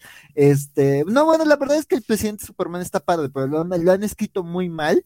Este, pero, ¿cómo se llama? Pero aquí también es lo mismo, no te importa, no te importa este equipo, ¿sabes que O sea, este cómic existe para este, bueno, pues se murieron, porque pues teníamos que refrescar un poquito el roster y vas a ver personajes nuevos en estos roles, pero pues eventualmente también la forma en la que ocurre la, la, la tan cacareada muerte de la Liga de la Justicia, te, está telegrafiando que van a regresar y cómo. Entonces es como de. Y además es una mala copia de algo mejor, es algo imitado hasta el cansancio. Entonces no, no, no es importante. Este tema de, de Fausto, pues es como de, ah, pues volvió no a un villano que viene desde Crisis en las Tierras Infinitas y vamos a reflitear esto. Entonces, sí, o sea, malos diálogos, mucha exposición, no me importa la liga, no me importa la Justice League Incarnate, y sale el Capitán Carrot y, no me importa, y es como, es el Capitán Carrot, es padrísimo el Capitán Carrot, y entonces es como de, no, o sea, es irrelevante, y como dices, o sea, las muertes están telegrafiadas, las muertes se sienten sacadas de otro lado, o sea, hay una muerte que es básicamente Vision, porque se sale de cierta regla, entonces igual y no regresa cuando regresen a los demás, pero pues, es como de, ah, bueno, pues algo se les va a ocurrir, es cómics, como dicen en el especial de Pollo Robot, ah, encontré el amuleto mágico, entonces es como de, bueno, pues, ay, van a regresar, no se enojen tampoco, es como esto va a durar unos cuantos números, y para el siguiente anual, pero pues está tan mal ejecutado que no se siente un momento importante, no se siente un hito, es como de una obligación. Y digo, la verdad, de ese, digo, y es eso, o sea, ese está, la, la, la, la Mary Javins está dándole unas ideas interesantes a la editorial, hay cosas que se están haciendo muy bien, y como decíamos, o sea, Rogues es un ejemplo de esto, es una gran obra de Williams, está entregando algo bien interesante, pero aquí es como cosas que tienen que ocurrir porque por mandato editorial, no sé. Es que estás, es que eh, estás tocando un punto importante, perdóname, Valentín, yo sé que también quieres dar tu. Ahí está, ahí está. Llegas con la silla. Eh, no, es que, es que tocas un punto bien, dos puntos bien importantes. Uno, yo ya estoy hasta la madre del ruido de las crisis. O sea, ya estoy hasta el huevo, ya, ya. Y no off o sea. la primera fue, fue este una forma de solucionar un montón de problemas, como historia hace agua por todos lados, pero es una forma de solucionar eh, eh, un montón de conflictos de, creativos que, necesitaban ponerle cierta, cierto parche. y después eso se terminó cagando en un montón de, un montón de lados y en un montón de formas, pero eso es lo que era nada más, ¿no? Y de pronto ahora ya lo están haciendo casi, casi como, como estilo, como si trataran de hacer una, submarca, o sea, básicamente es DC, la compañía de las crisis. Y, ya, o sea, enough is fucking enough. Lo, lo, cañón es justo lo que, lo que acabas de decir, querido Axel, este nuevo eh, eh, reinado en, DC, por llamarlo de alguna forma, esta nueva eh, cabeza de DC, nos había mostrado que se pueden hacer cosas diferentes, que hay cierta intención de que de hacer buenos cómics, period. Esto apesta a Didio que no puede con ello. O sea, incluso la mediocridad en la ejecución apesta a Didio, apesta a los peores momentos de la empresa. Y eso es, eso es gravísimo, porque parte de la promesa que nos estaban dando desde Infinite, desde Infinite Frontier para acá es que estábamos viendo algo diferente. Y creo que nos lo habían cumplido número a número, mes a mes. Y esto se siente tan fuera de tono de todo. O sea, el rollo de, por ejemplo, sabemos que Superman está en Warworld y estamos leyendo esa historia y está súper bien. El último número del que vamos a hablar al rato está, es fucking espectacular. Y aquí nada más de pronto está Superman volando afuera, arriba de Warworld y desaparece y aparece acá y es como de, güey, ¿estás leyendo tus propios títulos, carnal? Sea, estás, pero del trasero de chango, carnal. Eh, o sea, es que no, no, no, no, no hay manera, no no hay manera. Esto es así, parece, parece que llegó un ejecutivo de Warner y lo puso en medio de la, del, del, roster de publicaciones de este año, así de lo quiero a huevo porque se nota totalmente fuera de lugar con todo lo demás que se está haciendo en DC, y eso es una verdadera lástima. Creo que, creo que este sí es un, tropezón grave para, para Mary Jevins, para DC en general, y, bueno, los personajes que nos estaban rescatando, que estábamos volviendo a leer, que estábamos volviendo a emocionarnos, de pronto todo se va a la mierda por hacer otro evento y otra crisis, y, básicamente DC Comics de Crisis Comics. Es, un asco. Sí, yo la verdad es que tú dices, Valentín, sé que tú quieres opinar. Honestamente no estoy seguro de querer opinar porque ya dijeron todo. El cómic es demasiado... No esperaban, ahora sí que como el meme de, Malcolm, no, esperaba nada y la verdad logró decepcionarme. Entonces yo no espero un evento, a mí me, están, me, está, gustando, me está gustando mucho DC. Yo creo que tenía no sé, desde inicios de los 2000 que no disfrutaba tanto la compañía en general. Este, y, este numerito, digo, sí, sí hay algunos que no me gustan, sí, pues, como todo, como cualquier empresa, o sea, tiran cosas que no, no todo va a ser este, espectacular, pero la verdad es que lo mencionaba, lo hemos mencionado más de una vez, este, incluso con el exceso de cómics de Batman, tenemos un muy buen porcentaje de cómics muy buenos de Batman. Vamos a hablar de la chulada que es de Joker, que nuevamente un cómic del Joker que nos está gustando, es como, como Axel que le está gustando un cómic de Servitude, ¿no? Y este Justice League 75 es una cosa muy, muy triste, que de hecho es, es, es este momento en el que llegan los villanos que son como las sombras de los villanos. No me quedó claro si eran o no los de verdad, que salen todos. Están como poseídos y por eso no son los mismos. Exacto, sí son, están, poseídos por la gran oscuridad. Eh, el momento, este momentito de Aquaman gritando por el multiverso. ¿Realmente Aquaman va a gritar por el multiverso? Sí, no, está súper raro.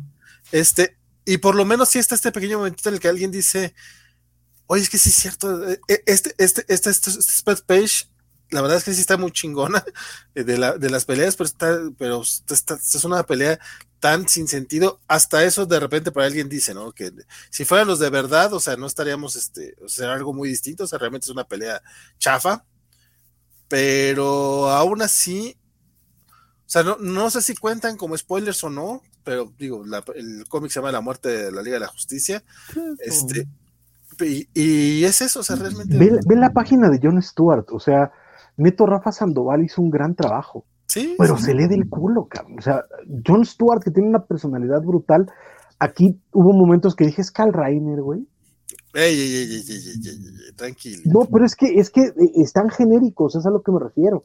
Aquaman gritando cosas que no van, este Wonder Woman que viene de este rollo así de también así todo. Oh, de verdad, es que en serio los niveles están, los diálogos están al nivel de Dan Jorgensen en la historia de Thor. Están tirados al melodrama, pero a lo pendejo. Pero a lo pendejo, porque nos gusta el melodrama. Sí, pero bien Por supuesto, pero es que es ese melodrama, es ese melodrama como afectado, como, ¿sabes? Como, como súper exagerado, solo por exagerarse, como para tratar de crear una especie de emoción que no existe en realidad en la historia y en los personajes. Entonces nada más le voy a poner estos diálogos acá súper, súper jalados para ver si jala, y es como de no, güey, no, no, no, no, qué pena ajena.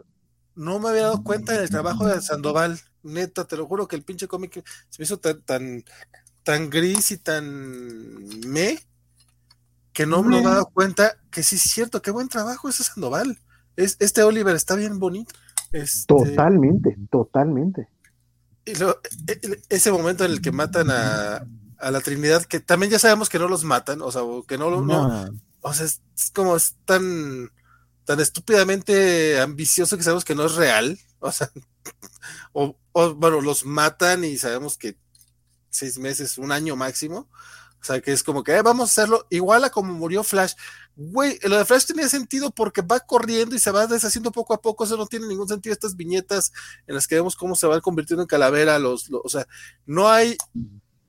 Que de nuevo, Sandoval lo salva porque ¿qué oficio tiene este carnal? Ah, muy bien ejecutado.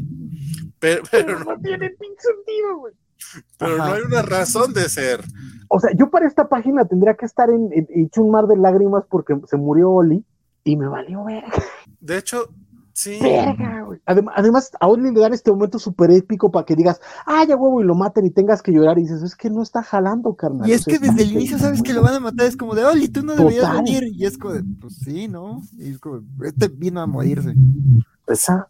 Sí, no, yo estoy 75, la verdad es que le dedicamos más tiempo del que merecía, creo yo.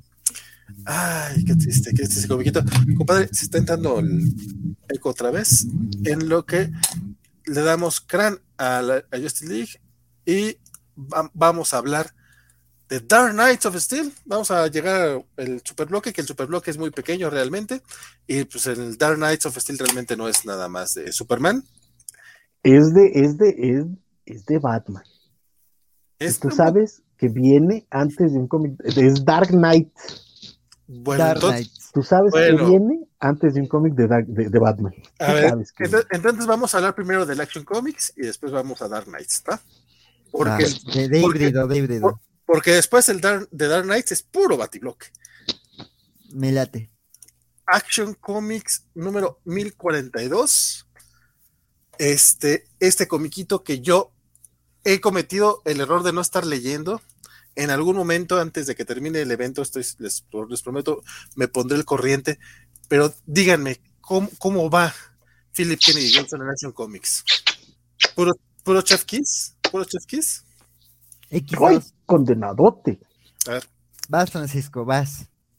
No, pues es que sigue espectacular. Ya en, el número anterior, que en arte sí me pareció como que, que hubo ahí un tropezón no porque estuviera malo, pero pues es que lo que, lo que nos han estado otorgando es espectacular. Y aquí se repite, por supuesto.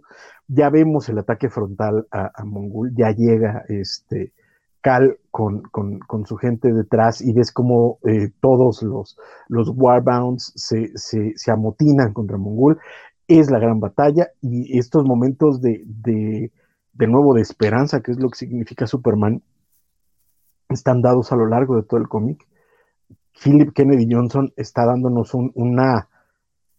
Yo sé que se burlan cada vez que uso el término, pero es que eso es una carta de amor a, Superman y, se agradece.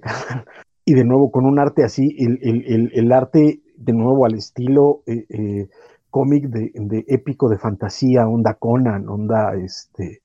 Eh, es, esos está súper bien llevado y la neta es que yo estoy disfrutando eh, eh, Action Comics como pocas cosas, ¿no? Y bueno, además tenemos esta, esos momentitos en la Tierra donde Lloyd Lane está tratando de salvar a la chica que llegó de, de, de Warworld para este, y que descubren que tiene ahí como un rollo de, adicción a unas, a unas cosas. Es que esas páginas. Te acabo de ver la cara, querido Valentín, que tú no lo leíste y la viste y dijiste, ¡Ah! así, así, así, como cuando eras chavito y veías a Brooke Shields en una portada, así te vi la cara. Sí, algo así fue. Ricardo Federici, qué, qué, qué, qué chingona, qué, chingona página. Sí, sí, sí. y el cómic está de, ajá, Ay, papá, hasta, hasta, hasta se me enchina el cuero, man. Eh, está muy bonito y, sigue estando muy bien. Este, lamento para aquellos que nos estén escuchando en podcast, pero de nuevo pueden ver las páginas yendo a leer, comprando su Action Comics 1042 porque vale muchísimo la pena. La neta es que este cómic, a pesar de que eh, se me hace larga la pausa entre número y número, eh, a mí creo que también vale mucho la pena comprarlo mensual. Con todo y todo, creo que es de esos cómics que se puede agradecer la lectura mensual y, cuando salga en buen formato van a tener mi dinero DC, por favor dame esos deluxe porque me urgen, me urgen. Esto, eh, vamos, no puedo decir nada más, este, la trama sigue ahí, sigue siendo este, este, este gran conflicto y, ya está todo llegando a, esta, esta, eh, este clímax. Estoy muy contento, estoy muy feliz. Qué bueno que tengamos buenos cómics de Superman porque hacían muchas, muchas. páginas. Axel, yo sé que también estás disfrutando mucho. Mira, ahorita Francisco hablaba de Justice League como con una mirada muy apocalíptica y yo no estoy tan de acuerdo. O sea, creo que están estos cómics. Perdón, escuché, escuché bien, perdón.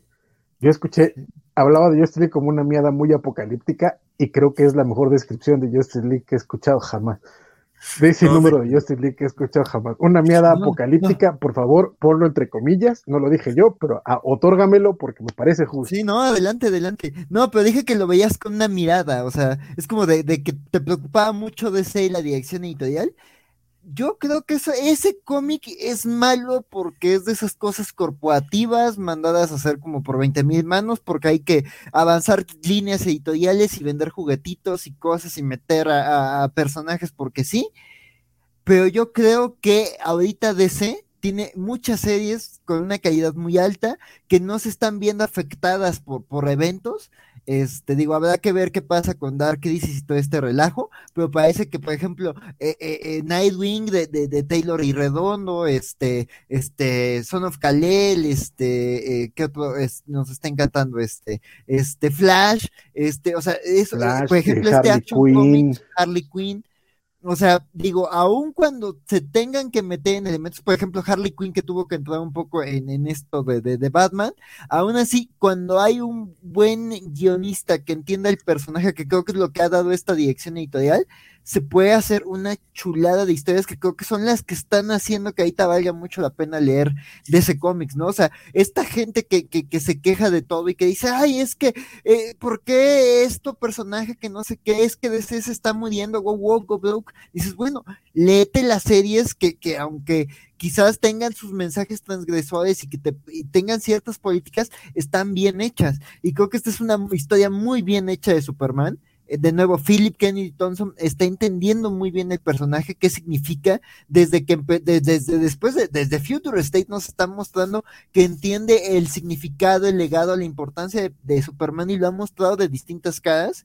Este, o sea, la, manera en la que lo contaba en esos dos numeritos de, de, Future State de, de, War Words y acá se complementan, pero son miradas distintas. Y aquí la historia ya, ya reventó, o sea, justo, ves que ya Superman está después de de, haber sufrido, está cumpliendo aquí esta misión, ¿no? De, de, inspirar y de, y de liberar a un pueblo de cierta manera, ¿no? De acuerdo a ciertos valores. Y de que aunque su propio equipo, que digo, lo sabíamos desde, desde, desde el inicio de, esta aventura, lo sabíamos desde Superman and the Authority, es un equipo que pues son, son los wildcards, la verdad, este, salvo Natasha, pues todos los demás son, son una bola de, de, de, de mentes. Entonces, la verdad es que creo que está interesante cómo Superman lo sigue inspirando. Digo, aquí me sorprendió un poquito, lo, a lo mejor sentí un poquito, poco explicado el tema de Midnighter, ya como muy, muy acorde al plan de Superman cuando lo veíamos muy destructivo en el número anterior.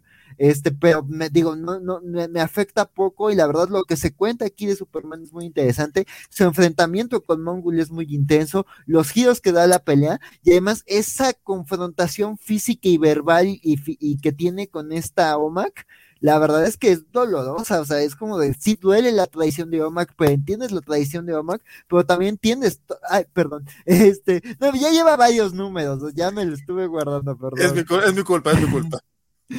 Sí, este, bueno, pues, pues, el tema es que lo que dice Superman a raíz de eso está como muy interesante. Y perdón, vale, este, este, pero, la verdad es que, que, está planteando cosas muy interesantes. Quiero ver qué pasa con, con, con The Authority, qué sigue pasando con, con esta tripulación, pero también qué pasa con Superman y ver que ahora también está Lois en la ecuación también es algo como muy interesante y pues nada, es una gran serie, sí, eh, eh, búsquenla, léanla, este, cómprenla de manera física, se, se sabe que es un título que no está vendiendo tantísimo y la verdad es que si se quejan amargamente de los cómics, este es de los cómics que tienen que apoyar. O sea, es una gran historia de Superman. Se va al núcleo del personaje, te lo presenta de maneras muy llamativas. Sí, tiene sentido la manera en la que él es puesto en este predicamento.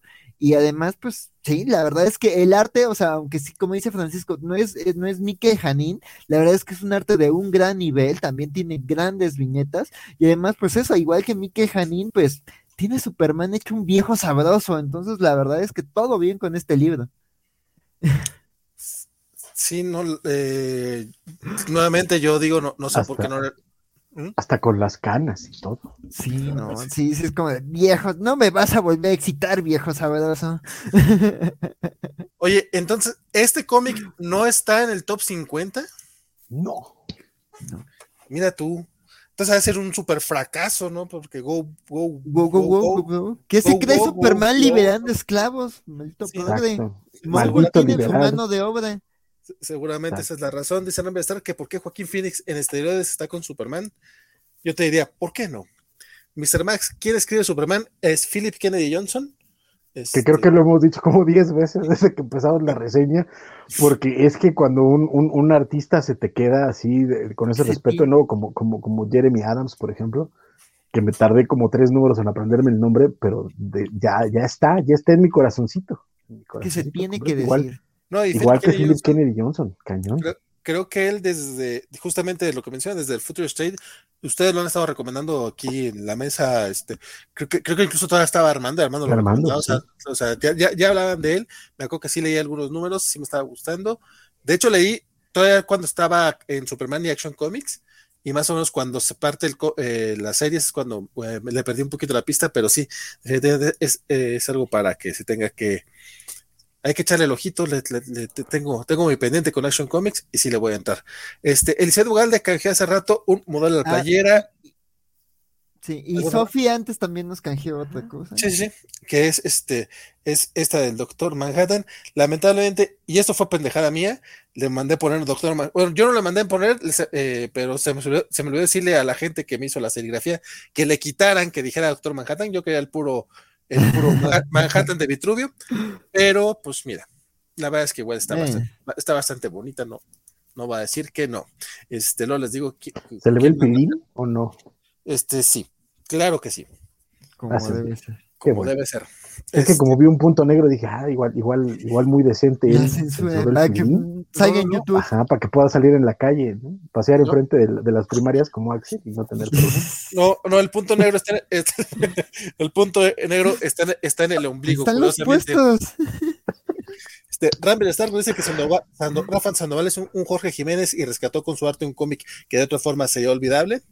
Este, eh, tenemos un top 5 de cómics de, Neil Adams que, también canjeó el Ugalde para que vayan pensándolos. Y como bien dice eh, Axel Alonso, eh, Sofi, hace ya una hora, yo creo, nos, nos, canjeó uno de top 5 de villanos de cómics.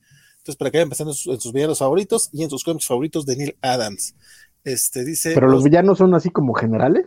A ver, a ver si todavía anda Sofi por ahí que nos diga cuál es el parámetro para el top 5 villanos.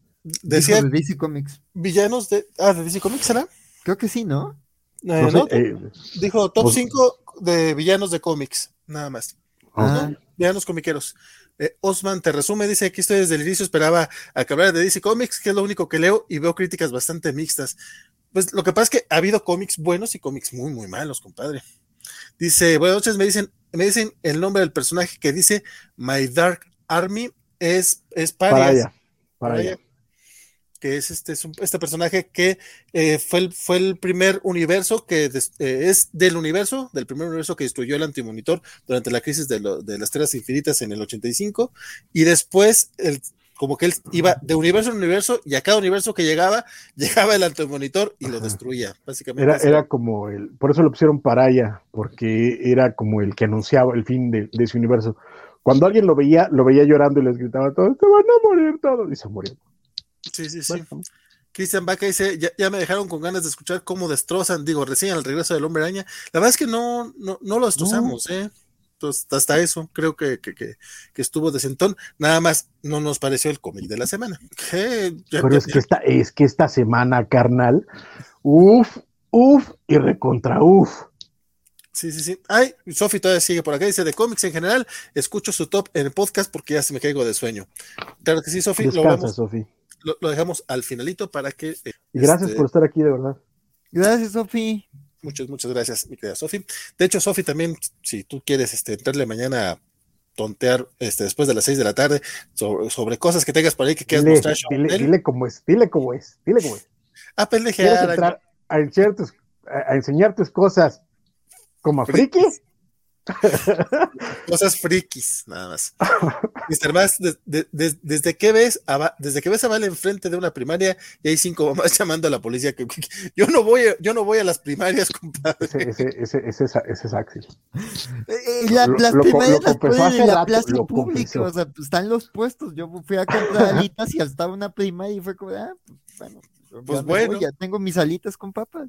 Entonces, pues bueno, con eso cerramos el bloque de DC, pero no se preocupen porque, mi querido Axel, yo te dije que iba a ser cuatro horas, se va a hacer que vamos a las cuatro horas y media, porque todavía quedan muchos cómics de DC. Perdóname, perdóname, Axel, perdóname por, por esta vida tan, tan fea y por obligarte tan nocturna, ¿por qué odian dormir? ¿Por qué odian perdóname, dormir? Perdóname, una semana pesada.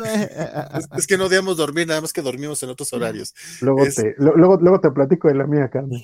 sí, ah, no. ¿tú, crees, ¿Tú crees que estos pelos son porque sí, güey? No. Ay, no. Te entiendo, Francisco, te entiendo. Pero bueno, a los batitubos que vamos a empezar el batibloque. Amundo. Y de hecho, pues ya que vamos a arrancar el batibloque de principio a fin, empezamos con Batman Beyond the White Knight número 2, que este comiquito, este lo leyó esta, esta semana solamente nuestro querido Axel. ¿Sí, verdad? Sí, creo que sí. Sí, sí. Entonces, Axel, cuéntame, ¿qué tal este el, la segunda parte de lo que esperamos sea la última, la, el último arco del buen este, Sean Gordon Philip. Sean Gordon Murphy. Murphy. Ajá, sí, sí, sí. Pues mira, yo creo que no, porque pues ya es que ya anunciaron una serie de Red Hood de este universo, entonces como que igual y se acaban las minis, pero vienen los spin-offs.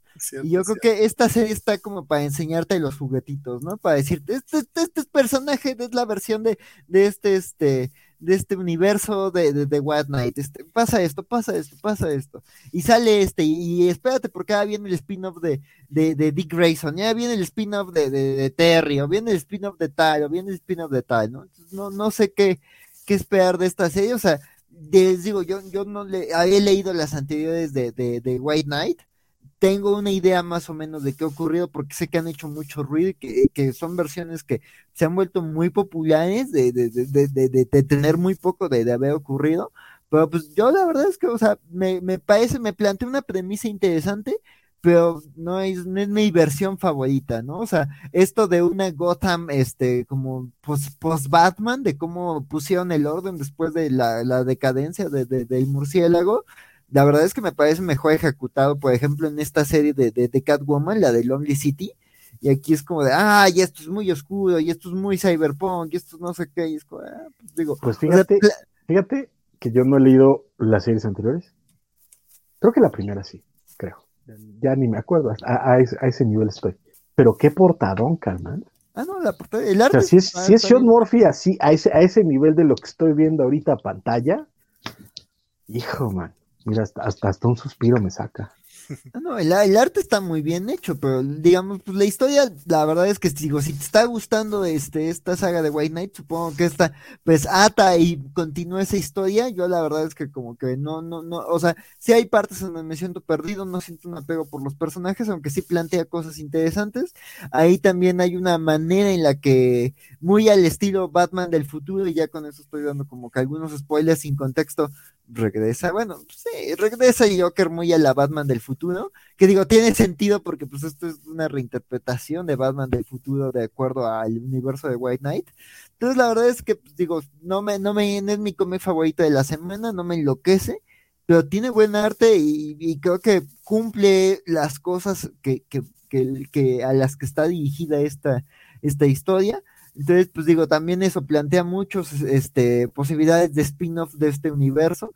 Entonces, pues digo, está, está ahí, es, como un cómic más de Batman. Entonces, pues digo, quien les guste esta versión, está bien. Y además, pues digo, eh, eh, ya, lo, ya, lo decía Bernardo, o sea, McFarlane sacó el muñequito, está bien hecho, lo compró, se vendió muy bien ese muñequito. Entonces, seguramente vamos a tener un Batman del futuro, White Knight de McFarlane, seguramente un nuevo Jack.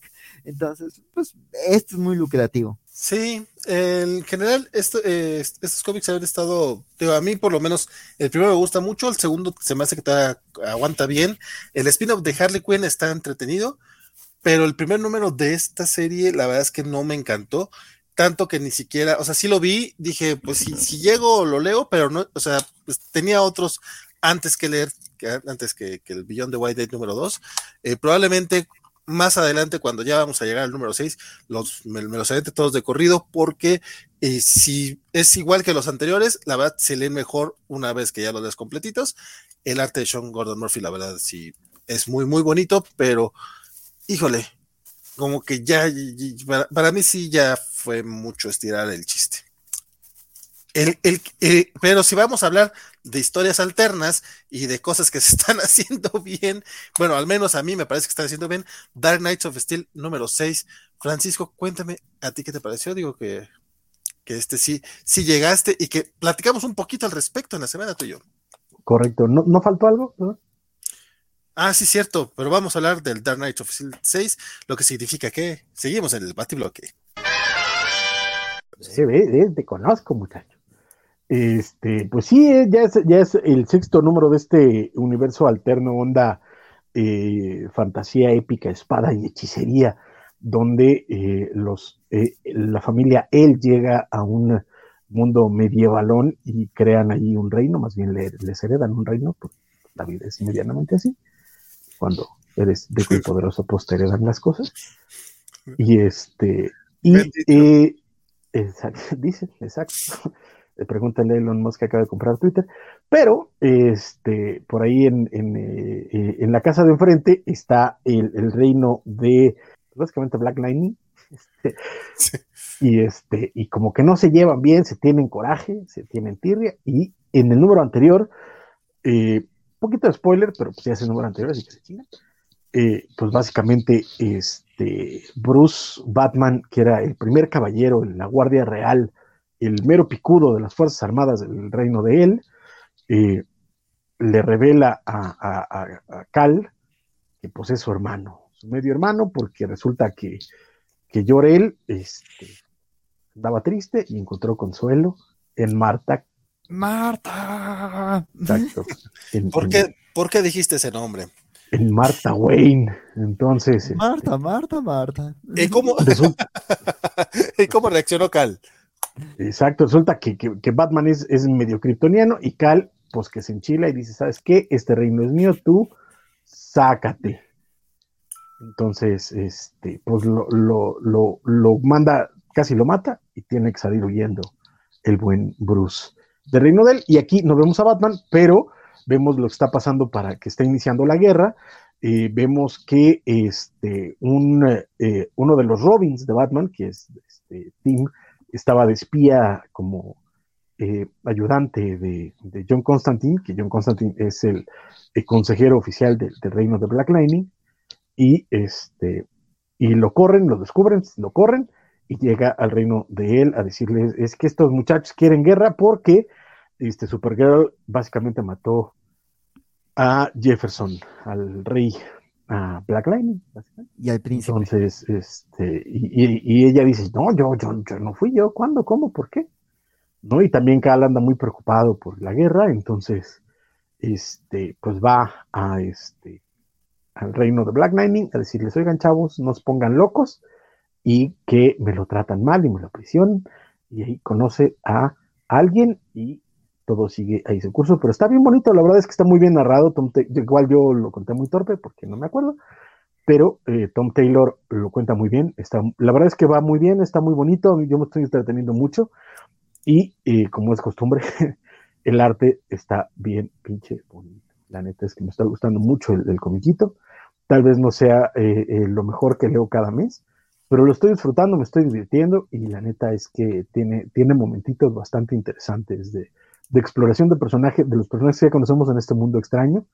Y creo que, eso funciona bastante bien dentro de lo que Tom Taylor quiere contar. Oye, sí, el, arte de la Putri está bien perro. Jasmine Putri es muy, muy buena. Muy, muy buena.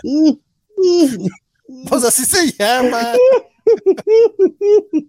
Pero dile, dile. Pues lo dijiste muy, muy de golpe. no seas, no seas, lo bonito. Exacto. Jasmine Putri. Oh, pues.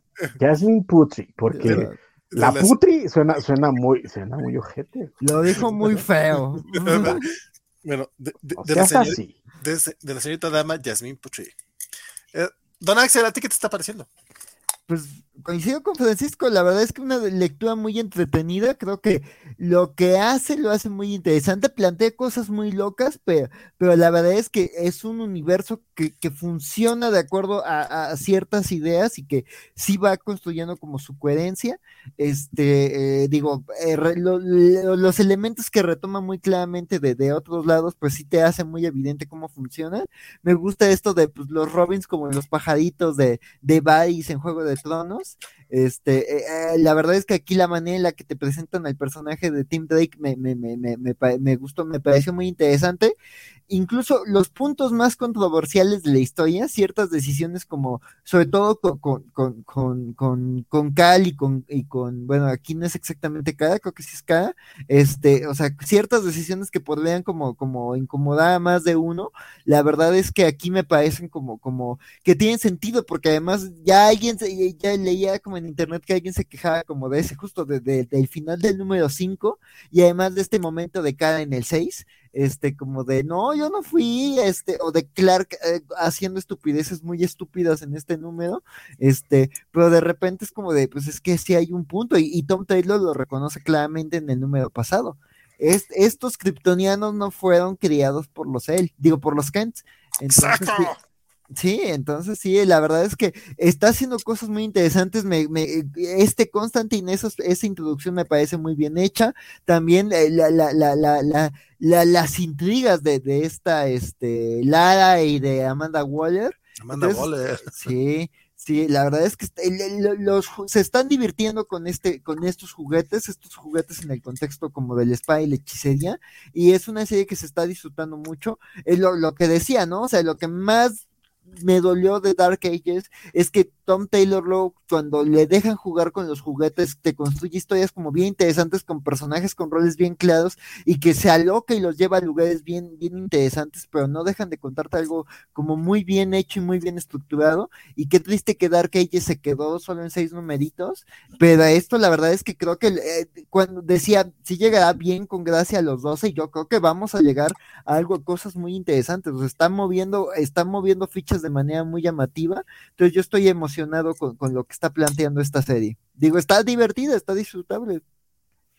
Fíjate que justamente eso era lo que yo platicaba con, con Francisco en, el, en la semana. Ah, no, no vamos a revelar que, eh, lo del demonio. Bueno, aparece Edgar. Bueno, ah, uh, aparece este espada y hechicería, tiene sentido, ¿no? Está padre, está padre. Este. Le, comentaba a Francisco que, que, ya me estaba molestando un poco lo que pasa al final del número 5, que es básicamente cuando se entera eh, Clark o cuando Bruce, o se da cuenta que Bruce sabe que son hermanos, porque no me queda claro si Clark sabía o no sabía, este, pero pues básicamente lo primero que hace es desterrarlos como a la chingada, güey, tú, no, tú no vas a ser parte de, tú no vas a reclamar tronos aquí, ni mucho menos. además, ¿en qué momento se le ocurre? No sé. Y yo, yo dije, ¿what? ¿Pero por qué? Y cuando los Ken rescatan a Bruce, es como, Claro, o sea, como dice, está muy, este, Taylor lo, lo, explica muy bien sin tener que, sin tener que sobreexplicártelo, sin, sin, tener que decirte, mira, aquí están los humanos que debieron de haber, vamos, no lo hace de manera estúpida como lo hizo Zack Snyder, que sí. cree que, que cree que bronca, no, Es, la bronca no es que lo pongas ahí, la, la cosa es que lo pongas en la babosa, sí. Y acá Tom Taylor, si algo está haciendo, está haciendo muy, muy chido, quizá lo malo de, la serie es que definitivamente no es un cómic este, para eh, no, es newbie friendly, o sea, no es algo que le debes de prestar a alguien que, apenas está entrando al, universo DC, o sea, si es, a alguien que lo va a disfrutar cuando ya conoce bien a los personajes, más allá de Superman y de Bruce, de Clark y de Bruce, digo, este, los detallitos, los pequeños cambios con el demonio, los pequeños cambios con The Green Man, que es, como... Lo de Green Man es demencial, no manches. Sí, eso está hermoso, la verdad es que estuvo bien chingón. Este, o, el hecho de que Timothy Drake aquí sea un Robin, o sea, un, bueno, un espía, esos detallitos. Incluso el momento de, de, Amanda Waller acercándose a, la reina, es como, pues claro, porque es Amanda Waller. o Waller, sí. O sea, sí, yo sé que ya, ya, salen Peacemaker, que ya salen de los contratos que a lo mejor más gente ya los conoce, pero lamentablemente el universo DC cinematográfico no tiene el mismo eh, impacto cultural que lo que tiene el universo Marvel. O sea, ahorita le, dice a la gente, a la gente le puedes hablar ya de, de Hawkeye, ya saben quién es Clint Barton sin ningún problema, y acá le dices a la gente de Team Drake, y a lo mejor no todos te van a ubicar que es uno de los Robin, ¿no? Sí. Ese será el único pequeño problema, pero pues aquí somos ñoños que estamos hablando cuatro horas de cómics, claro que lo vamos a amar, porque Tom, Taylor lo está haciendo muy, muy bien, y es bien triste que ves otros casos, o sea, decíamos ahorita de Sean, Gordon Murphy, es como, güey, no es que lo estés haciendo mal, pero pues ya chole, o sea, este, este, este vistazo de, de, Tom Taylor todavía sigue siendo bastante eh, novedoso, bastante bien hecho, entonces me está gustando mucho, sobre todo porque se nota que Tom Taylor conoce los personajes y aparte quiere decir algo, o sea, pues Curiosamente, lo, lo, cañón de esta, de esta serie es que no es el Ellsworth más original. O sea, este setting con este tipo, con este, estos personajes, se ha hecho muchas veces. Incluso se ha hecho muchas veces en DC. En, ajá, en, Marvel está en 1100 por aquí. Incluso se ha hecho muchas veces en, este, en, en DC. Hubo eh, a mediados de los 90 un, el, los anuales. Mm. ¿Mande? No, pensé que el Superman Cal, perdón. Eh, claro, pero, o sea, de nuevo, es, es uno de muchos, pero hubo una serie de anuales donde la idea es que ese año todos los anuales de todos los títulos eran Ellsworth. Y como la mitad eran de, este, de, espada de hechicería. Entonces, de nuevo, no es el, el, setting más original, pero Taylor lo está contando muy bien, sobre todo por lo que dice Valentín, y que me parece importante resaltarlo, que es el profundo conocimiento del universo de C. Y por eso también lo que hizo Valentín es cierto, no es muy reader, new reader friendly. O sea, sí tienes que saber qué onda con John Constantine, sí tienes que saber qué onda con Batman, con sus Robins, qué onda con, con, Supergirl, con Superman, etcétera. incluso, vamos, el hecho de que haya elegido a, Jefferson como, como el rey del otro, del otro reino ya no es cualquier cosa, ¿sabes? Porque hubiera podido haber elegido a Lex Luthor y, era mucho más directo, pero no, escogió a otro personaje de, que es parte de la mitología de DC, pero que no era el obvio y que funciona muy bien dentro de lo que está contando, ¿no? Eh, etcétera. Pero, y también lo que quiero resaltar súper claro del trabajo de Tom Taylor es el trabajo de diálogos. En este programa me he un chingo de los diálogos, pero es que Taylor es, es un ejemplo de cómo se deben manejar los diálogos. El cómic se lee chinga, pasan un montón de cosas y todo es a base de, de, acción, de caracterización y de cómo los diálogos te cuentan dos o tres cosas al mismo tiempo. No tiene un solo diálogo que sea meramente de exposición. No lo tiene. Todos exploran personaje, todos tienen subtexto. Y eso es, es, a nivel oficio, es un pedo alcanzar. Y Taylor lo hace maravillosamente. Simplemente el, el pequeño detallito este de, mm, de el amor que le tiene Constantine a Jefferson, bueno, le tenía, sí. ya se murió. Muy Es como, ay, sí, te duele por John, la neta. Sí, sí. sí. Y no por eso es menos el bribón que sabes que es, porque tiene sus momentos de, un hijo de la chingada, pero pues una esa cosa tiene sentimientos. Sí, esa, cosa. Sí, no, la verdad es que sí, Dark Knights of Steel, bastante, bastante recomendable todavía. Yo, yo, yo le tenía un poquito de recelo, la neta, cuando empezó la serie, pero me está gustando muchísimo. Muchísimo. Y pues bueno, seguimos hablando de Joshua Williamson, creo, mi querido Francisco. Porque estos nada más los leíste tú. Son Deathstroke 8 y Robin 13, que, son, son, parte de la Shadow War, si no estoy mal. Sé que hubo drama de telenovela, pero a ver, cuéntanos qué pasa aquí. Exactamente. Y siendo parte del Batibloque. Y siendo parte del Batibloque, vamos a ver a Deathstroke Inc. número 8.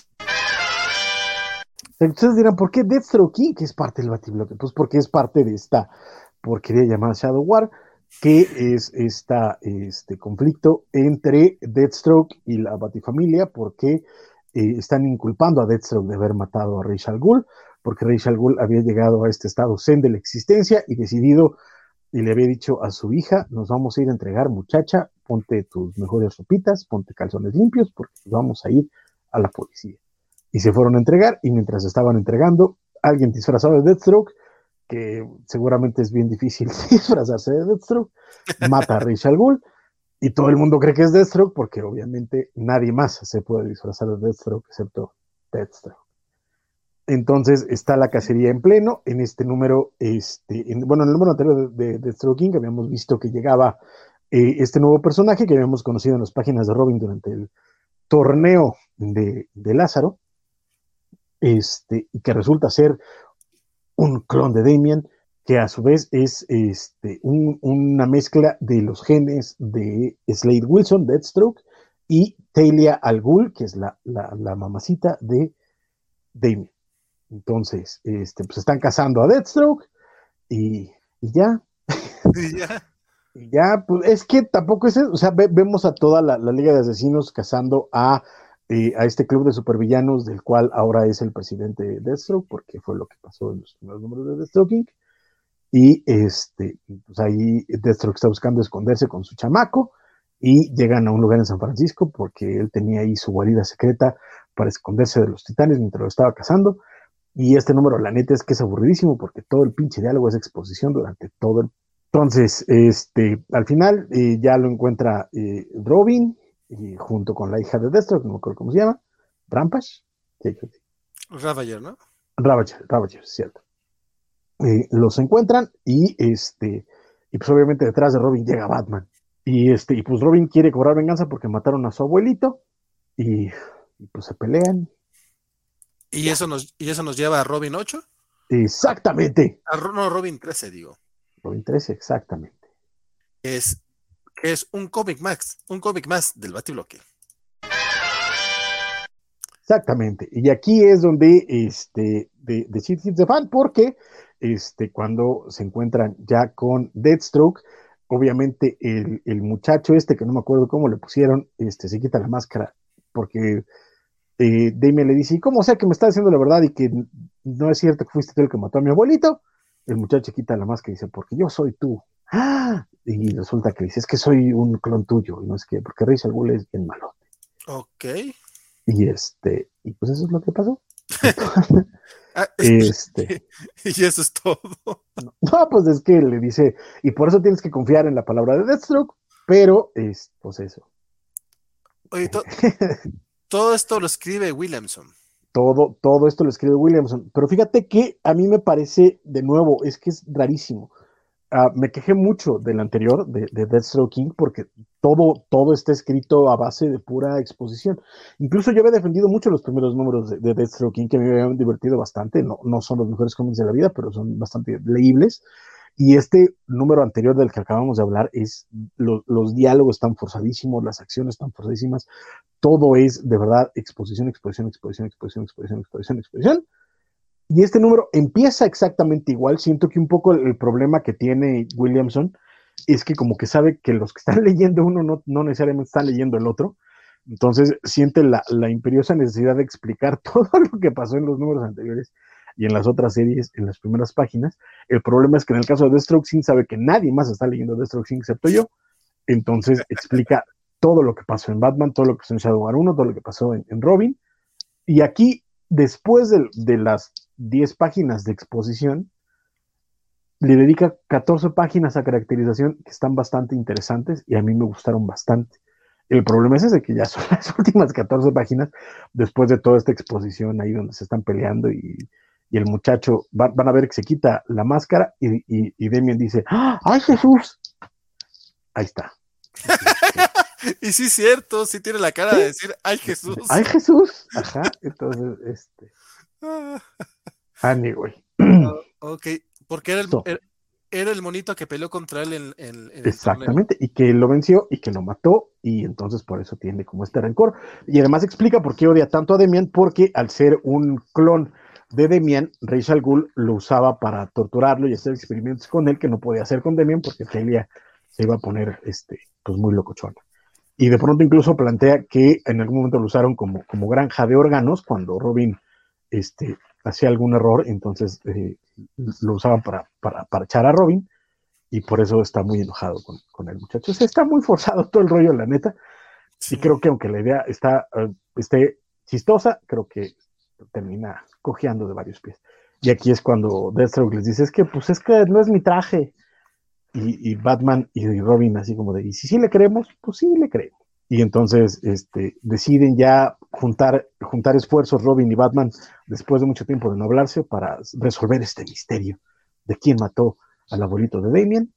Y este, y ya, y digo, al final tiene momentos interesantes de personaje, ya empieza, se siente más libre en los diálogos, se siente más libre en las situaciones, pero en general no terminan de cuajar ninguno de los dos. Este, afortunadamente, afortunadamente, no es Justice League, que sí es, es una cosa de miedo, pero el de Destruction no le falta mucho para llegar ahí. Este está un poquito mejor, pero definitivamente ninguno de los tres es Rogue, que aunque no lo he leído, sí se ve bastante chido. Oye, en serio, hemos visto esta noche a tres Williamson distintos. Sí, es, que está cañón. O sea, cuando me dijeron tenemos que hablar de Joshua, yo dije sí, tenemos. O sea, es que no hay, o sea, es que no hay manera.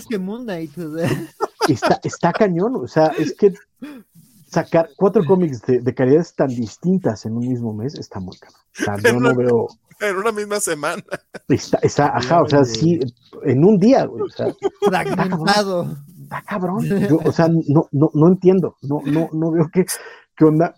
O sea, no sé si sean negros, a los o sea, y si sean negros literarios, no estoy diciendo racista.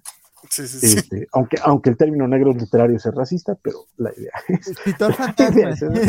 Exacto, son escritores fantasmas. No sé, pero sí, sí, es, es, que tira para todos lados. O sea, parece que, que este, es, es, como cuando te despiertas el pipí y, y, y, de pronto empiezas a tirar para todos lados es lo que pasó con Joshua Williams esta, semana, porque qué cosa tan fea. Qué cosa es cuando ya, le, ya agarró impulso, ya.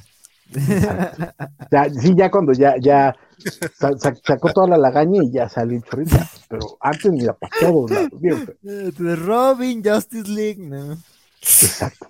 Oh, ok, este, qué, qué cosa tan más rara. Los comentaritos para aquí dice eh, Rambert Chale, yo también estoy leyendo The King. Hay dos ¿Por qué se hacen eso? Está chida, güey. ¿Es, ¿Es, de las que van a ¿Ah, cancelar? No va. Estaba chida. sí, creo que sí, creo que ya también se va a morir. Ah. Eh, por acá nos dice Cristian Vaca, por cierto, ¿cómo terminó el Dark Ages? ¿Sí vale la pena el Deluxe de Televisa? Mm, ¿Va a salir en Deluxe? Te recomendaría mejor los, bueno, es que también las pinches grapas ya salen muy caras. Ya, oye, no manches. Te, sale lo mismo comprarte los sueltos que comprarte el deluxe. A mí, a mí me gustó, a mí sí me gustó, o sea, sí termina un poco acelerado, pero pues yo creo que sí vale la pena. Williamson dice, pero en deluxe, es que los deluxe salen muy caros, 400 varos. Sí. Pero espérate que... Pero, cada, pero cada número te sale como en 100 varos, de todas formas. En 70. en 70. 70. Sale más barato. Rambler Stark. No, y aparte, pues yo creo que va a venir con algunos extritas, eso también. Sí, eso sí, eso, eh, diseños de todos los personajes. Rambler Stark dice que John, eh, Williamson, cuando le preguntan quién escribió Justice League y Deathstroke Inc., dice, no fui yo, fue Patricia. Sí, oye, fue Jake Lockley. ya, ya, aparecieron las chicoras en la covacha, dice eh, Mr. Max. Eh, Christian Baca dice, ah, sí, esto ya lo leímos. Lo que pasa es que por acá nos preguntaba Christian Baca, este, ah, caray, entonces cambiaron el orden de las editoriales, este, solamente por hoy, no solamente de las editoriales, hasta de las secciones, compadre. Sí, no, así fue ronda. Mr. Max es el Ay, que ya perdónenme.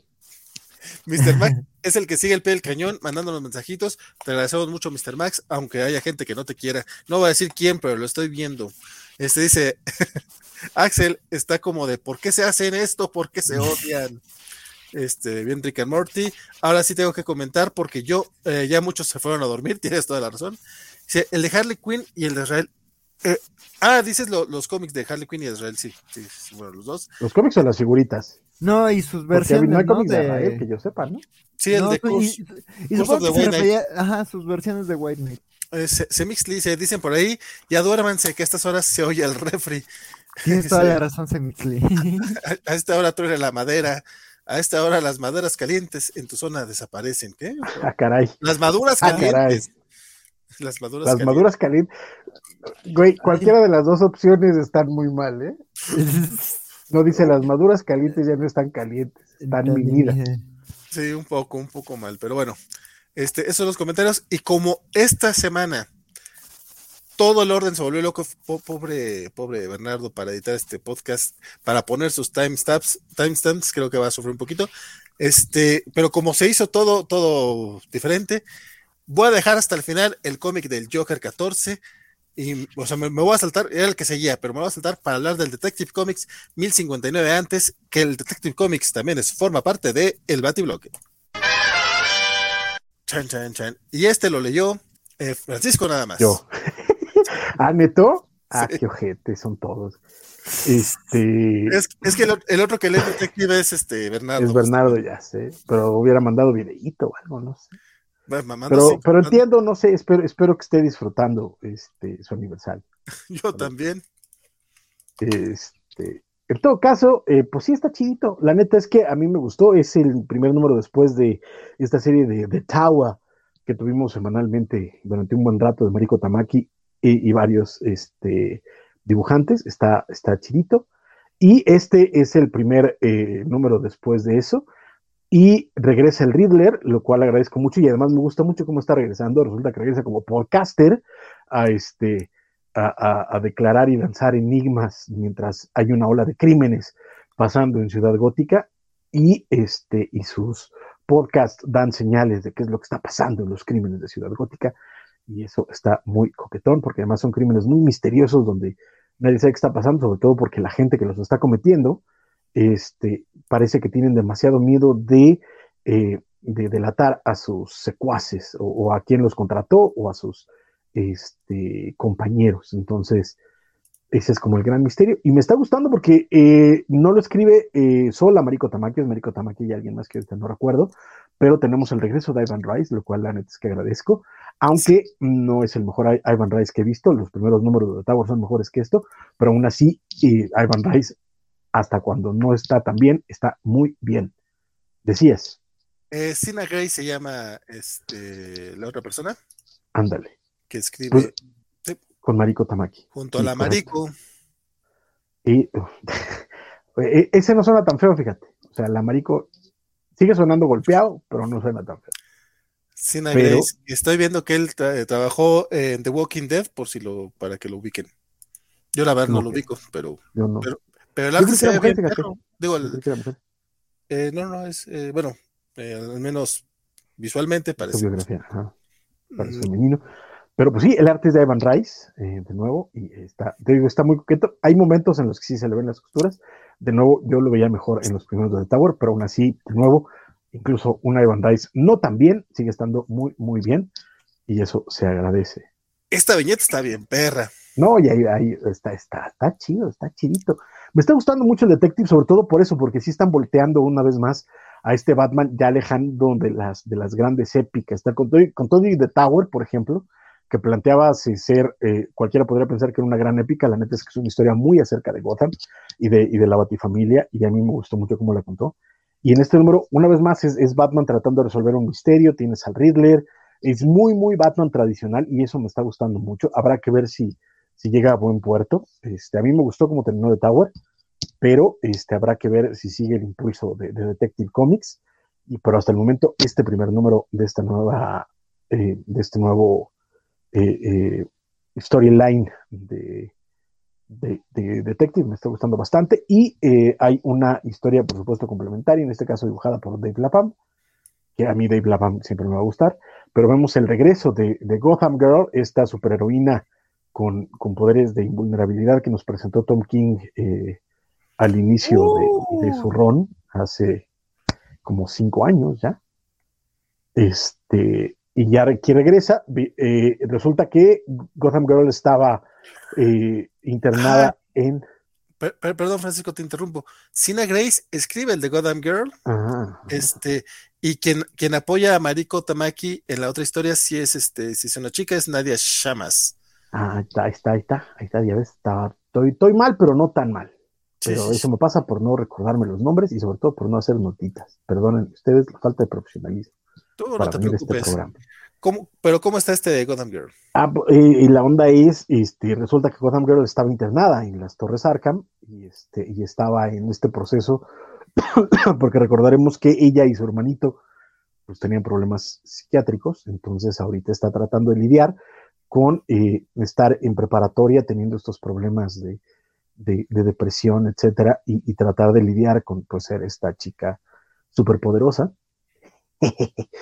y este, y ah, obviamente hay un misterio. Aquí me gusta porque se toma el tiempo de Sina Grace de plantearte al personaje, de que te va interesando lo que está pasando con ella, independientemente de si lista el ron de Tom King, ¿no?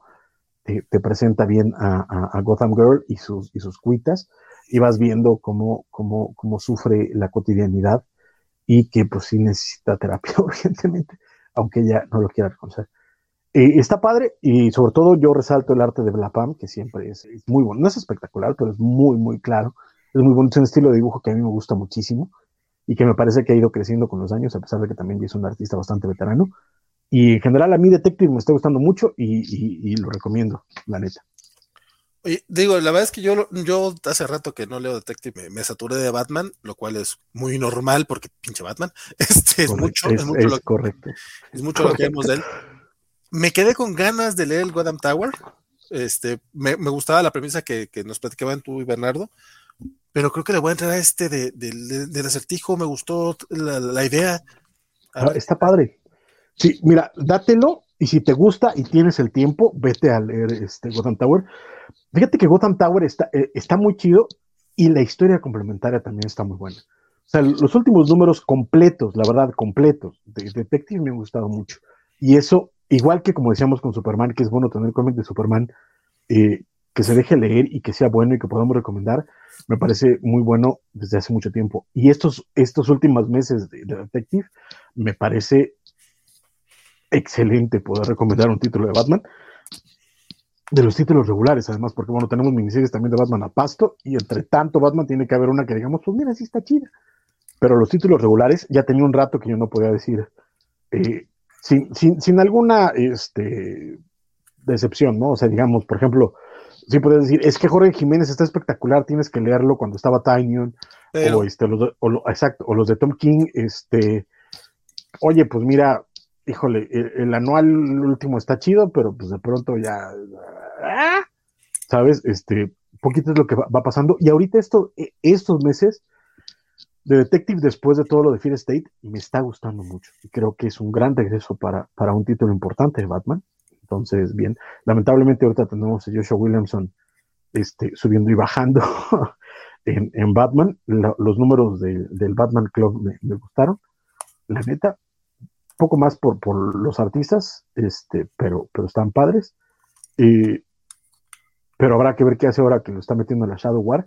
Pero, por supuesto, todos estamos esperando la gran llegada de, de Zdarsky, que llega con Jiménez, ¿no? Curiosamente. Sí, sí, Entonces, eso, eso, eso se los firmo ahorita. son promesas. Hay, que estar ahí, muchachos. sí. Híjole. E, ese sí lo queremos leer. y pues bueno, y pues bueno, vamos al último cómic del Batibloque y ya también el último cómic de la, de la noche. Se trata de El Joker número 14 a cargo de este justamente de, James Enion the Fourth y de eh, Giuseppe Camuncoli que se, quedó eh, en el título después de que se fue Guillermo March y la verdad es que ha hecho un trabajazo trabajazo también Camuncoli en este, en este comiquito, que sigue siendo, creo, de los mejores del Batibloque cada que hablamos de ellos. Mi querido Francisco, este, tú, tú también llegaste a este comiquito. Axel creo que no llegó a Joker. Ah. No, pues bien, o sea, ya estamos llegando a la, etapa no, final. No, no, no, no, no, no le he leído. Pero ¿por qué, Axel? ¿Por qué? porque es un cómic del Joker, yo eso lo entiendo.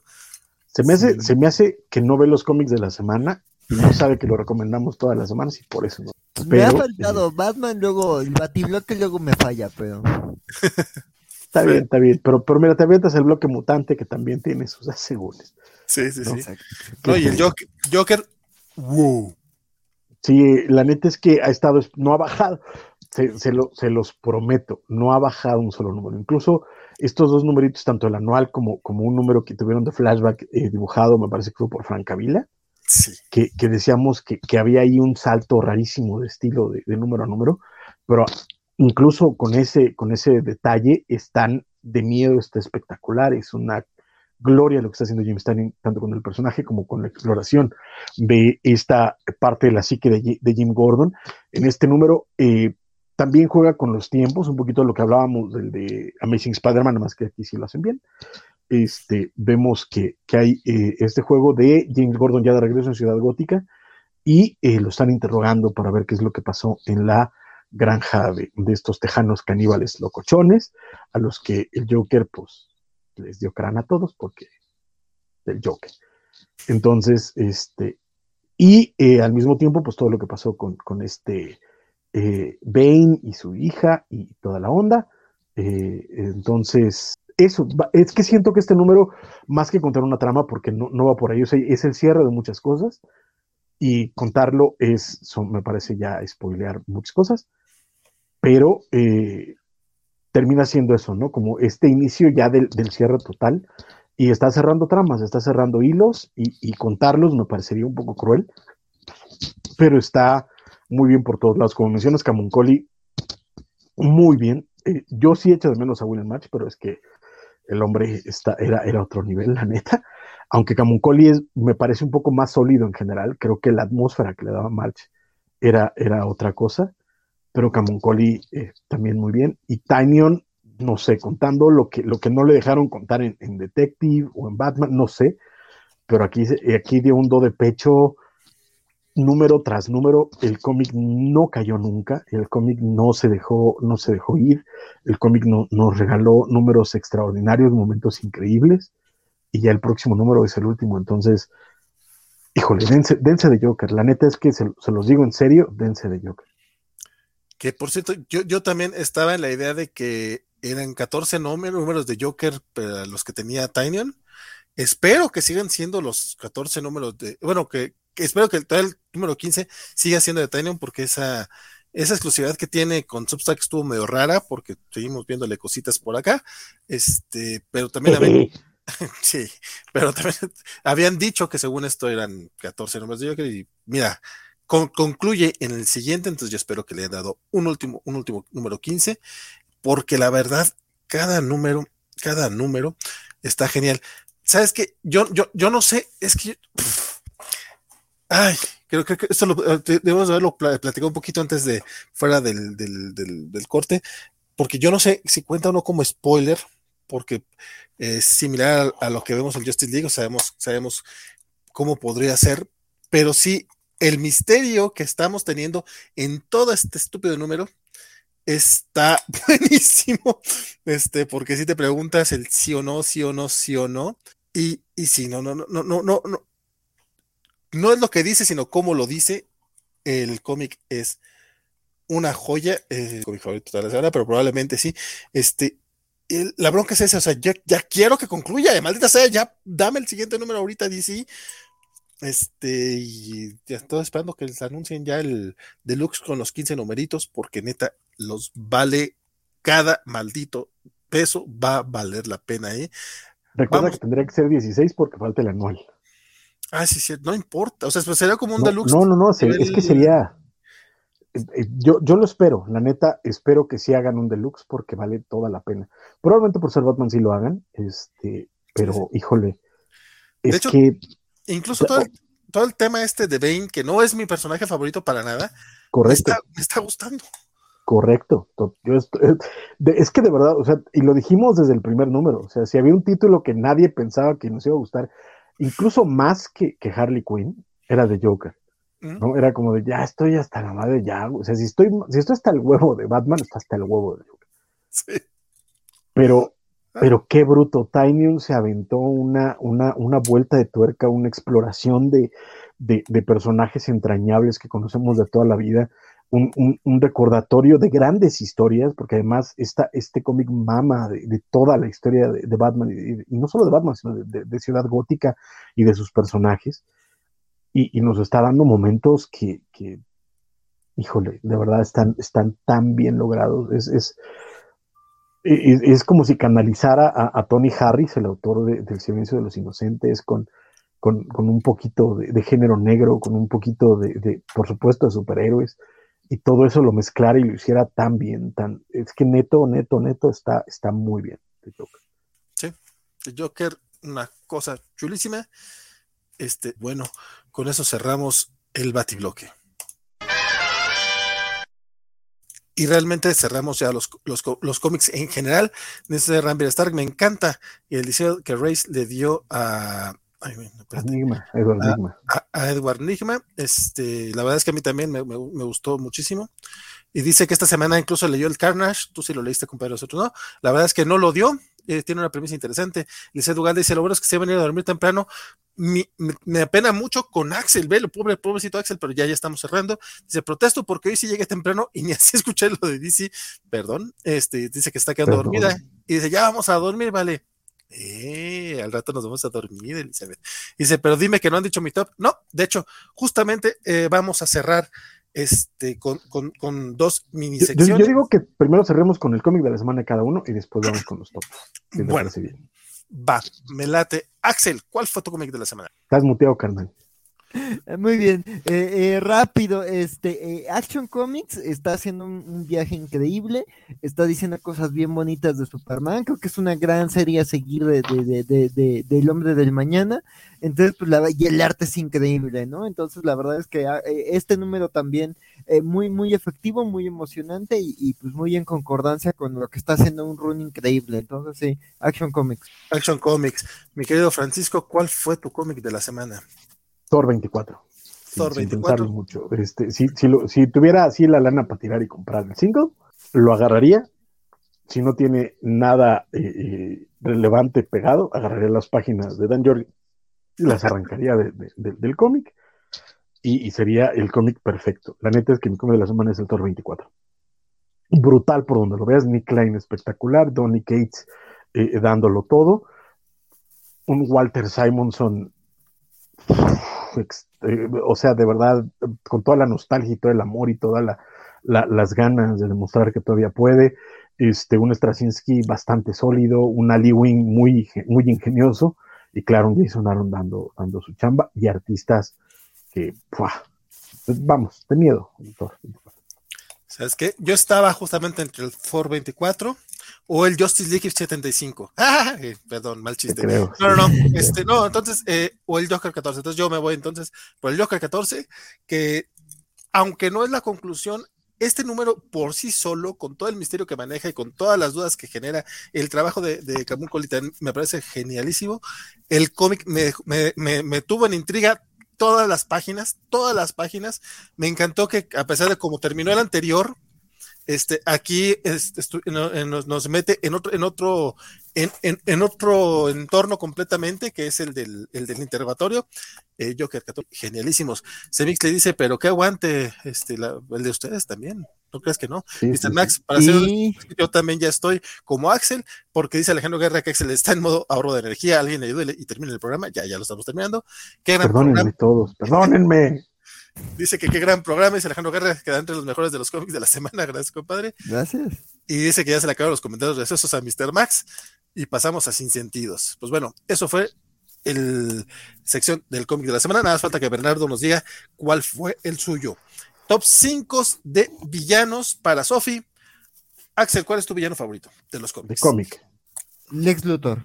La verdad se me hace un villano muy interesante, un gran desafío y creo que bien escrito se pueden hacer cosas fascinantes con ese personaje y de muchas maneras, ahí te estábamos hablando de Dark Knight of Steel, se puede llevar a Alex en muchos, en, muchos contextos a muchos lugares. Yo le pondré Alex. Francisco. Bueno, este, yo, yo diría el Duende Verde de Harry Osborn. a lo mejor no es el mejor de todos, pero tengo un cariño especialísimo, sobre todo el Duende Verde de, Salvo Sema y Germán de Matías. Me encanta ese Duende Verde y tiene que ser Harry. Entonces. yo pondría Magneto. Eh, la, forma en la que Magneto ha crecido, ha cambiado, ha, dado tumbos, cuando lo escriben bien me parece un personajazo. E insisto, ese numerito de Captain America donde se enfrenta con, con, con, Red School, que además me hizo favor de regalarme un single, mi queridísimo Vale, hace un par de años. Este, es un comicazo, comicazazo. E, e, e, ese también es de mis cómics favoritos, compadre, la neta. Este, Axel, ¿quieres dar otro o estás dormido? ¿Ah? Va, va, va, va. Este, pues ya que se me da otra, otra ronda, este, agregaría Mr. Sinister Digo, no, eh, digo, ya Magneto es un clasicazo como villano, pero yo creo que sí, eh, digo, sobre todo tomando en cuenta el Sinister de los últimos años, este, digo, siempre ha sido como un villano ahí muy, muy sádico a su manera, pero también muy impredecible. Pero creo que en los últimos años, desde, desde Kieron Gillen, la escritura de Sinister ha sido con una energía como muy, es despreciable, pero es un despreciable encantador. Entonces me, me, gusta como esa energía caótica que tiene, eh, eh, eh, que le han dado Zab Wells, que le ha dado Jonathan Hickman, que le está dando este Kieron Gillen de nuevo a este Item Immortal X-Men. Entonces creo que es un villano de los X-Men que me, me, ha ganado en, en, estos años. Este, Francisco, ¿también es otro? Ok, este, pues que se piensa que va a ser Francisco, pero digamos. mm, es que está, eh, debe ser alguien de, del hombre araña, definitivamente. Otro villano del hombre araña que me gusta mucho. de verde, pero no. El muerto, el muerto Valentín, claramente es el muerto. Busca tu corazón. Claramente. claro. Este, no, no te quedas Kimpin. Wilson Fisk. Digo, no necesariamente es de. No necesariamente es del hombre araña. O sea, De hecho, en últimos años su participación en el hombre araña fue tan triste, mientras que en Daredevil fue una genialidad. Pero Wilson Fisk me encanta como personaje, es esta... Eh, la manera en la que lo han presentado en, distintas ocasiones, fíjate que también es por Salvo Sema, yo creo, es que pinche Salvo Sema para mí, en mis años formativos de comiquero, fue, fue mi dibujante, o sea, todo lo que hacen espectacular es una cosa hermosa, este, pero no solamente lo que, lo que vimos en esa época, lo que vimos recientemente con Zdarsky, o sea, lo, lo, que hace Frank Miller con, con, con, con él en, en, Daredevil, no sé, Wilson Fisk es de estos personajes que es, es como, es como, como después agarraron a Alex Luthor. O sea, de hecho es, muy gracioso como Alex, eh, después del 85, justamente lo que lo hacen es, lo hacen un, y justamente es porque es el, el tener a un, a un, villano que no es villano, o sea, que nada es, es una persona mala, o sea, es una persona mala y a la que no pueden ganarle a golpes, que es un filántropo, porque es un, o sea, no sé, también supongo que tendrá mucho que ver el chayismo personal, pero en serio, Wilson Fisk me parece uno de los mejores villanos que hay en los cómics. eh, y de yo, yo, estoy yo, estoy tratando de ser muy, muy, este, muy parejo y tratar de buscar un villano en DC. Y, y es que, o sea, aunque hay muchísimos que me encantan, eh, eh, que, me, que, me, que me gustan, pero creo que tengo que mencionar a, otro de Marvel, lamentablemente, y va a ser Doctor Doom. Doom, eh, Doom, cuando, Doom cuando lo escriben bien me parece una gloria de, de, de villano. De hecho, lo, lo, mencionaba justamente el Eduardo Gal de hace rato, eh, ya mencionaba a, a, Doctor Doom. El ex Luthor decía, en, en buen contexto compra en, en, en, buen contexto compra Twitter, el ex Luthor dice Mr. Max. ¿Sí? Que, sí, siga sí. La, que siga el after, dice Chris Baca, no, no mucho, no mucho. No, no, relájate. No, ya. Eh, vámonos, eh, vámonos. Y dice que el mejor villano es el es Modok. Sí, este, eh, el otro top 5 de, de, Elizabeth era eh, cómics de Neil Adams, pero yo se las cambio un poquito porque, la, bueno, no sé, a menos de que sí tengan un cómic tal cual, pero a lo mejor por portada. Creo que como, al ser artista, más que escritor, creo que podría ser. Pero fíjate, fíjate que yo ahí sí, eh, aunque vamos, las portadas te dicen un montón, yo no tengo tanto a, a, Adams como portadista, porque lo suyo era la narrativa, carnal. O sea, no es que sea malo haciendo portadas, pero creo que sí ha habido mejores en, la historia, incluso el mismo Steranko es mucho mejor haciendo portadas que, el mismo Adam, pero a, a, pesar de que no es malo haciendo portadas, creo que es muy claro, pero es que lo suyo era, era, era, eran interiores.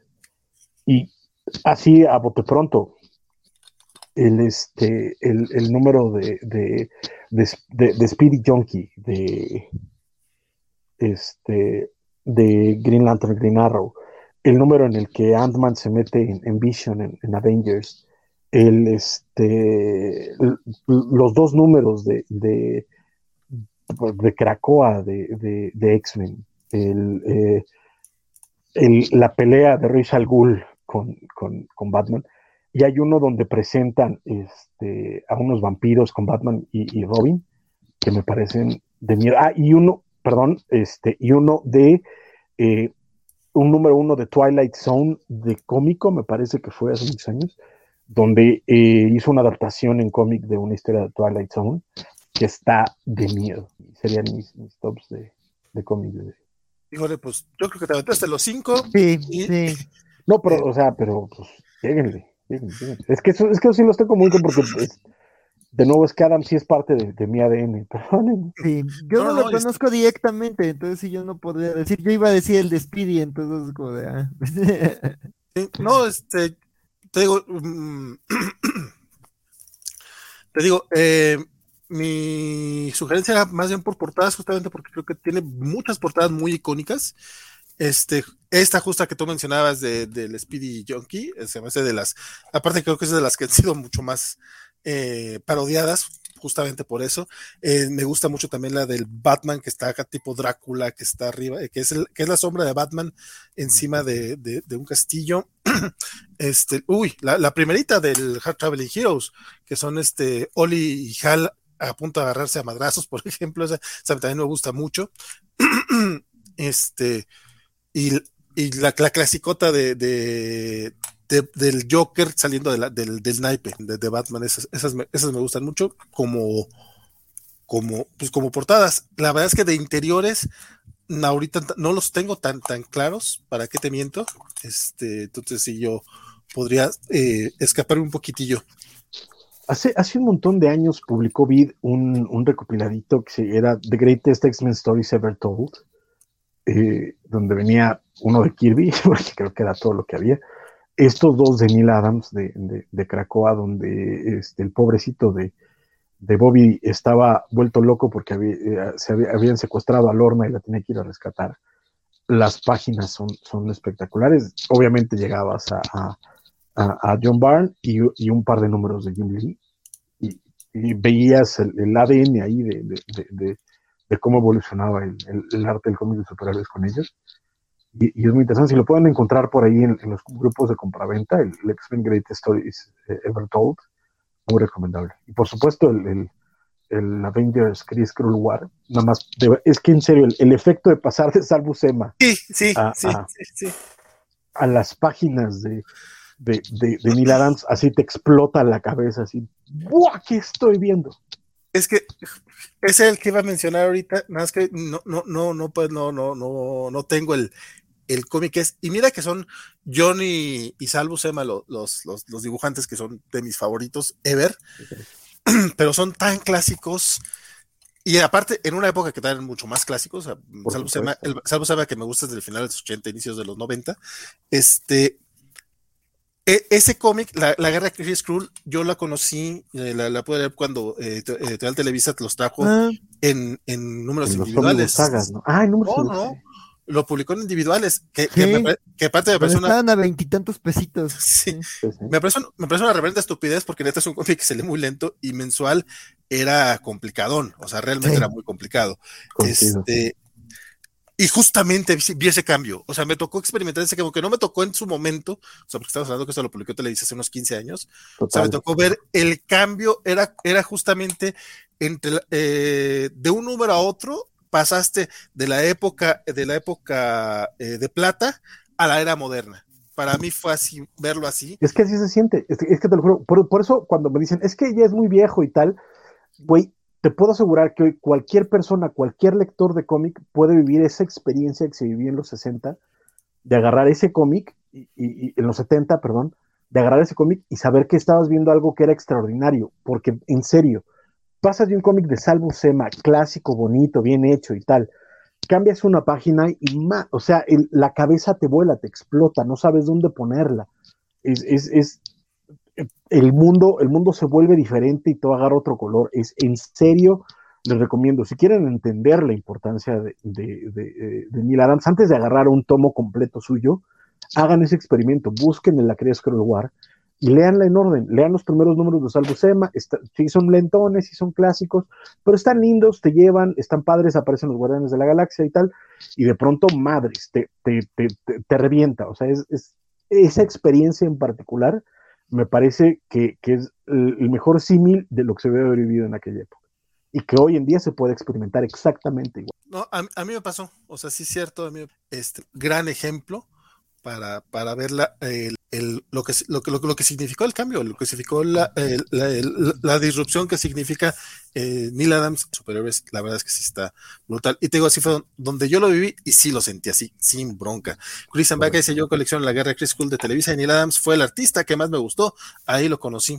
Tienes este, razón. Un de, de la guerra Chris School, la guerra Chris School, eh, perdón, Elisa, no, no supe, donde, donde Superman se da de golpes con Mohamed Ali, dice Mr. Max ah, no, bueno, sí. Hablando de momentos icónicos. Sí, sí, sí. Este, dos de sus villanos no tienen poderes y chingue su madre, ¿cómo, cómo dan batallas de ingenio. Sí, no, es que el ex de Wilson Fiction, Mario, Mario Rodríguez dice que dan Dirio como villano, ponen respetos a cualquier héroe, querer agarrarse a madrazos con Carlos Slim. Si un villano que no es villano, solo es una persona mala, entonces, ¿qué es un villano? Vale, es un antagonista, es alguien malvado, muajaja. No sé, tengo sueño. Luego hablamos de eso, Elizabeth. Pero you know what I mean. O sea, no es un, no es un villano de, vestirse, de salir con sus, con sus gimmicks, con sus máscaras, ¿no? O sea, es una persona malvada. Aparte. Esa, esa evolución de Mark Wolfman y John Byrne es espectacular. O sea, el, porque además, imagínate, es 1985 y la palabra es, imagínate a Donald, lo que dijeron fue, imagínate a Donald Trump como un villano de, Superman. ¿Y quién diría que terminaría siendo presidente como también Lex Luthor terminó siendo presidente en los cómics? Oh, sí. Pero, pero a ese nivel, o sea, el rollo de, de, yo estoy arriba de las leyes, o sea, la forma en la que yo puedo atacarte, no la puedes ligar conmigo porque tengo tantas formas de llegar a ti. Y el hombre sigue siendo eh, visto como, como, como esta figura incluso heroica o, admirable para mucha gente, porque es este güey que tiene dinero que dice que llegó de la nada. Además, búsquense, no sé, no sé qué tan fácil sea de conseguir hoy en día, pero búsquense la biografía no autorizada de, del ex Luthor. No recuerdo quién es el escritor, pero el dibujante es Eduardo Barreto. Es una nietera belleza ese. Que aparte la portada es este es parodia justamente a la biografía de, de este, el arte del negocio, sí. Ah, Lex Luthor. Este, es, esa la, tuvo bien publicar Editorial bien en su momento, no sé por qué lo hizo, pero sí la publicaron. De hecho, fue de, fue de los primeros que sacó en formato grande, porque los cómics de vida eran chiquitos, y ese fue el primero que salió con formato grande, lo que, lo que sería el equivalente para vida de Prestige, que no era Prestige porque era súper blando y lo cual estaba bien culero. Y además, la, la impresión de vida estaba mal colocada las páginas, entonces estaba bien. Pues bueno, con, esa, recomendación. James D. Huznal dice que es el escritor, la verdad es que no lo sabía. Con Adam Kubert, parece que trabaja Adam Kubert también aquí, no sabía. Eduardo Barreto. De hecho, ahí es donde yo conocí a Eduardo Barreto, que después realmente no, no, no, lo vi en muchas otras opciones, pero con eso cerramos. De, de, los artistas clásicos, junto con George Pérez y, José Luis García López, estuvo ahí en la gran etapa de ese cerramos a las 5 horas. Perdóname mucho, mi querido Axel. No, perdóname a mí, carnal. Perdóname. No, es que yo le dije, no, mira, sí se puede, no hay bronca. Total, somos tres. No, muchachos. Hablando de lo de Neil Adams, era obvio que no iba. Disculpen. Pero es que también, ahora, ahora sí que como dice el meme, sí ya me conocen. Ay, muchachos, pero es que uno también hace cosas los sábados. Pues yo también quiero mañana despertarme temprano y, sí, ¿Por qué se hacen eso? ¿Por qué no les gusta? Es como la gente que no desayuna. ¿Por qué se hacen eso? Sí, no. Axel. Este, pues nada, Mira, yo estoy porque me gusta platicar con ustedes, con, Francisco, con Vale, con Bernardo cuando está, con la gente del chat, entonces por eso uno se desvela, luego, luego uno se reprocha, pero pues la verdad es que también uno le gusta estar acá, si me hubiera querido ir, pues me hubiera ido, entonces pues nada, yo encantado y agradecido de estar con ustedes, este, también digo, a ver si luego en otra ocasión lo puedo hablar con más detalle, este, pero la semana pasada hubo fiesta del libro del, y la rosa en la UNAM, este, se, presentó ahí con Miquito, revistas, y este, y pues yo me encontré esto que no, no esperaba conseguírmelo, que es Flores de mi barrio, que es un cómic de Uriel Pérez sobre la vida de Chava Flores, este, este, este cantante que pues, contaba historias como muy, muy populares de la Ciudad de México, bueno, sobre todo de la Ciudad de México, este, de la vida urbana en un momento histórico de, nuestro país. Entonces, pues la verdad se me hizo una propuesta como interesante, este, ver como la vida de, este personaje en, cómic. Entonces, pues nada, digo, también me dio gusto encontrarme a, a, a Bef, a este Héctor Santarriaga, a, mi, amiga Yuri Peña, a la gente que hace fanzines. Entonces, pues nada, digo, pues la, la vida ñoña, incluso más, más como de hacia la parte de, de libros y fanzines, pues también está sanando. Entonces, pues da un gusto ver estos eventitos, ¿no? Sea un La Mole, sea un evento de fanzines, sea un bazar, sea una feria de libro, entonces da, da gusto ver que este ecosistema está sanando. Y nada, encantado y pues nos vemos el dominguito en la en, la, en, las antes conocida como Covacharla las antes conocidas como Covacharla que ya es casi un hecho que vamos a hacer como Yashimaru entonces este pues nada ahí súmense a la plática y vamos a hablar de, de episodios de, de, The Next Generation y de Voyager entonces bien eh, los esperamos Muchas, muchas gracias, mi querido Axel. Don Francisco. Eh, pues muchísimas, muchísimas, muchísimas gracias, de verdad, de verdad, de verdad, este, no tienen una idea de lo bonito que se siente que haya gente escuchándonos después de cinco años haciendo pendejas.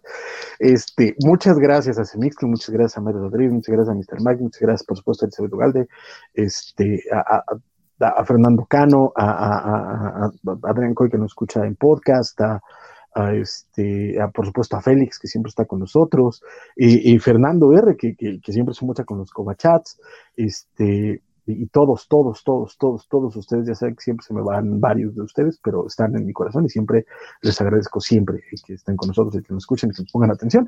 Y como ya me mencionó mi queridísimo Axel, nosotros nos vemos el domingo para la antes conocida como Covacharla de Star Trek, a ver si ya hacemos bien esa, eh, esa, esa votación para, para ver qué nombre le vamos a poner al programa porque ya tenemos el CIS ante CIS por parte de las grandes eh, cabezas de, la covacha, de que no podemos seguir siendo covacharla porque le salen rochas. Entonces, este, pues vamos a encontrarle una nueva identidad a ese programa, a ver si no nos corren, porque ya también el, martes en las noticias, como pueden haber escuchado, Valentín dijo que ya nomás nos quedan dos programas y, nos dan las gracias. Entonces, este, ahí nos vemos. Eh, muchas gracias. Y este, y pues, ¿por qué no, mi querido Axel? Este, Cáele un ratito el martes a las niñoticias para que nos platique acerca de, tu experiencia en esta feria y, de echar el cotorreo tantito. Estoy bien, estoy bien. Si es que Valentín todavía me sigue invitando, porque también ya lo veo. Bueno, anyway, pero muchísimas gracias a todos. Este, muy buenas noches y nosotros ahí estamos al pendiente. Muchas Muchas gracias a Axel, muchas gracias a Francisco y a todos los que están por acá, a Mr. Max, a Cristian Paca, a Elizabeth Walde, este, también a la gente que se conectó durante el chisme, pues tuvo Osman Te Resume, que por ejemplo él no lo ha visto jamás este, saludar, que bueno que, que se hizo presidente, Roberto LC dice hasta luego, pues, excelente programa, muchas gracias, Roberto, gracias por estar por acá todavía, este, se quejan de las cinco horas, pero 13, 13 pelados los escuchamos, dice Mr. Max. Y los queremos mucho. y, y apreciamos y queremos hoy también al buen Bernardo Ortega que mandó sus videos y que va a sufrir un poquito con la, con la edición de este, de esta, de este programa. Oigan, y vayan, y vayan a sus redes y, y deseenle eh, que haya pasado un bonito aniversario. Y agradezcan, no, o sea, no es cotorreo, agradezcanle el esfuerzo que hizo por mandarnos videos con sus opiniones, porque la neta es que no es fácil, el hombre tenía cosas que hacer y, y se dio su tiempo para para estar presente en el programa, porque además eh, eh, para él es, es, muy claro y para nosotros también, por supuesto, estar en este programa es, es, importante para él y por supuesto es importante para nosotros. Entonces háganle saber que, que, apreciamos su participación y sobre todo que ustedes eh, aprecian que, que, nos dejó sus comentarios, igual que la semana pasada Axel estuvo aquí con nosotros, aunque no pudo estar presente, nos mandó sus videos. Entonces, pues, déjenme saber que... Dice Axel que la próxima también me va a mandar videos mejor. No, es que sí me gusta estar platicando. La semana pasada me quedé con unas ganas de platicar de tantas cosas. ay, pues solo me dio la vida para hacerles esos videitos que mandé. Entonces también. Perdón, Axel, perdóname. y despedidos también a Arturo Guti, a Fercano, a Javier y a Diego Brizón, que, luego dejan mensajes posteriores, y Rodrigo Díaz, Alex Guerra, La Mofeta, Adrián Coy, Aureato, Luis Javier, Luis Javier y todos, todos ustedes. Muchas, muchas gracias por estar acá acompañándonos. Y también, si lo están escuchando a través de podcast, este también abrazote. Recuerden que si pueden ahí dejar un, una buena calificación, ya sea en Apple Podcast o en Spotify, que es donde más nos escuchan, este, lo, lo agradeceremos muchísimo. Mi nombre, Mi nombre fue Valentín García. Espero que lo esté haciendo la próxima vez que nos veamos y probablemente sea este, este mismo sábado porque tenemos programa dedicado al, al décimo aniversario de la película de Los Vengadores, que es a las 2 de la tarde, según esto, y eh, a las 6 de la tarde. No, no, sí va a ser, pero pues también, como dice Axel. a ver, a ver, a ver, a ver, perdóname Axel, yo sé qué te quiere decir. A ver, organizaron un programa de Buffy que yo dije, vamos a armarlo y tal, y no me invitaron. Hiciste un programa de Avengers, yo de no Joss Whedon. Yo no lo estoy haciendo, lo está haciendo el enano. ¿Sabes qué? ¿Quieres entrarle? el pretexto para ya cerrar porque él también tiene mucho sueño igual que nosotros. A mí no me engañas, Francisco. A mí no me engañas. Así dramáticamente llegará Francisco a las noticias el martes. y el próximo, y también mañana desde las 6 de la tarde. Eh, vamos a mostrar las cositas frikis. Eh, eh, ya no supe si iban a hacer o no el,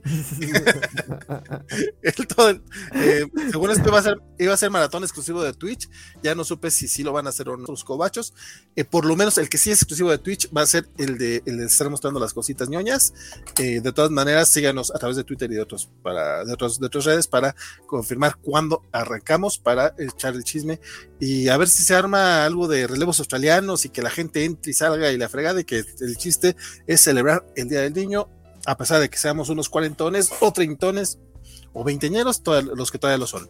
Este, el próximo martes, Francisco Espinosa, si, si nos perdona, después de lo que hicimos hoy por él, yo espero que si nos perdone, este, nos vemos en las noticias. Próximo viernes. Ay, y el, próximo jueves tenemos ya el especial de Doctor Strange. No mames, hay muchas, muchas, muchas cosas haciendo aquí. Pero bueno, este, es lo bueno, así que síganos viendo eh, ñoñar aquí en la, en la covacha, aquí, aquí seguimos echándole como Krusty y seguimos a pesar de no sé cuántas horas. Hasta luego, que la pasen bonito.